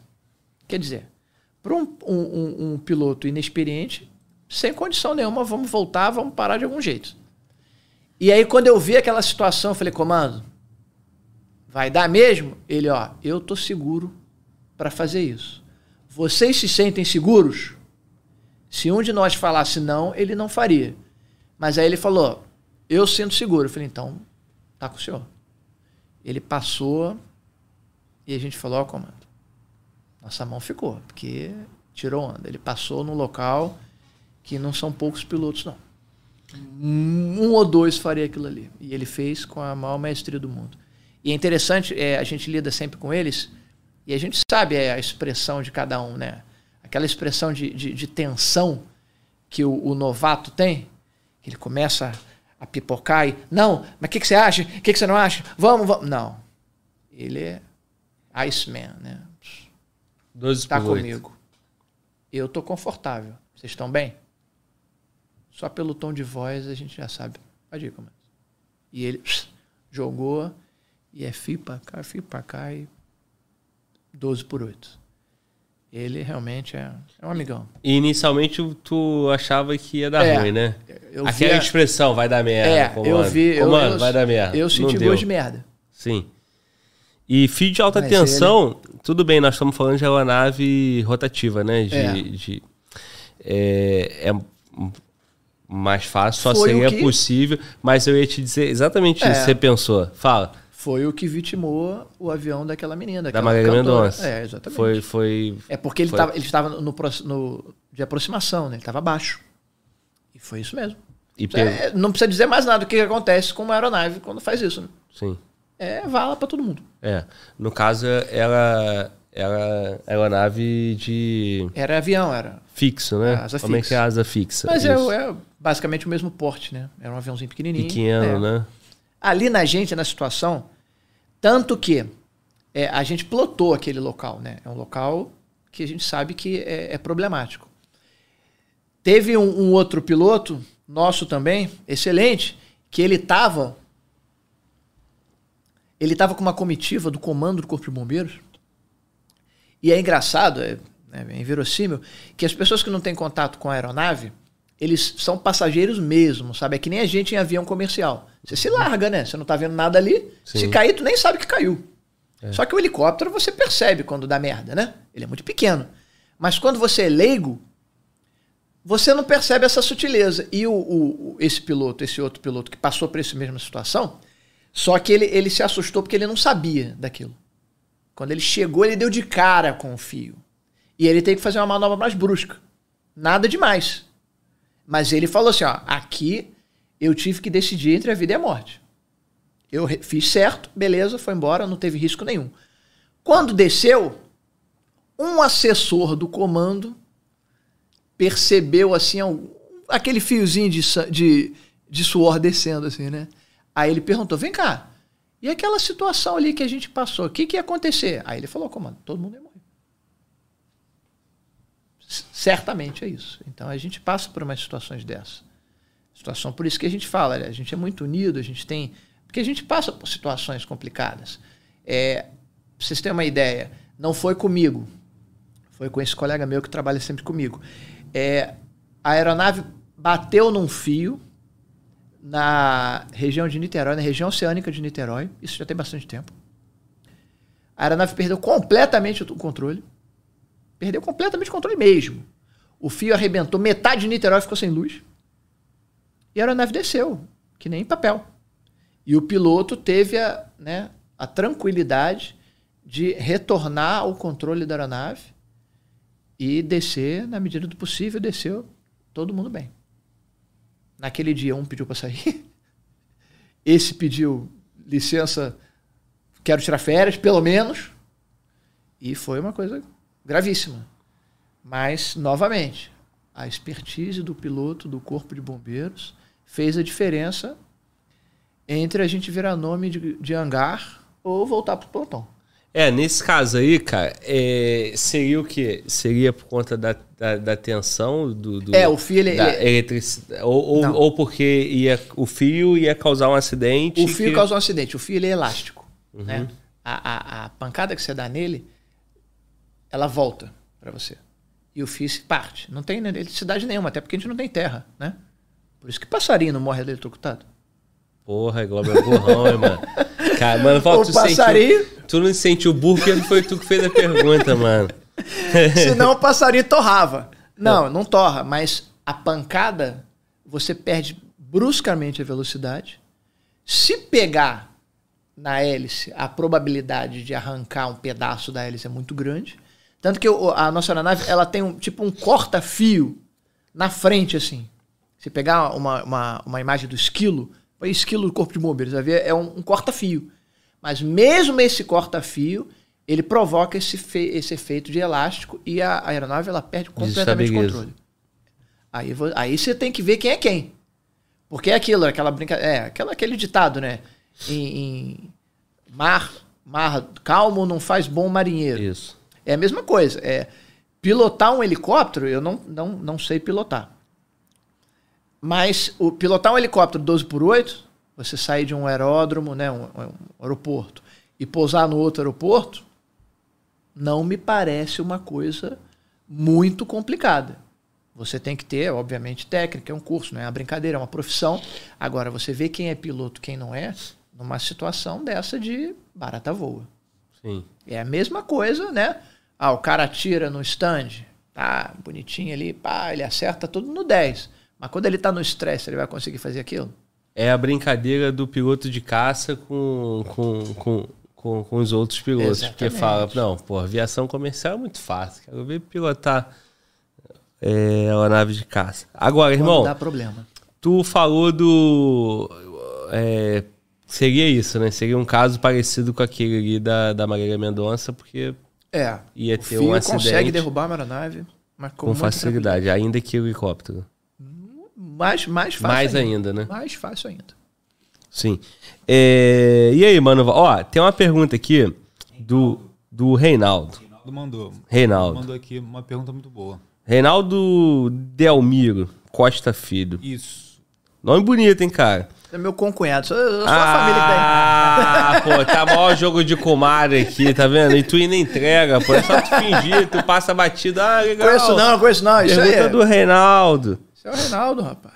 Então o Reinaldo perguntou se é, qual material acessório ou recurso que o senhor gostaria que o Goa tivesse.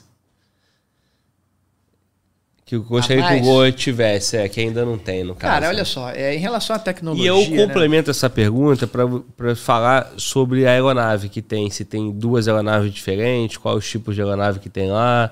Vamos e, lá. e qual o equipamento que tem à disposição do Goa e o equipamento que o senhor gostaria que tivesse. Vamos lá. É, as aeronaves que a gente opera são as aeronaves que a gente chama de é, monoturbina, né? É uma, é uma, tem uma turbina só, é o chamado esquilo. É uma aeronave extremamente simples, tecnologicamente falando. né? Ela não é nada nova, não tem não é nada muito tecnológico, mas ela é um Fusca. Ela aguenta tranco, ela é, né, tem uma versatilidade muito grande. Agora, recentemente, a gente adquiriu uma aeronave é, muito maior, né? É um AW169, é um enorme gigante. Ainda não está em operação por questões burocráticas. Ela tem vantagens e desvantagens. Uma vantagem, é, me parece óbvio, né? Ela, ela, ela tem um conforto maior, ela cabe em duas vítimas, né? O, o deslocamento dela é mais confortável, ela é, o esquilo ele é pequeno, ele é, é, é um Jeep, mas ele pousa em qualquer lugar, né? ele tem uma versatilidade muito grande. Quando o piloto é, adquire uma expertise nele, é, ninguém segura. Então, em relação às aeronaves, e, e, aqui no Brasil já existem corpos de bombeiros e polícias militares, né? Que têm aeronaves mais sofisticadas, mas eu, sinceramente, não acho que isso seja uma, um determinante para o sucesso ou não da operação. Existem aeronaves mais sofisticadas? Existem. Mas vai ter sempre, é que nem arma, né? Ah, qual é a arma de dotação da polícia militar? Ah, é um determinado fuzil. Existe um fuzil mais tecnológico? Existe. Óbvio que existe. E vai existir sempre. Provavelmente ano que vem vão ter fuzis mais tecnológicos. Mas não tem nada de, de errado, nada de ultrapassado. O esquilo não. Ele serve para exatamente o que a gente faz. Embora algumas pessoas achem que é, deveríamos já ter aeronaves biturbinas. Qual seria a grande diferença assim?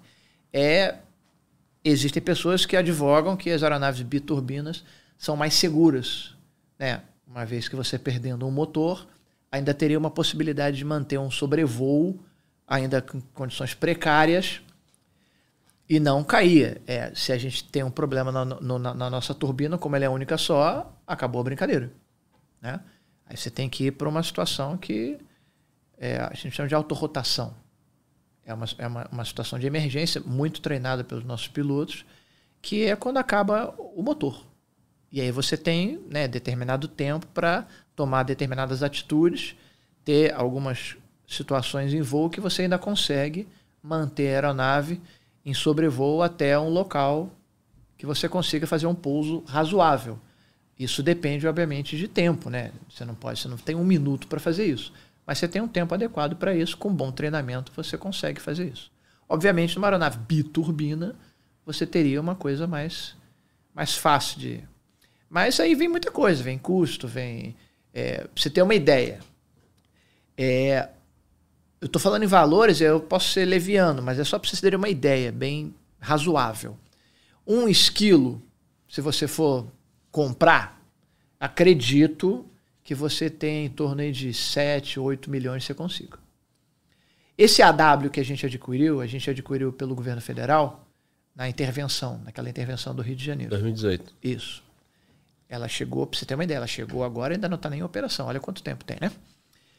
O seguro dela é em torno disso aí. Só o seguro? Só o seguro. É. Então, é, a instituição Corpo de Bombeiros ela tem, tem o seu papel, tem a sua dotação orçamentária, mas que tem que pensar né, em toda uma estrutura. A manutenção, né? Não é só a comprar. A manutenção e a estrutura, né? E aí vem aquelas, aquelas, é, aquelas reuniões. Um helicóptero cabe em quantas ambulâncias?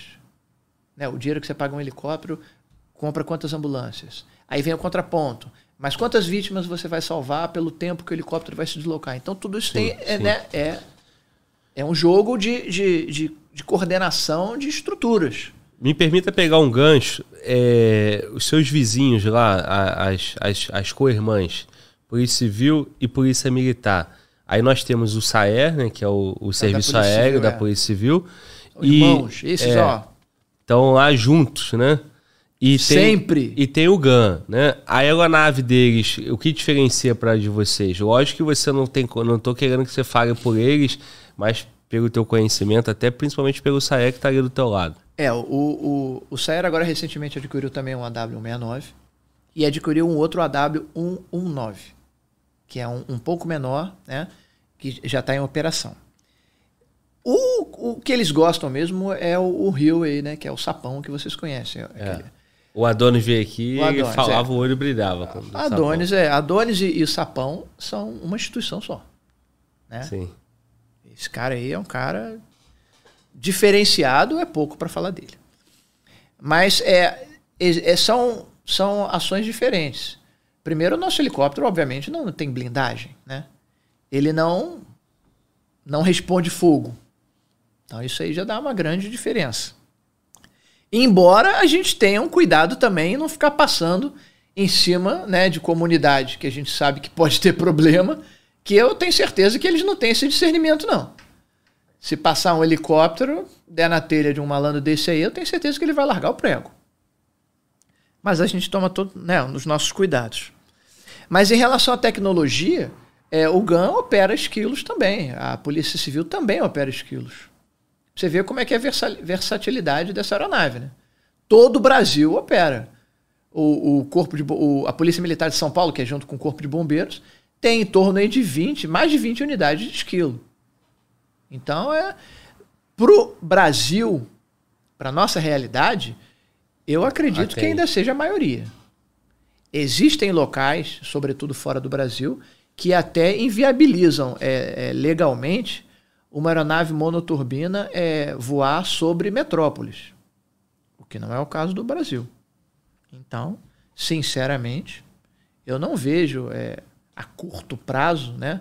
uma necessidade muito grande da gente substituir as nossas aeronaves.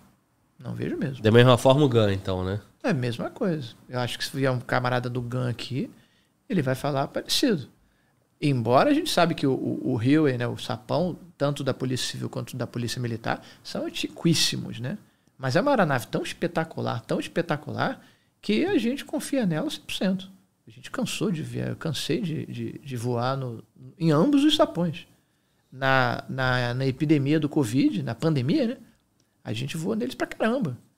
Porque o nosso helicóptero não comportava uma, uma maca que a gente utilizava, que é a chamada maca hermética, né? Uma maca que, que a gente é, coloca a vítima de Covid lá dentro e a gente não tem contato nenhum com essa vítima. Só através de orifícios que a gente fixa e isola, justamente para proteger a, a, a tripulação. E nessa, nessa nessa pandemia, nós somos os primeiros pioneiros no Brasil a utilizar essa maca. Essa maca veio da, da Força Aérea Brasileira, veio de um, de um coronel que fez o, o CTO com a gente, um parceiro inacreditável que a gente tem na aeronáutica. E ele disponibilizou essas marcas que, a princípio, eles foram, elas teriam que ser utilizadas há muito tempo atrás, quando teve aquela possibilidade de pandemia de ebola, há uns 10 anos atrás começou a ter aquelas pandemias de ebola. Pandemia não, né? Epidemia ainda de ebola na África. E a, já tinham reservado essas macas para, se desse merda, pandemia, utilizar. Não deu merda, só que veio Covid. E aí a gente viu, cara, a gente vai ter que. Quando explodiu a pandemia, a gente falou, cara, a gente vai ser utilizado para caramba. Por quê? Aquilo que eu falei para vocês. As cidades pequenas, que não têm condição de manter uma unidade de terapia intensiva para um paciente Covid, vai solicitar a gente para a gente transportar para os grandes centros. Não deu outra. Sim. E a gente fez isso pra caramba. E a gente se armou. Falei, opa, vamos nos armar. Primeira coisa, vamos proteger a equipe. Vamos pegar a maca hermética da aeronáutica e colocar na nossa viatura, né, na nossa aeronave. Quando a gente foi tentar colocar, não cabia. Porque ela é um pouquinho maior que um, um, um ser humano. Ela deve ter em torno de dois metros no máximo. Só que não cabia na, no trilho lá do esquilo. E aí a gente falou, ó, chegamos para o Estado e falou, ó, cara, a gente tem que ter é, ajuda das instituições que têm aeronaves de maior porte. E aí quem se candidatou? Polícia Civil, Polícia Militar e o, o, a aviação VIP do Estado. Liberou a hora que vocês quiserem. Vocês tripulam a aeronave da gente e a gente fornece os pilotos a hora que vocês quiserem. E assim foi feito. A gente fez N voos de pacientes Covid gravíssimos com as aeronaves, com os, os dois sapões, né? o sapão tanto do GAN, Polícia Militar, quanto do SAER, da Polícia Civil. E ainda fizemos voos com o, a equipe a aeronave VIP né, do, do estado do Rio de Janeiro. Nisso que a gente aí, de tanto a gente fazer, a gente infelizmente perdeu o subtenente Machado. Que no, nesse inteirinho ele foi contaminado pelo Covid, a gente não pode obviamente, é, pre, é, saber se foi exatamente em voo ou se não voo. O fato é que a gente conseguiu provar uma relação causa e efeito, né? E a família é, foi. A gente conseguiu que, que a família tivesse um, uma coisa a mais para se manter, porque perdeu o arrimo dele. Né? O subtenente Machado, pessoa maravilhosa, um dos pioneiros do grupamento de operações aéreas, pessoa que ensinou muito para a gente. Quando a gente chegou no grupamento de operações aéreas em 2011, não existiam enfermeiros no grupamento. Eram técnicos de enfermagem. E esses técnicos de enfermagem ficaram até bastante pouco tempo. E eles que ensinaram tudo pra gente. Então a gente não tem vergonha nenhuma de falar que o enfermeiro foi aluno do técnico de enfermagem. Porque eles sabiam de operação aérea pra caramba. Machado tinha quase 30 anos de operação aérea. Então era um camarada que sabia passar muito pra gente.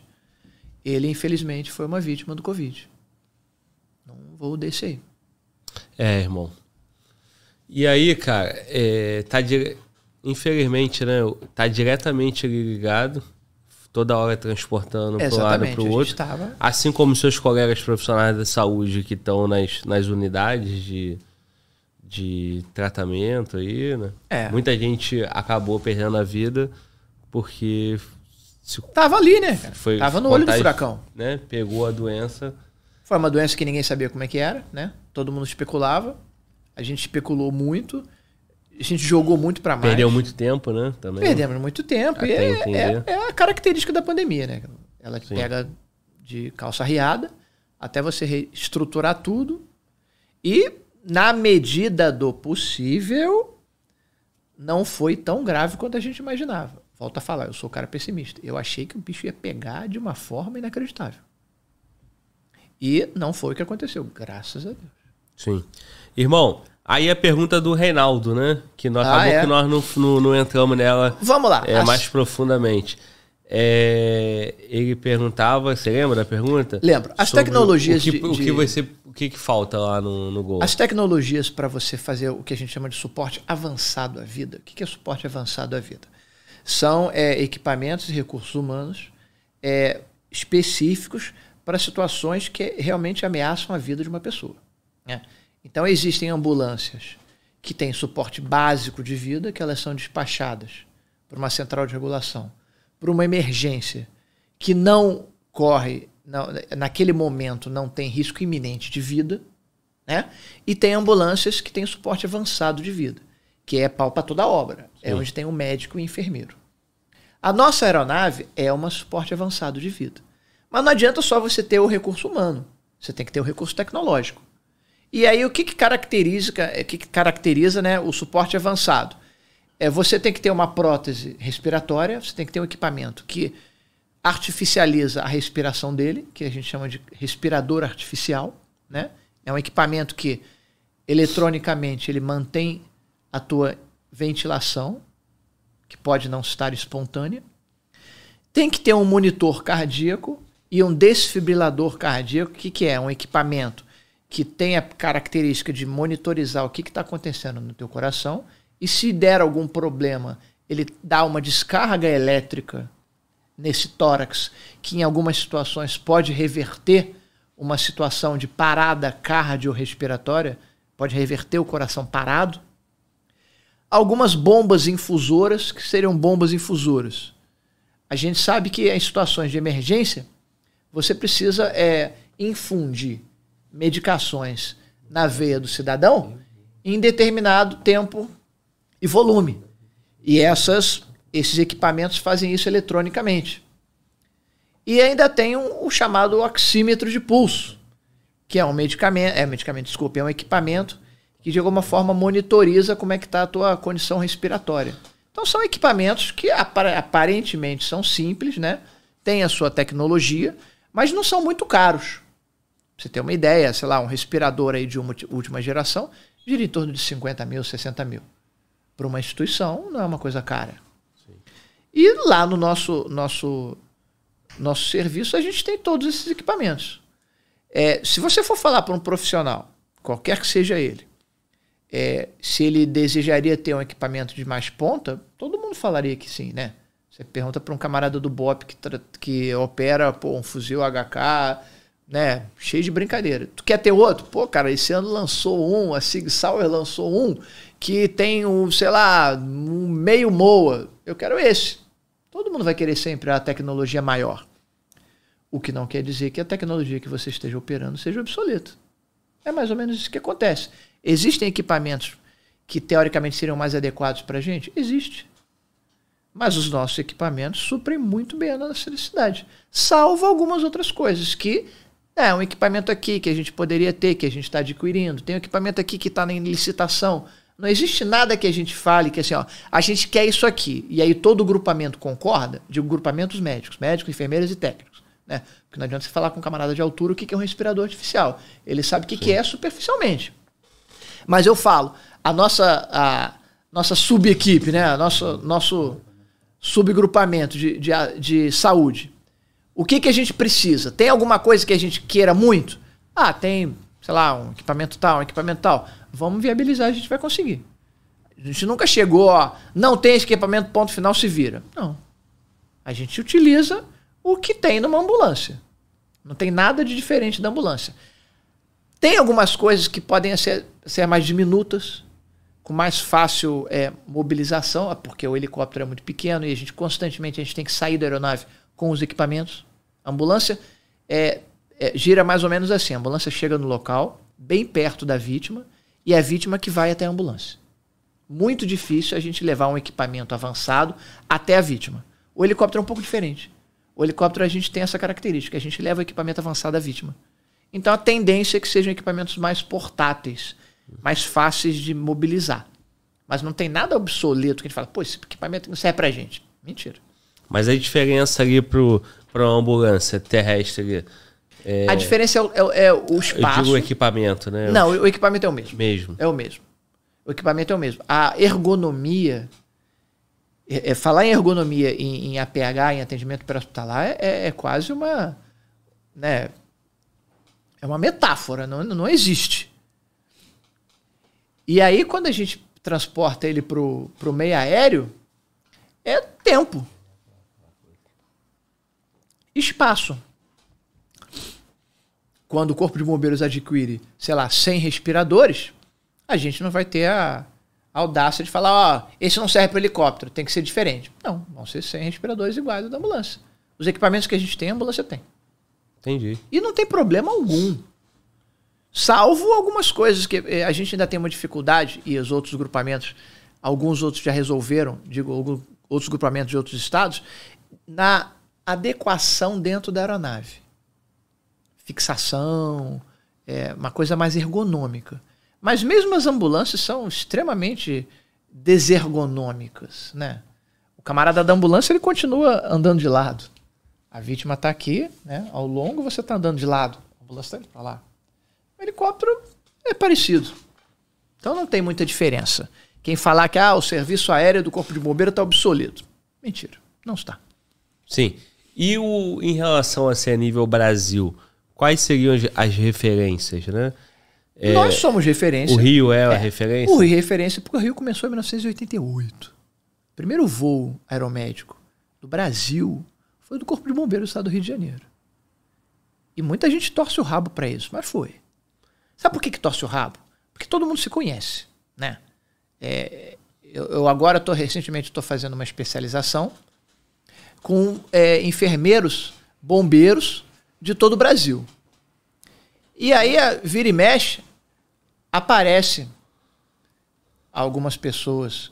Ah, eu tenho 25 anos de aeromédico. Eu tenho 30 anos de aeromédico. Falei, cara, eu, então não sei fazer conta. Porque a gente começou em 88. A gente, eu digo, grupamento. Eu cheguei lá em 2011. Em 2011 não tinha enfermeiro em helicóptero no Brasil. Tínhamos nós quatro. Os quatro oficiais que foram para lá. Agora tem gente com, especial, com, com, com 25 anos de experiência. Como é que é isso? Eu não sei. Isso aí é o efeito da internet, é, onde todo mundo é o que, o que acha que é e o que ele quer convencer que é. Eu vou te falar, não Veio vou falar um colega aqui, paramédico e de combate, né, lá do BOP, e ele falou a mesma coisa, ele fez essas críticas, né? E eu imagino como que para vocês é, é, é chato, né? Ver pessoas que não passaram e não sofreram o que vocês sofreram, né? Vendendo a autoridade que talvez não tenha, né? Mas é, é assim, geração assim, quem, internet. Exatamente. Fala quem quero quer. vender meu curso. Exatamente. E falo que eu E o objetivo é sempre esse, cara, é vender curso. É, infelizmente. Eu adoro dar treinamento, adoro. Mas, cara, quem me conhece, fala que eu não ganho um tostão nessa brincadeira. O pessoal da polícia, eu quero alegria maior, eu quero ver, me dá alegria maior que alguma polícia militar, um policial civil, como sempre faz, me chama para dar treinamento. O pessoal do exército me chama para dar treinamento. Eu vou amarradão, vou feliz da vida. Pô, cara, eu tô divulgando a minha arte. Porra, eu quero que mais gente. Eu trabalhava com um camarada no Anjo do Asfalto, saudoso Anjo do Asfalto, que ele falava assim: é, Bento, mais uma ou menos uma? Eu falava assim, cara, é menos uma, porque a gente quer treinar todo mundo, cara. Eu não quero fazer nome, não, mano. Eu quero treinar uma galera. Se nego me chamar, eu vou amarradão, feliz da vida. Vai ficar cagando goma? Porra. Aí teve um camaradinha desse aí, meteu essa de 25 anos, 30 anos. Aí quando o nego foi interpelar, o nego sacou, né? Pô, peraí, que isso? 25 anos? Não tá batendo. Porra, não tá né? batendo. Tu é novo, cara. Cara, a professora falou assim mesmo, cara. Pô, tu é novo, cara. 25 anos de praça, né? Aí o cara meteu essa. Esse ele vai até saber quem é. Ah, porque quando eu servi, 18 anos, eu servi num quartel é, de helicóptero do exército. Aí ele conta como experiência.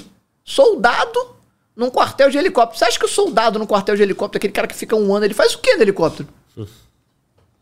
Aí o cara mandou essa pra gente. É. Eu falei, pô, mano, peraí, cara. Em 88 não tinha ninguém. Foi uma operação verão que a galera da ambulância viu uma possibilidade de trabalhar com o departamento de estrada e rodagem do Rio de Janeiro. Juntaram, pegaram pilotos civis pegou a galera do Corpo de Bombeiros e vamos fazer uma operação verão na região dos lagos, que tinha muito acidente. E essa operação deu certo. E aí ficaram aumentando, aumentando, acabou, cara, vamos fazer essa porra e vamos deixar. E desde 88 tá lá. Eu não cheguei em 88. Eu cheguei em 2011.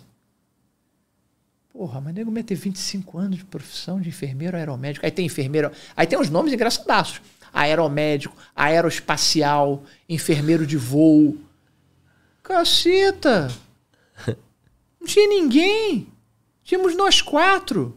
Porque a gente substituiu os técnicos de enfermagem porque teve uma decisão do Corém, que é, decisão do Ministério da Saúde, que saiu em 2004, que para unidades avançadas não podia ter o, o técnico só. Tem que ser o enfermeiro, porque o enfermeiro é uma profissão liberal. O técnico de enfermagem ele tem que ter um enfermeiro respondendo pelo serviço. Então, em situações avançadas, em esporte avançado de vida, tem que ter um médico e um enfermeiro. Se tiver um técnico, melhor ainda. Para a gente, melhor ainda. Que a gente tem um baita técnicos. Nós temos técnicos excepcionais. Excepcionais. Mas tem que estar junto. Não pode estar só médico e técnico. E sempre foi assim. E aí teve uma hora que o Corpo de Bombeiros falou assim, que vamos nos adequar à legislação. E aí chamou a gente, chamou, né? Pra gente fazer o curso. E a gente deu a cara tapa, vamos lá ver essa porra. E todo mundo raspou a cabeça e botou o númerozinho no peito. E entramos mesmo. E a gente botou, bancou, e naquela época só tinha gente. Aí agora que o negócio ficou, ficou de moda, é que nem o que eu falo para vocês. É o tal do APH tático, né? Sim. O APH tático, cara, o, o APH começou como tático. A nossa profissão, enfermagem, começou com uma louca que era rica pra caceta e resolveu ir pra guerra para cuidar de ferido. Que é coisa mais tática do que isso. Né? A Florence Nightingale, que é a nossa patrona, a 1800 menininha, fez isso. Então o APH tático está desde essa época. Toda o, todo o APH, todos os protocolos de emergência vieram de guerras. A última foi o Vietnã. Os Estados Unidos viu todos os, os ex-combatentes do Vietnã, a expertise de trabalhar com situações de trauma, tiro, explosão, pedaço de gente para cada lado. Vamos botar esse pessoal no civil porque está tendo muito acidente de trânsito. Aí que surgiu o 911. 911 surgiu de ex-combatentes. APH tático. E de, aí acabaram-se as guerras, abrandaram-se as guerras. Aí virou o APH civil, que todo mundo conhece. Aí virou bombeiro, virou corpo, SAMU, aquela coisa toda. Aí o Rio de Janeiro, como o pessoal da segurança pública se tocou que a gente estava morrendo à míngua, a gente não, eles, né? Eu não, passo, eu não faço confronto, né? Eles estavam morrendo à míngua, vamos nos juntar ao pessoal do APH civil e vamos trazer para a nossa realidade. Aí vem o paramédico do BOP, o paramédico da PM, o GESAR. Eu me lembro do, do, do, do congresso que o GESAR meio que se apresentou para a sociedade Sim. em 1996. 1996, olha quantos anos tem isso aí, cara. Aí o cara do APH Tático fala que ele que reinventou essa porra, tá louco. Isso tá desde antigamente. Aí o pessoal do BOP se apoderou disso aí, o pessoal da Core, aqui do Rio de Janeiro, Rio de Janeiro que emanou isso para tudo quanto é lugar do Brasil. Aí todo mundo agora é APH tático.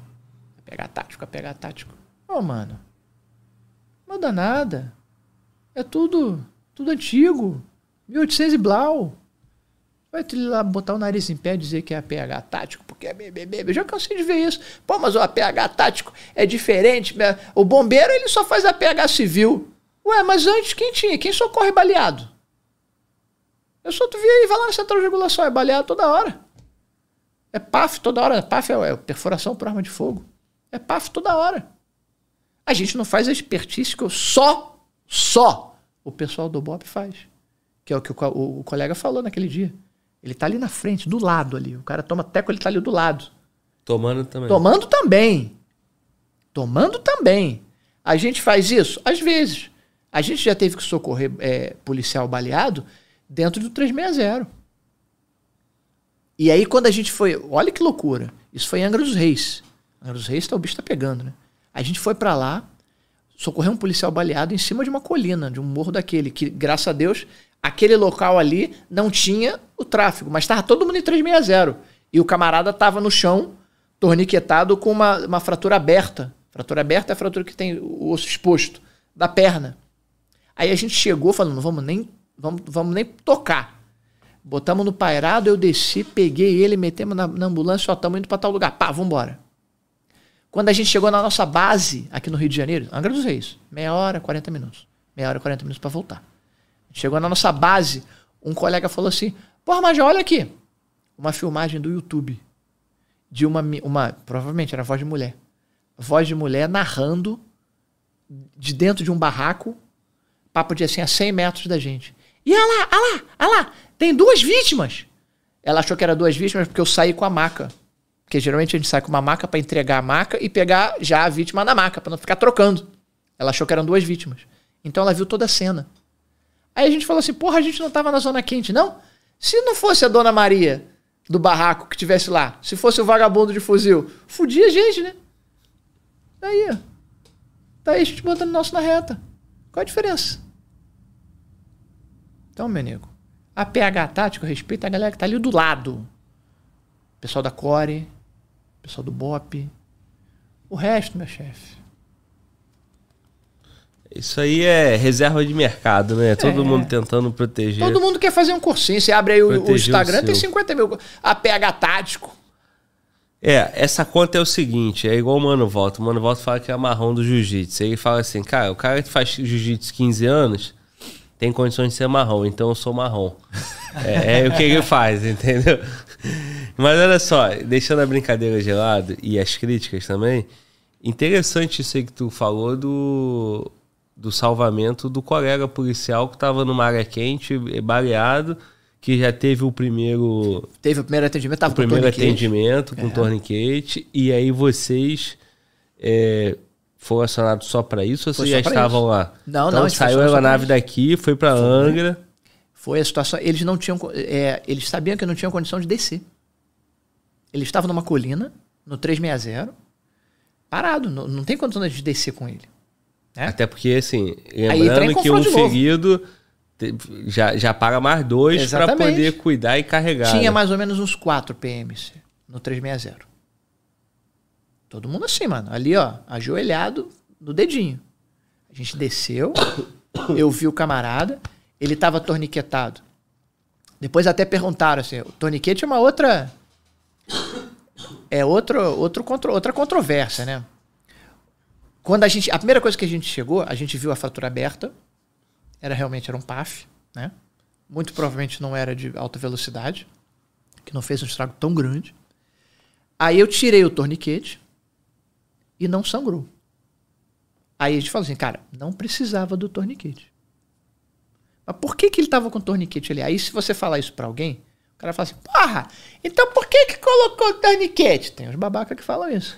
Meu amigo, olha a situação dos caras. O cara não é profissional de saúde. O cara viu um buraco na perna do amigo com o osso pra fora. Ele viu que ele tava no meio de uma colina. Ele vai pagar pra ver? Ele vai meter aquela porra ali, pronto. E vamos esperar. Quanto tempo eu vou ficar aqui? Não sei. Ele ficou pelo menos uma hora. Né? Foi só acionar a gente. É.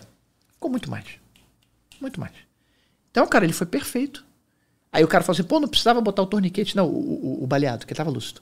Eu falei assim, mano, não precisava, mas os caras pecaram pelo excesso. Fizeram o básico, né? Te deram o básico, meu cara. Os caras salvaram tua vida. Se a gente não tivesse. Se a gente tivesse- se, se quando a gente estivesse perto, o nego largasse o prego na gente, tu acha que a gente ia ficar? A gente ia embora. E tu ia ficar Se lá. tivesse condições de pousar. Exatamente. Então o cara colocou, né, na ingenuidade dele, ele colocou e deixa ali, meu chefe. Parou ali o sangramento. Tá beleza. Aí, nego, pô, torniquete virou, né? A febre, há uns dois, três anos atrás, ele virou a febre. Aí eu me lembro que, que o, o Andrade, eu falo Andrade porque eu adoro ele, ele falou, pô, daqui a pouco o nego vai andar com três torniquetes em vez da pistola. Achar que o torniquete é mais importante que a pistola. Porra, irmão. o amigo tá, nem, não tem nem um torniquete, É. Né, mano? Volta. Porra. Aí é, mas é certo, sabe por quê? Porque a gente dá o treinamento e aí daqui a pouco o nego recebe, o nego torniqueta a porra toda, cara. Eu falei, cara, porra, a intenção foi maneira, mas pô, calma, não precisava, mano. Tá machucando o cara, calma. Você tá do lado ali, você tá, você tá 3 km do hospital. Né? Tem coisa que você tem que usar e tem coisa que, porra, você tá exagerando. É, O exagero do leigo nessa situação, cara, beleza. Eu não tenho. Eu, eu brinco, falo aquela sacanagem, mas, cara, o cara fez certo, né? Ele é um leigo que ele ouviu uma instrução. Se ele errar, mano, ele tem todo o direito de errar. O que não pode acontecer é o leigo ver uma instrução, se empolgar, ver outra, ver outra, na terceira ele tá dando a instrução. Claro, Aí, porra. ferrou. Justo, o cara já fez É. três, porra. Meu irmão. Ainda não? tem coragem de falar assim no, no- cartaz do curso. É, participou de situação real. Porra, mas é óbvio, né, meu caro? Se você tá dando aula disso aí, você tem que ter 30 anos de praça, porra. Ele não, ele deve ter feito uma vez, duas vezes. A primeira não, nem precisava, mas ele, porra, tava ali, vou meter essa porra pra dizer que eu sou pica. E aí ele tá dando treinamento. Pô, cara. e- O cara faz a conta o seguinte, meu irmão. Porra, se o cara fez uma faculdade de três anos, né? Quatro anos. Quatro anos. Eu já sou quatro anos porque eu sou polícia, que eu sou bombeiro. Eu vou fazer Porra, eu já botei porra. o torniquete, então, meu irmão, eu sou Então, o cara, o cursinho aqui, pá, né? pá. Ninguém quer ser faixa branca, né? Táticozão, como? A bota, né? O torniquete. Tá, né? todo Meu irmão, mundo quer. é glamorização aí do brevet, da internet É, e tal. Eu sou peito liso da porra tudo, não sei nada, não vou dar pitaco. Exatamente. É isso aí, cara. O senhor eu acho pode. chato. Eu gosto muito da Mas galera que é empolgada. pesado, é. Gosto muito da galera empolgada. Quanto mais empolgado, melhor. Porque vai fazer alguma coisa. Hum. né? Mas, porra, Meu irmão, olha só. Vou deixar Mano Walter brilhar, porque agora eu que preciso dar aquele, aquele né? Jogar o medo, NF. né? Jogar o medo fora lá. E, mano, volta. Brilha, cara. Mostra que eu não sirvo pra porra nenhuma nesse canal aqui, cara. Assume essa porra aí, muda aí pra. Você, você, ah, você serve muito, não tem como. É, Fala Glauber. Porra, Tá mas maluco? só mudar, porra. É só ir na configuração ali e mudar o nome, porra. Então, Major, Mano. é, há pouco você falou a questão do, do- do camarada que foi vitimado por conta de ter sido identificado, né? O serviço que ele estava fazendo. E o Rodrigo Oliveira, eu acho que ele não estava aqui nesse momento, e ele perguntou há pou, pouquíssimo tempo se a bandidagem vê o bombeiro igual polícia ou eles passam pano, finge que não é um, servidor militar, um servidor estadual. Não, cara, a bandidagem vê o bombeiro como militar e aí é, é- ele também associa muito a milícia, né? Então é, são, são os, os inimigos comuns do traficante de droga, né, cara? É o policial, é o militar, é o miliciano. O bombeiro entra nessa onda. Se acreditar que vai ser poupado, vai ter um arrego porque é ser bombeiro, cara, acredita nisso não.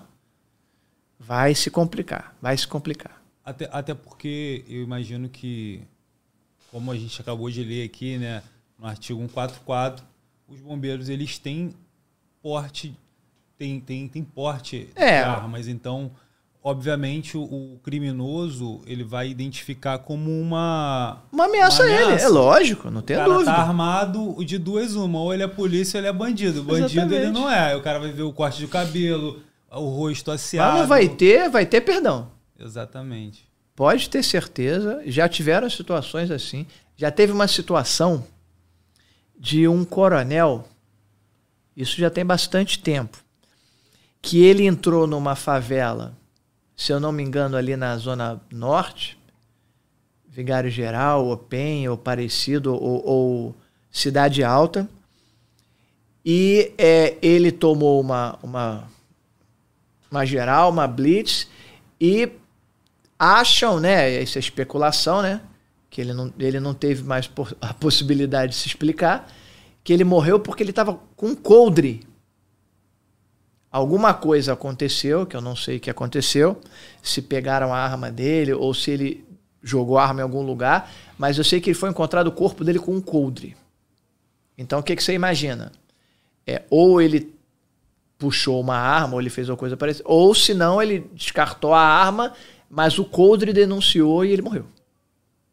É, é muito comum, né, esse tipo de É. situação. Muito comum. E ainda mais aqui no Rio, que a gente anda em alguns lugares que se você virar para a esquerda, você tem que andar É. sempre em linha reta. Se você tentar cortar caminho, é um, é um péssimo... É um péssimo Mas isso está péssima acabando. Na verdade, isso está piorando, né? Se você for ver em algumas localidades, as ruas principais já estão tomadas, né? Sim. Vide, é, eu vejo pela televisão, eu pouco passo nesses locais, até por uma questão de, de medo mesmo.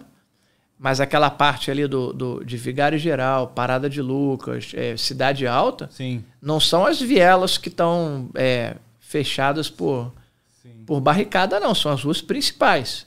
É, quem tem um, um pouco de entendimento dessa estrutura está entendendo que o Rio de Janeiro está ficando cada vez menor.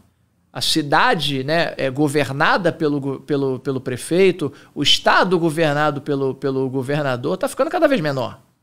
A tendência é isso cada vez ficar mais minguado. Tomara que a coisa mude, mas não vejo perspectiva, não. Infelizmente, essa situação já é uma realidade. A gente fala que, obviamente, tem pessoas que são é, estudiosos e tudo mais, mas tem alguma propriedade para falar sobre, né, dissertar sobre esse assunto, Mas isso daí é, é um, um assunto bem delicado, porque você vê que a coisa só está avançando, está Só escalando. avança. O máximo que, que eles vão tomando, o máximo que eles podem, eles estão tomando território, estão ganhando território, e quando você vê no Rio de Janeiro daqui a pouco, É. vai ser um, um- um governo, um poder paralelo, como em, talvez em outro país, outros O países. prognóstico né, é horroroso. Exato. Isso a gente sabe, isso aí acontece. Tem um, um camarada aqui, o DJ Moisés Torres, ele fez uma pergunta muito interessante aqui. Como funcionam os voos noturnos e, e- em eu acho que imagino que é em situação de tempestade? A aeronave do Corpo de Bombeiro tem também é, também socorre nesses casos? Se sim, quais equipamentos tecno- tecnológicos são utilizados? É, vamos lá, olha só. É, atualmente, o esquilo, a aeronave que a gente tripula, ele pode voar à noite, né? Mas a gente tem uma restrição a voar à noite, porque é, se você levantar voo de uma base e você for é, pousar num aeródromo, num aeroporto, é, não vai ter problema nenhum. Mas a nossa, o nosso voo, a gente pousa em qualquer lugar. né? Então eu não consigo levantar da minha base e pousar no meio da rua de noite. Porque a gente não está vendo fio, a gente não está vendo poste, a gente não está vendo nada. Então isso é inviável. Do jeito que ele falou, com tempestade, quer dizer, qualquer intempérie meteorológica inviabilizaria mais ainda. Então, hoje em dia, a gente não voa para socorro, resgate, salvamento mesmo de noite, salvo de um local homologado para pouso e decolagem para outro homologado para pouso e decolagem. E muito dependente da meteorologia. Que, que, que fique próximo, né? A algum local próximo ao. Não, não, não precisa ficar próximo. A gente tem que pousar num aeródromo. Né? Porque, por exemplo, é, de dia eu pouso na praia. Eu pouso Você em qualquer tem- via pública que tem espaço para pousar a aeronave. De noite eu não consigo ver mais nada. É, a gente não vê fio, a gente não vê poste, a gente não vê árvore, não vê nada. Então não dá, é só de aeródromo para aeródromo. Entendeu? Aí é fácil. Agora, é depende muito da meteorologia. Existem noites que é noite de lua cheia, você consegue ver muita coisa. Na noite encoberta, ferrou tudo. Então, a nossa aeronave, hoje em dia, não faz isso. Essa aeronave que a gente vai tripular agora, que a gente está dependendo somente de algumas coisas burocráticas, tem uma, uma- um equipamento mais sofisticado, mais adequado para navegação? Tem. Ele voa por instrumentos. Mas volto a falar, é, o voo por instrumentos ele é viável de um aeródromo para outro aeródromo. Não adianta a gente ter um instrumento que ele não vai detectar um fio, ele não vai detectar um poste.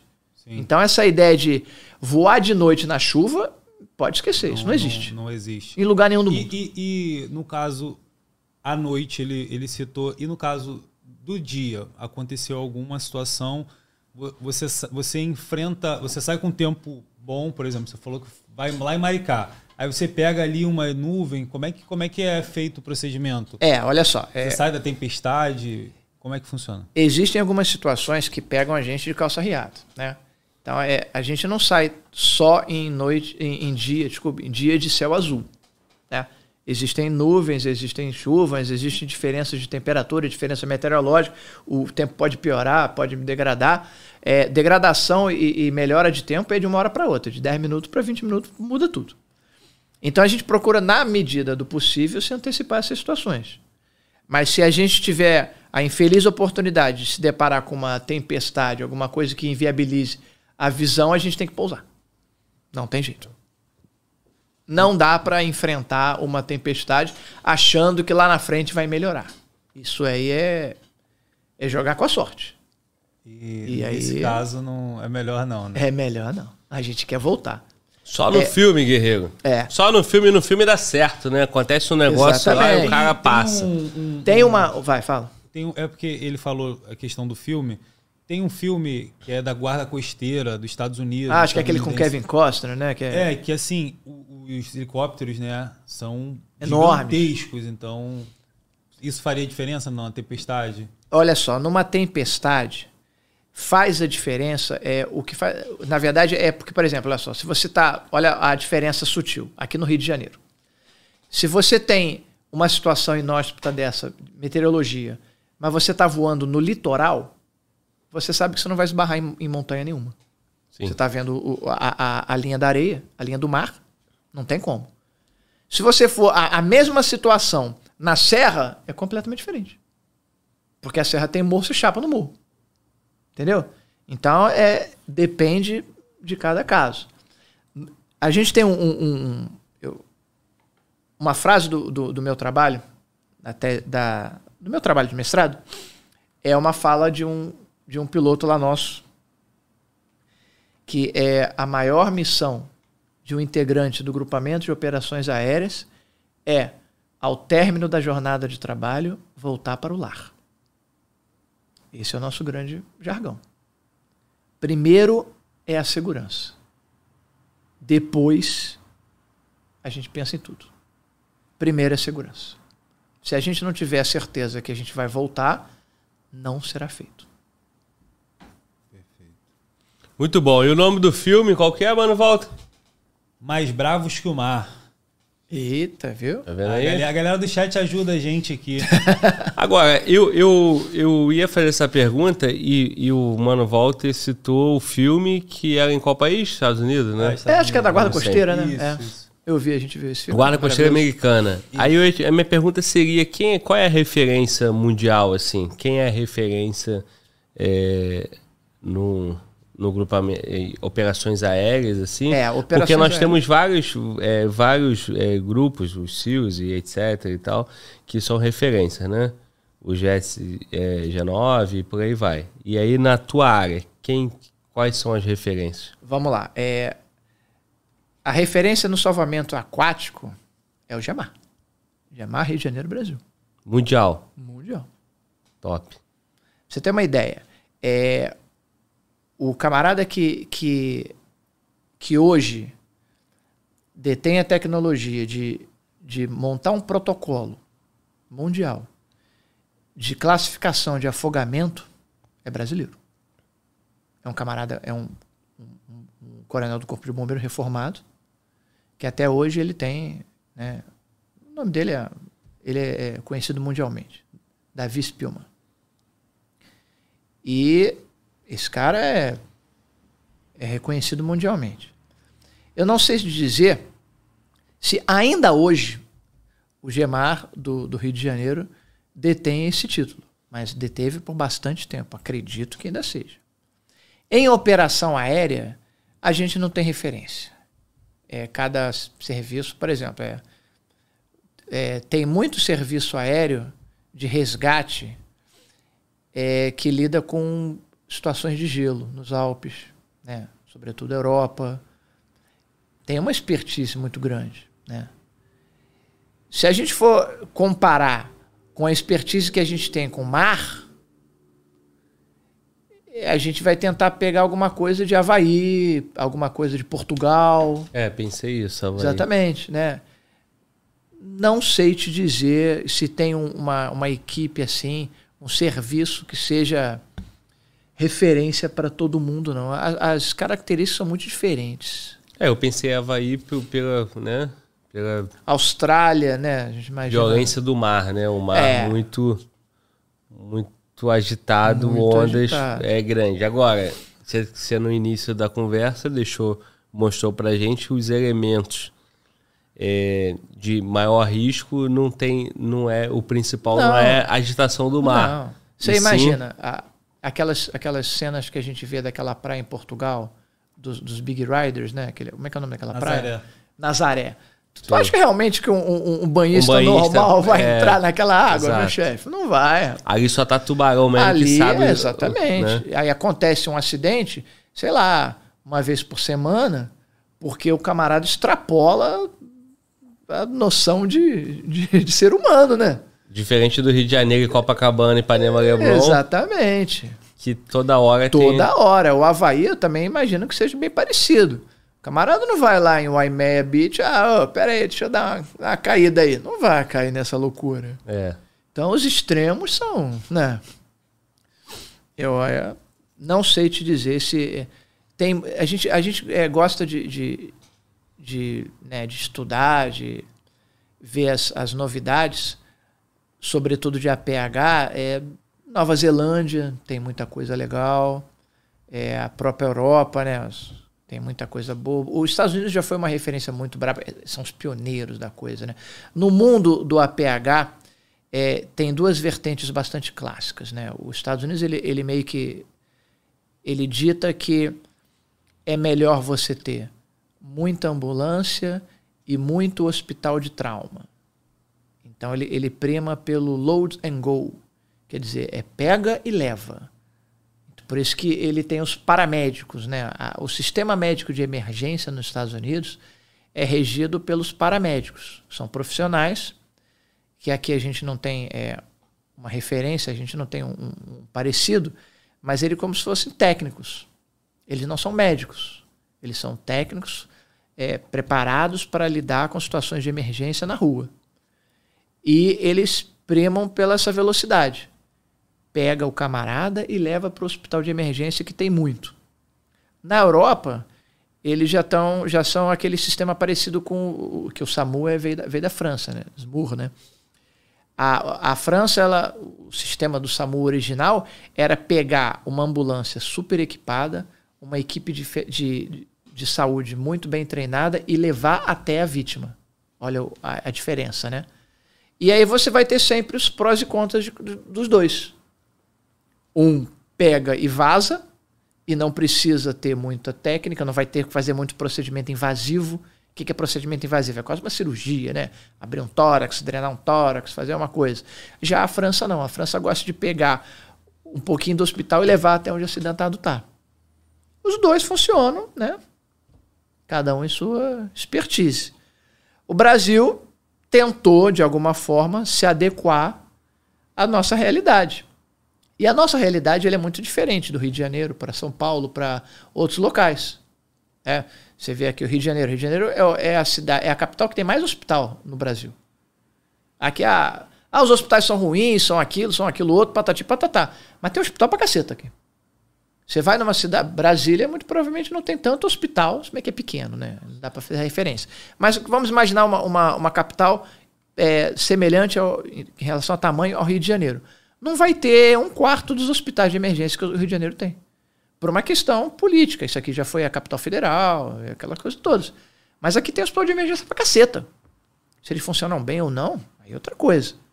Mas eu tenho certeza que as cidades comparando com o Rio de Janeiro do mesmo tamanho, tem também tem menos hospitais e os hospitais são tão precários quanto esses aqui. É, porque aqui, é muito, aqui tem muita gente, né, cara? A cidade do Rio. Muito populosa, né? Sete, entre 7 e 8 milhões, eu acho. É a segunda maior cidade, né? É. Mais populosa, né? Perde para São Paulo. E aí é muita gente, de fato. E num território, né? Pequeno, Pequeno, é, né? Mas, é não foi isso que, que, que, que, trouxe a quantidade de hospitais que a gente tem. Sim, Você é. vê que tem, é uma jogada política é, abissal, né? Abissal. Pensar, né? Quantos hospitais a gente tem? Se fôssemos pensar em, em, municipalização, a gente só deveria ter, né? O Souza Guial, o Miguel Couto, o, aquele da Barra, Lourenço Jorge, os lá da Zona Oeste, que mais? O, o, o de Jacarepaguá, o do Meia. São esses grandes hospitais de emergência. E a gente vai agora, vai, vamos lá, Pedro II. E tem, tem, tem, tem uns 30 hospitais nessa brincadeira. É mal gerido, é mal direcionado, mas tem uma quantidade absurda. Então isso complica. Né? É. Isso, isso você vai pegar um sistema médico de emergência. Qual seria o melhor sistema médico de emergência para o Rio de Janeiro? Né? Tem que pensar nisso aí. E, e, o Rio de Janeiro, ele, ele, por mais que ele seja pequeno, ele tem locais de dificílimo acesso. Por exemplo, uma favela. Né? Eu trabalhei na, no quartel da Gávea e a gente tinha que fazer cada, cada safari para chegar nas residências da, da, da, da Rocinha que você não pode imaginar. É subir escada, escada de, de, de pintor para chegar na casa da pessoa. Pois é, irmão. Aí uma pergunta: como, como que o bombeiro faz né, para atender essa população. Um terço do Rio está vivendo numa região dominada pelo tráfico, uma é. região, essas comunidades, né? Então, como essas pessoas são assistidas, cara?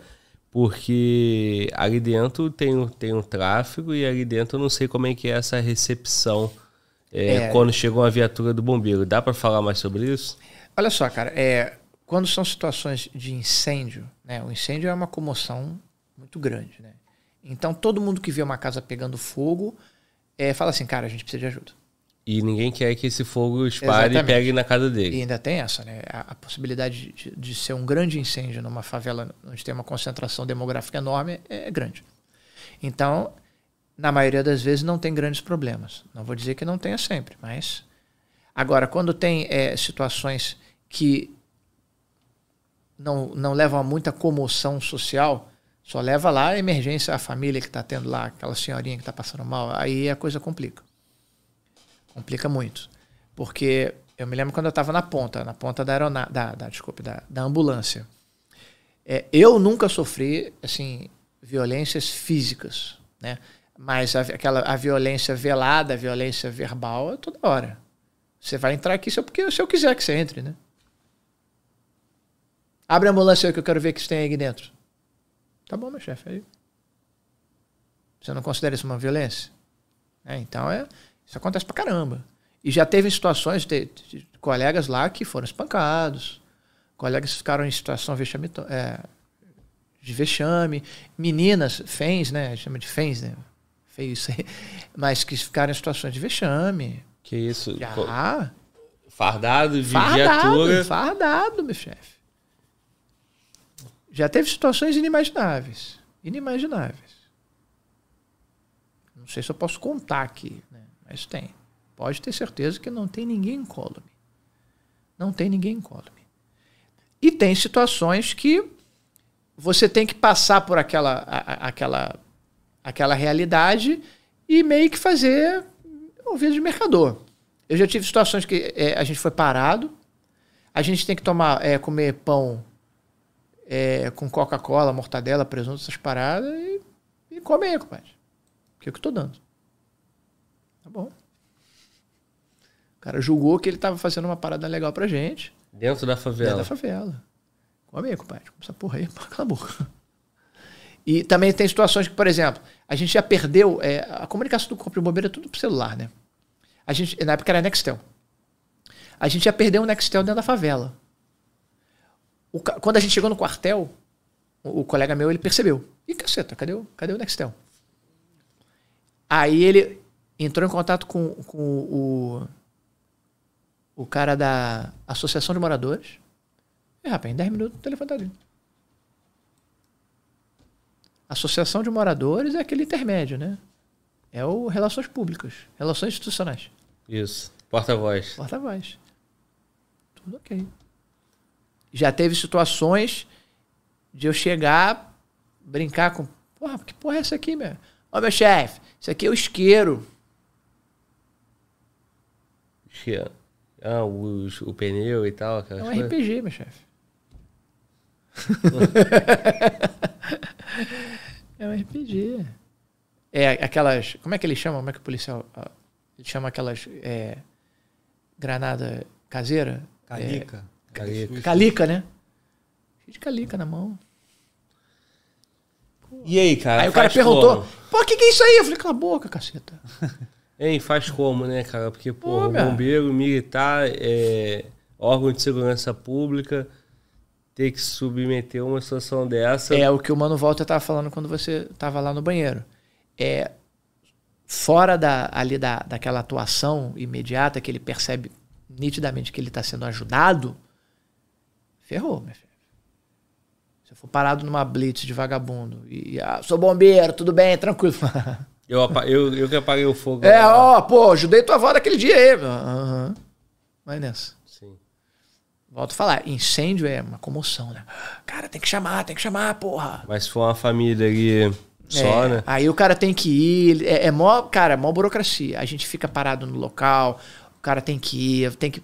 Às vezes, fala, pô, fica lá no pé da favela. Aí vem o cara no pé da favela, meu irmão, vai subir todo mundo. Vamos subir todo mundo. Eu já fui, isso pelo SAMU, não era nem bombeiro ainda. Eu, eu cobria alemão, ó que beleza. A gente subiu o complexo da Penha, subimos até lá. Quando a gente chegou lá no pico, aí, cara, ó, se não sei quem morrer, vocês não saem daqui, hein?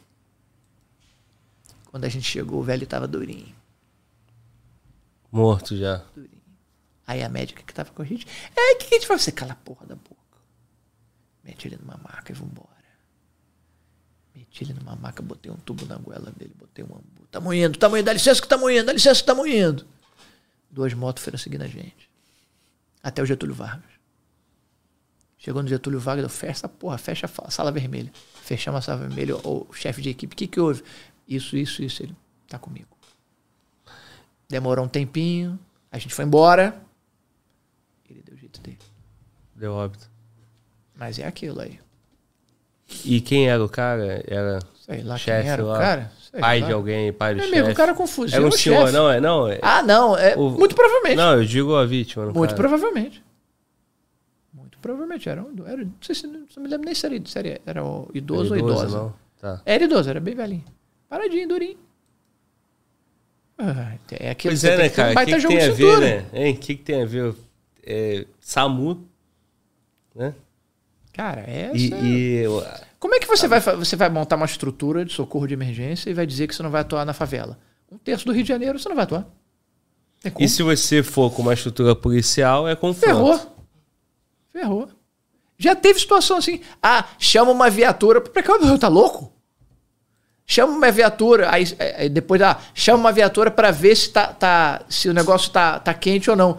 Mas como é que você vai ver se Alguém tá tem quente ou dúvida não? que tá quente? Você vai chover na hora. É coisa. Bota o dedo aí no fogo e vê se queima. Tá tendo tiroteio? Não, por uma questão. Mas quando a viatura chegar, vai ter.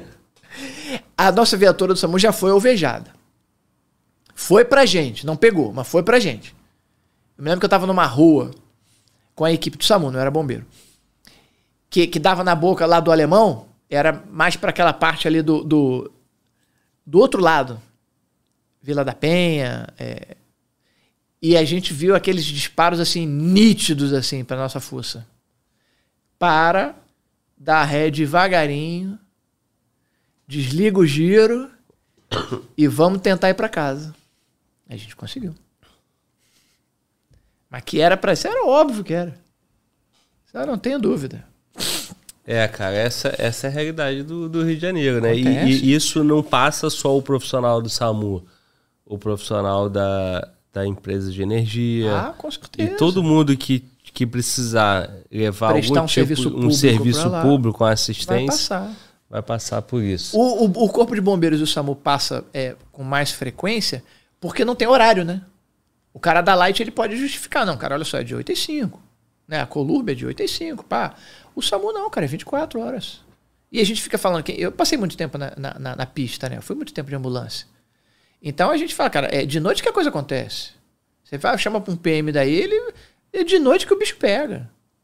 De noite que a gente vê como é que é a cidade. É. Porque só tem bombeiro, polícia, vagabundo e a galera da night. É ali que a gente sabe quem é quem. As, as emergências estão ali, ó. Ralando. Ali que você conhece o Rio de Janeiro. Quando a gente era. Lembro que a gente era. Muito tempo atrás, ah, sei lá, 20, 25. A gente era voluntário de socorro. Civil aqui na Zona Sul. Pô, cara, a gente via cada coisa inacreditável. Era uma época que não tinha pardal, não tinha é, lei seca. O nego voava. A terra do Flamengo era livre. As pancadas que tinha eram inacreditáveis. Pega, etc. Pega. Nossa senhora, eu- eu- a gente começou nisso. A gente começou como voluntário. A galera resolveu. Hoje em dia, o cara que trabalha comigo no, no, no, no, no aeromédico é, foi voluntário. O cara que é o médico da Core foi voluntário. A galera, a gente se conhece há há 30 anos, 20 Se anos. apaixona e entra. E, é, e aí, quando a gente vê a galera de, de fora, que nome é esse aí? Sei lá, Zé da Silva. Conhece? Não. Tu conhece? Não. Então, meu chefe. Então não é. todo mundo se conhece, todo mundo junto. Sim. Todo mundo junto. É, irmão, esse riozão nosso aqui é, é abençoado e De noite, amaldiçoado do mesmo, ao mesmo tempo, né? De noite tem situação, ó, teve uma situação engraçada. Ó, essa, essa aí ficou, ficou marcada. Na época do voluntário. A, gente, a nossa base era Botafogo. Aí tu imagina, é, bradou no, no, no rádio da PM. A gente ouviu o rádio da PM. Mal súbito, em frente ao cemitério São João Batista. Aí, pau, a gente foi pra lá. Porra. Aí Só chegamos lá, o cara tinha terminado de uma crise convulsiva. Tava lá se batendo um pouquinho, um pouquinho, pô, aí melhorou, melhorou, pá, segurou, pô, o que que houve, pau, tal, tal, tal, tal. Aí ele levantou um pouquinho, ficou meio atordoado, ele, pô, cara, eu não sei o que que acontece, toda vez que eu passo aqui, tem essa porra. pra- Toda vez que passa em frente ao cemitério. Isso não, mano. Já, já, já veio o Porra, toque é. sobrenatural do negócio. Eu falei, faço não, cara. Ele, porra, é, cara, eu trabalho não sei aonde, eu moro não sei aonde. Aí, porra, toda vez eu, eu, eu faço outro caminho, mas se está chovendo, era aquele, aquele madrugadinha de filme de terror mesmo. Chuvinha, pá. Ele, porra, agora eu que, quis cortar um caminho, acabou vir essa porra pra cá também. Aí enquanto o cara tá falando, tá falando, daqui a pouco, pô, reentrante.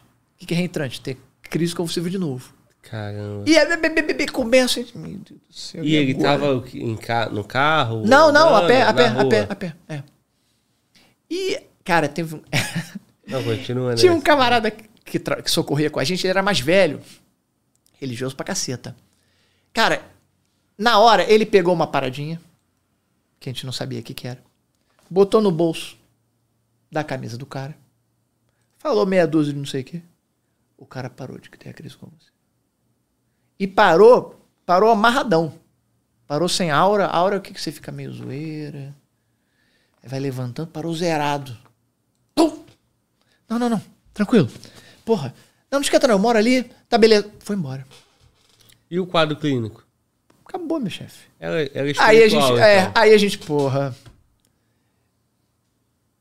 Falamos nada, entramos no carro, voltamos pra base. A gente, a gente ficava ali naquela base ali Mas do, do você- Morisco. Alguém já tinha reparado que o cara... A gente só reparou que o cara colocou alguma parada. A gente não viu o que que era. Sim. Aí a gente, porra, mano. Agora que a gente tá longe daquele troço lá, o que, que tu fez, cara? Aí ele pegou uma outra. Ele andava com uma porrada de medalhinha de, de, de- de algum santo que eu não me lembro qual era. Deve ser São Bento, alguma coisa assim, né? Ele botou aquela medalhinha no, bra- no bolso do camarada, a crise com você parou, meu chefe. Ah, rapaz, foi bom ele ter falado isso longe da, da porta do cemitério. Parada errada. Deu certo. Deu certo. Tu é prova... Parada errada. Já vi muita parada errada. É? Aquela ali foi campeã. Não era bombeiro, não era nada, era voluntário. Ah, todo... é- Era serviço de voluntário. Serviço voluntário, a gente entrava sexta, sexta, sábado domingo. 10 horas da noite a gente estava no posto de, do posto de gasolina ali do Morisco. Três ou quatro carros civis, giro, equipamento pra caceta. E quem mandava a emergência pra vocês? A gente ficava escutando o rádio do PM. Porque a PM é a primeira sempre que pega, né? Sempre que vê. Aham. Ela que aciona o corpo de bombeiro. Então naquela época era tudo rádio. é, não era, era analógico. Então qual era o modus operandi do, do PM? Ó, ó, aciona Bravo Zero aqui que tá tendo. o- Aí eles tinha um código: 714, atropelamento. 711, colisão. Era assim. E aí a gente ouvia. Aí, de repente, quando a gente estava mais bem posicionado, a gente metia os cornos, chegava antes. Quando chegava o corpo de bombeiro, a gente estabilizava, tava tudo bonitinho, botava na ambulância e vazava. Essa era, era a alegria da galera. Que maneiro. A alegria da gente era isso. E a gente ficou muito tempo E a nisso, sorte cara. que tinha um padre no time lá, né? Ele O não era padre não, cara. Eu sei, Mas ele era- ele é era- tu falou que era sandalinha de São alguma coisa, eu falei padre, senão eu falei pai de santo ou O cara era religiosão, cara. Nem profissional de saúde ele era. A maioria não era profissional de saúde. Marcou, isso aí. Ô, rapaz, melhorou. Melhorou, tá beleza. É, agora, que medo que a gente tem do cemitério, né, ah, cara? pois é. é.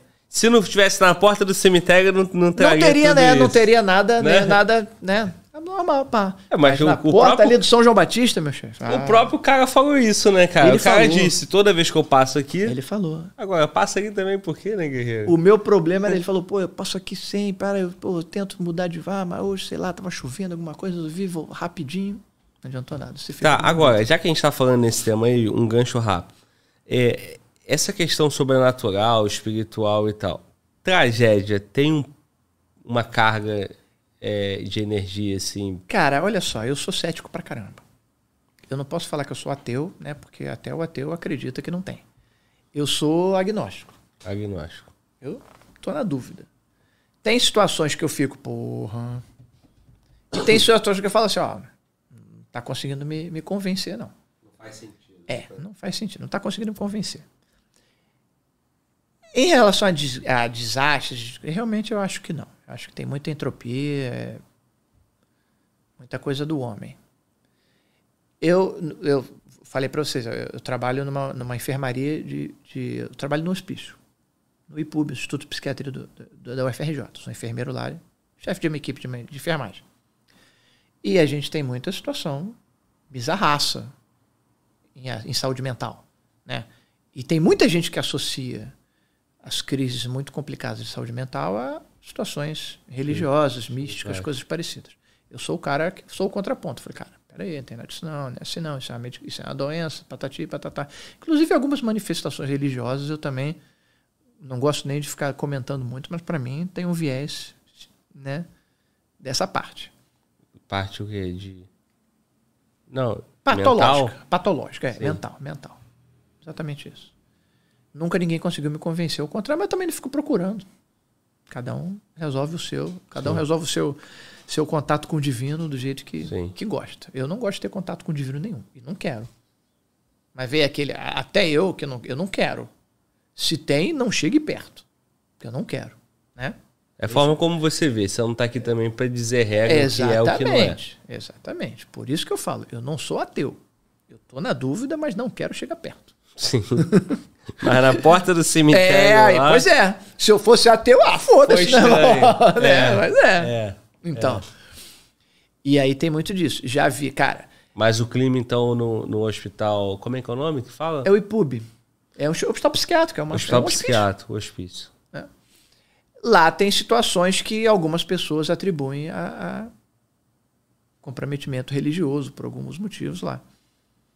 Mas que lá também é lá é tudo, a né? A pessoa tem esse entendimento, ela fala. A família. Ah. Até às vezes os próprios profissionais. Cara, eu já vi. Agulha, todo mundo sabe o que, que é, né? Se você vai, vai, vai é, trabalhar com uma pessoa que está numa crise muito, muito grave de agitação psicomotora, aquela coisa toda, você sabe que é, existem injeções que depois de 20, 30 minutos o cara paga. Não, não, existe aquela injeção que o cara toma que de filme, não. Aquilo ali é migué. Que tá? pum, na hora. É, não tem, é não. só tiro.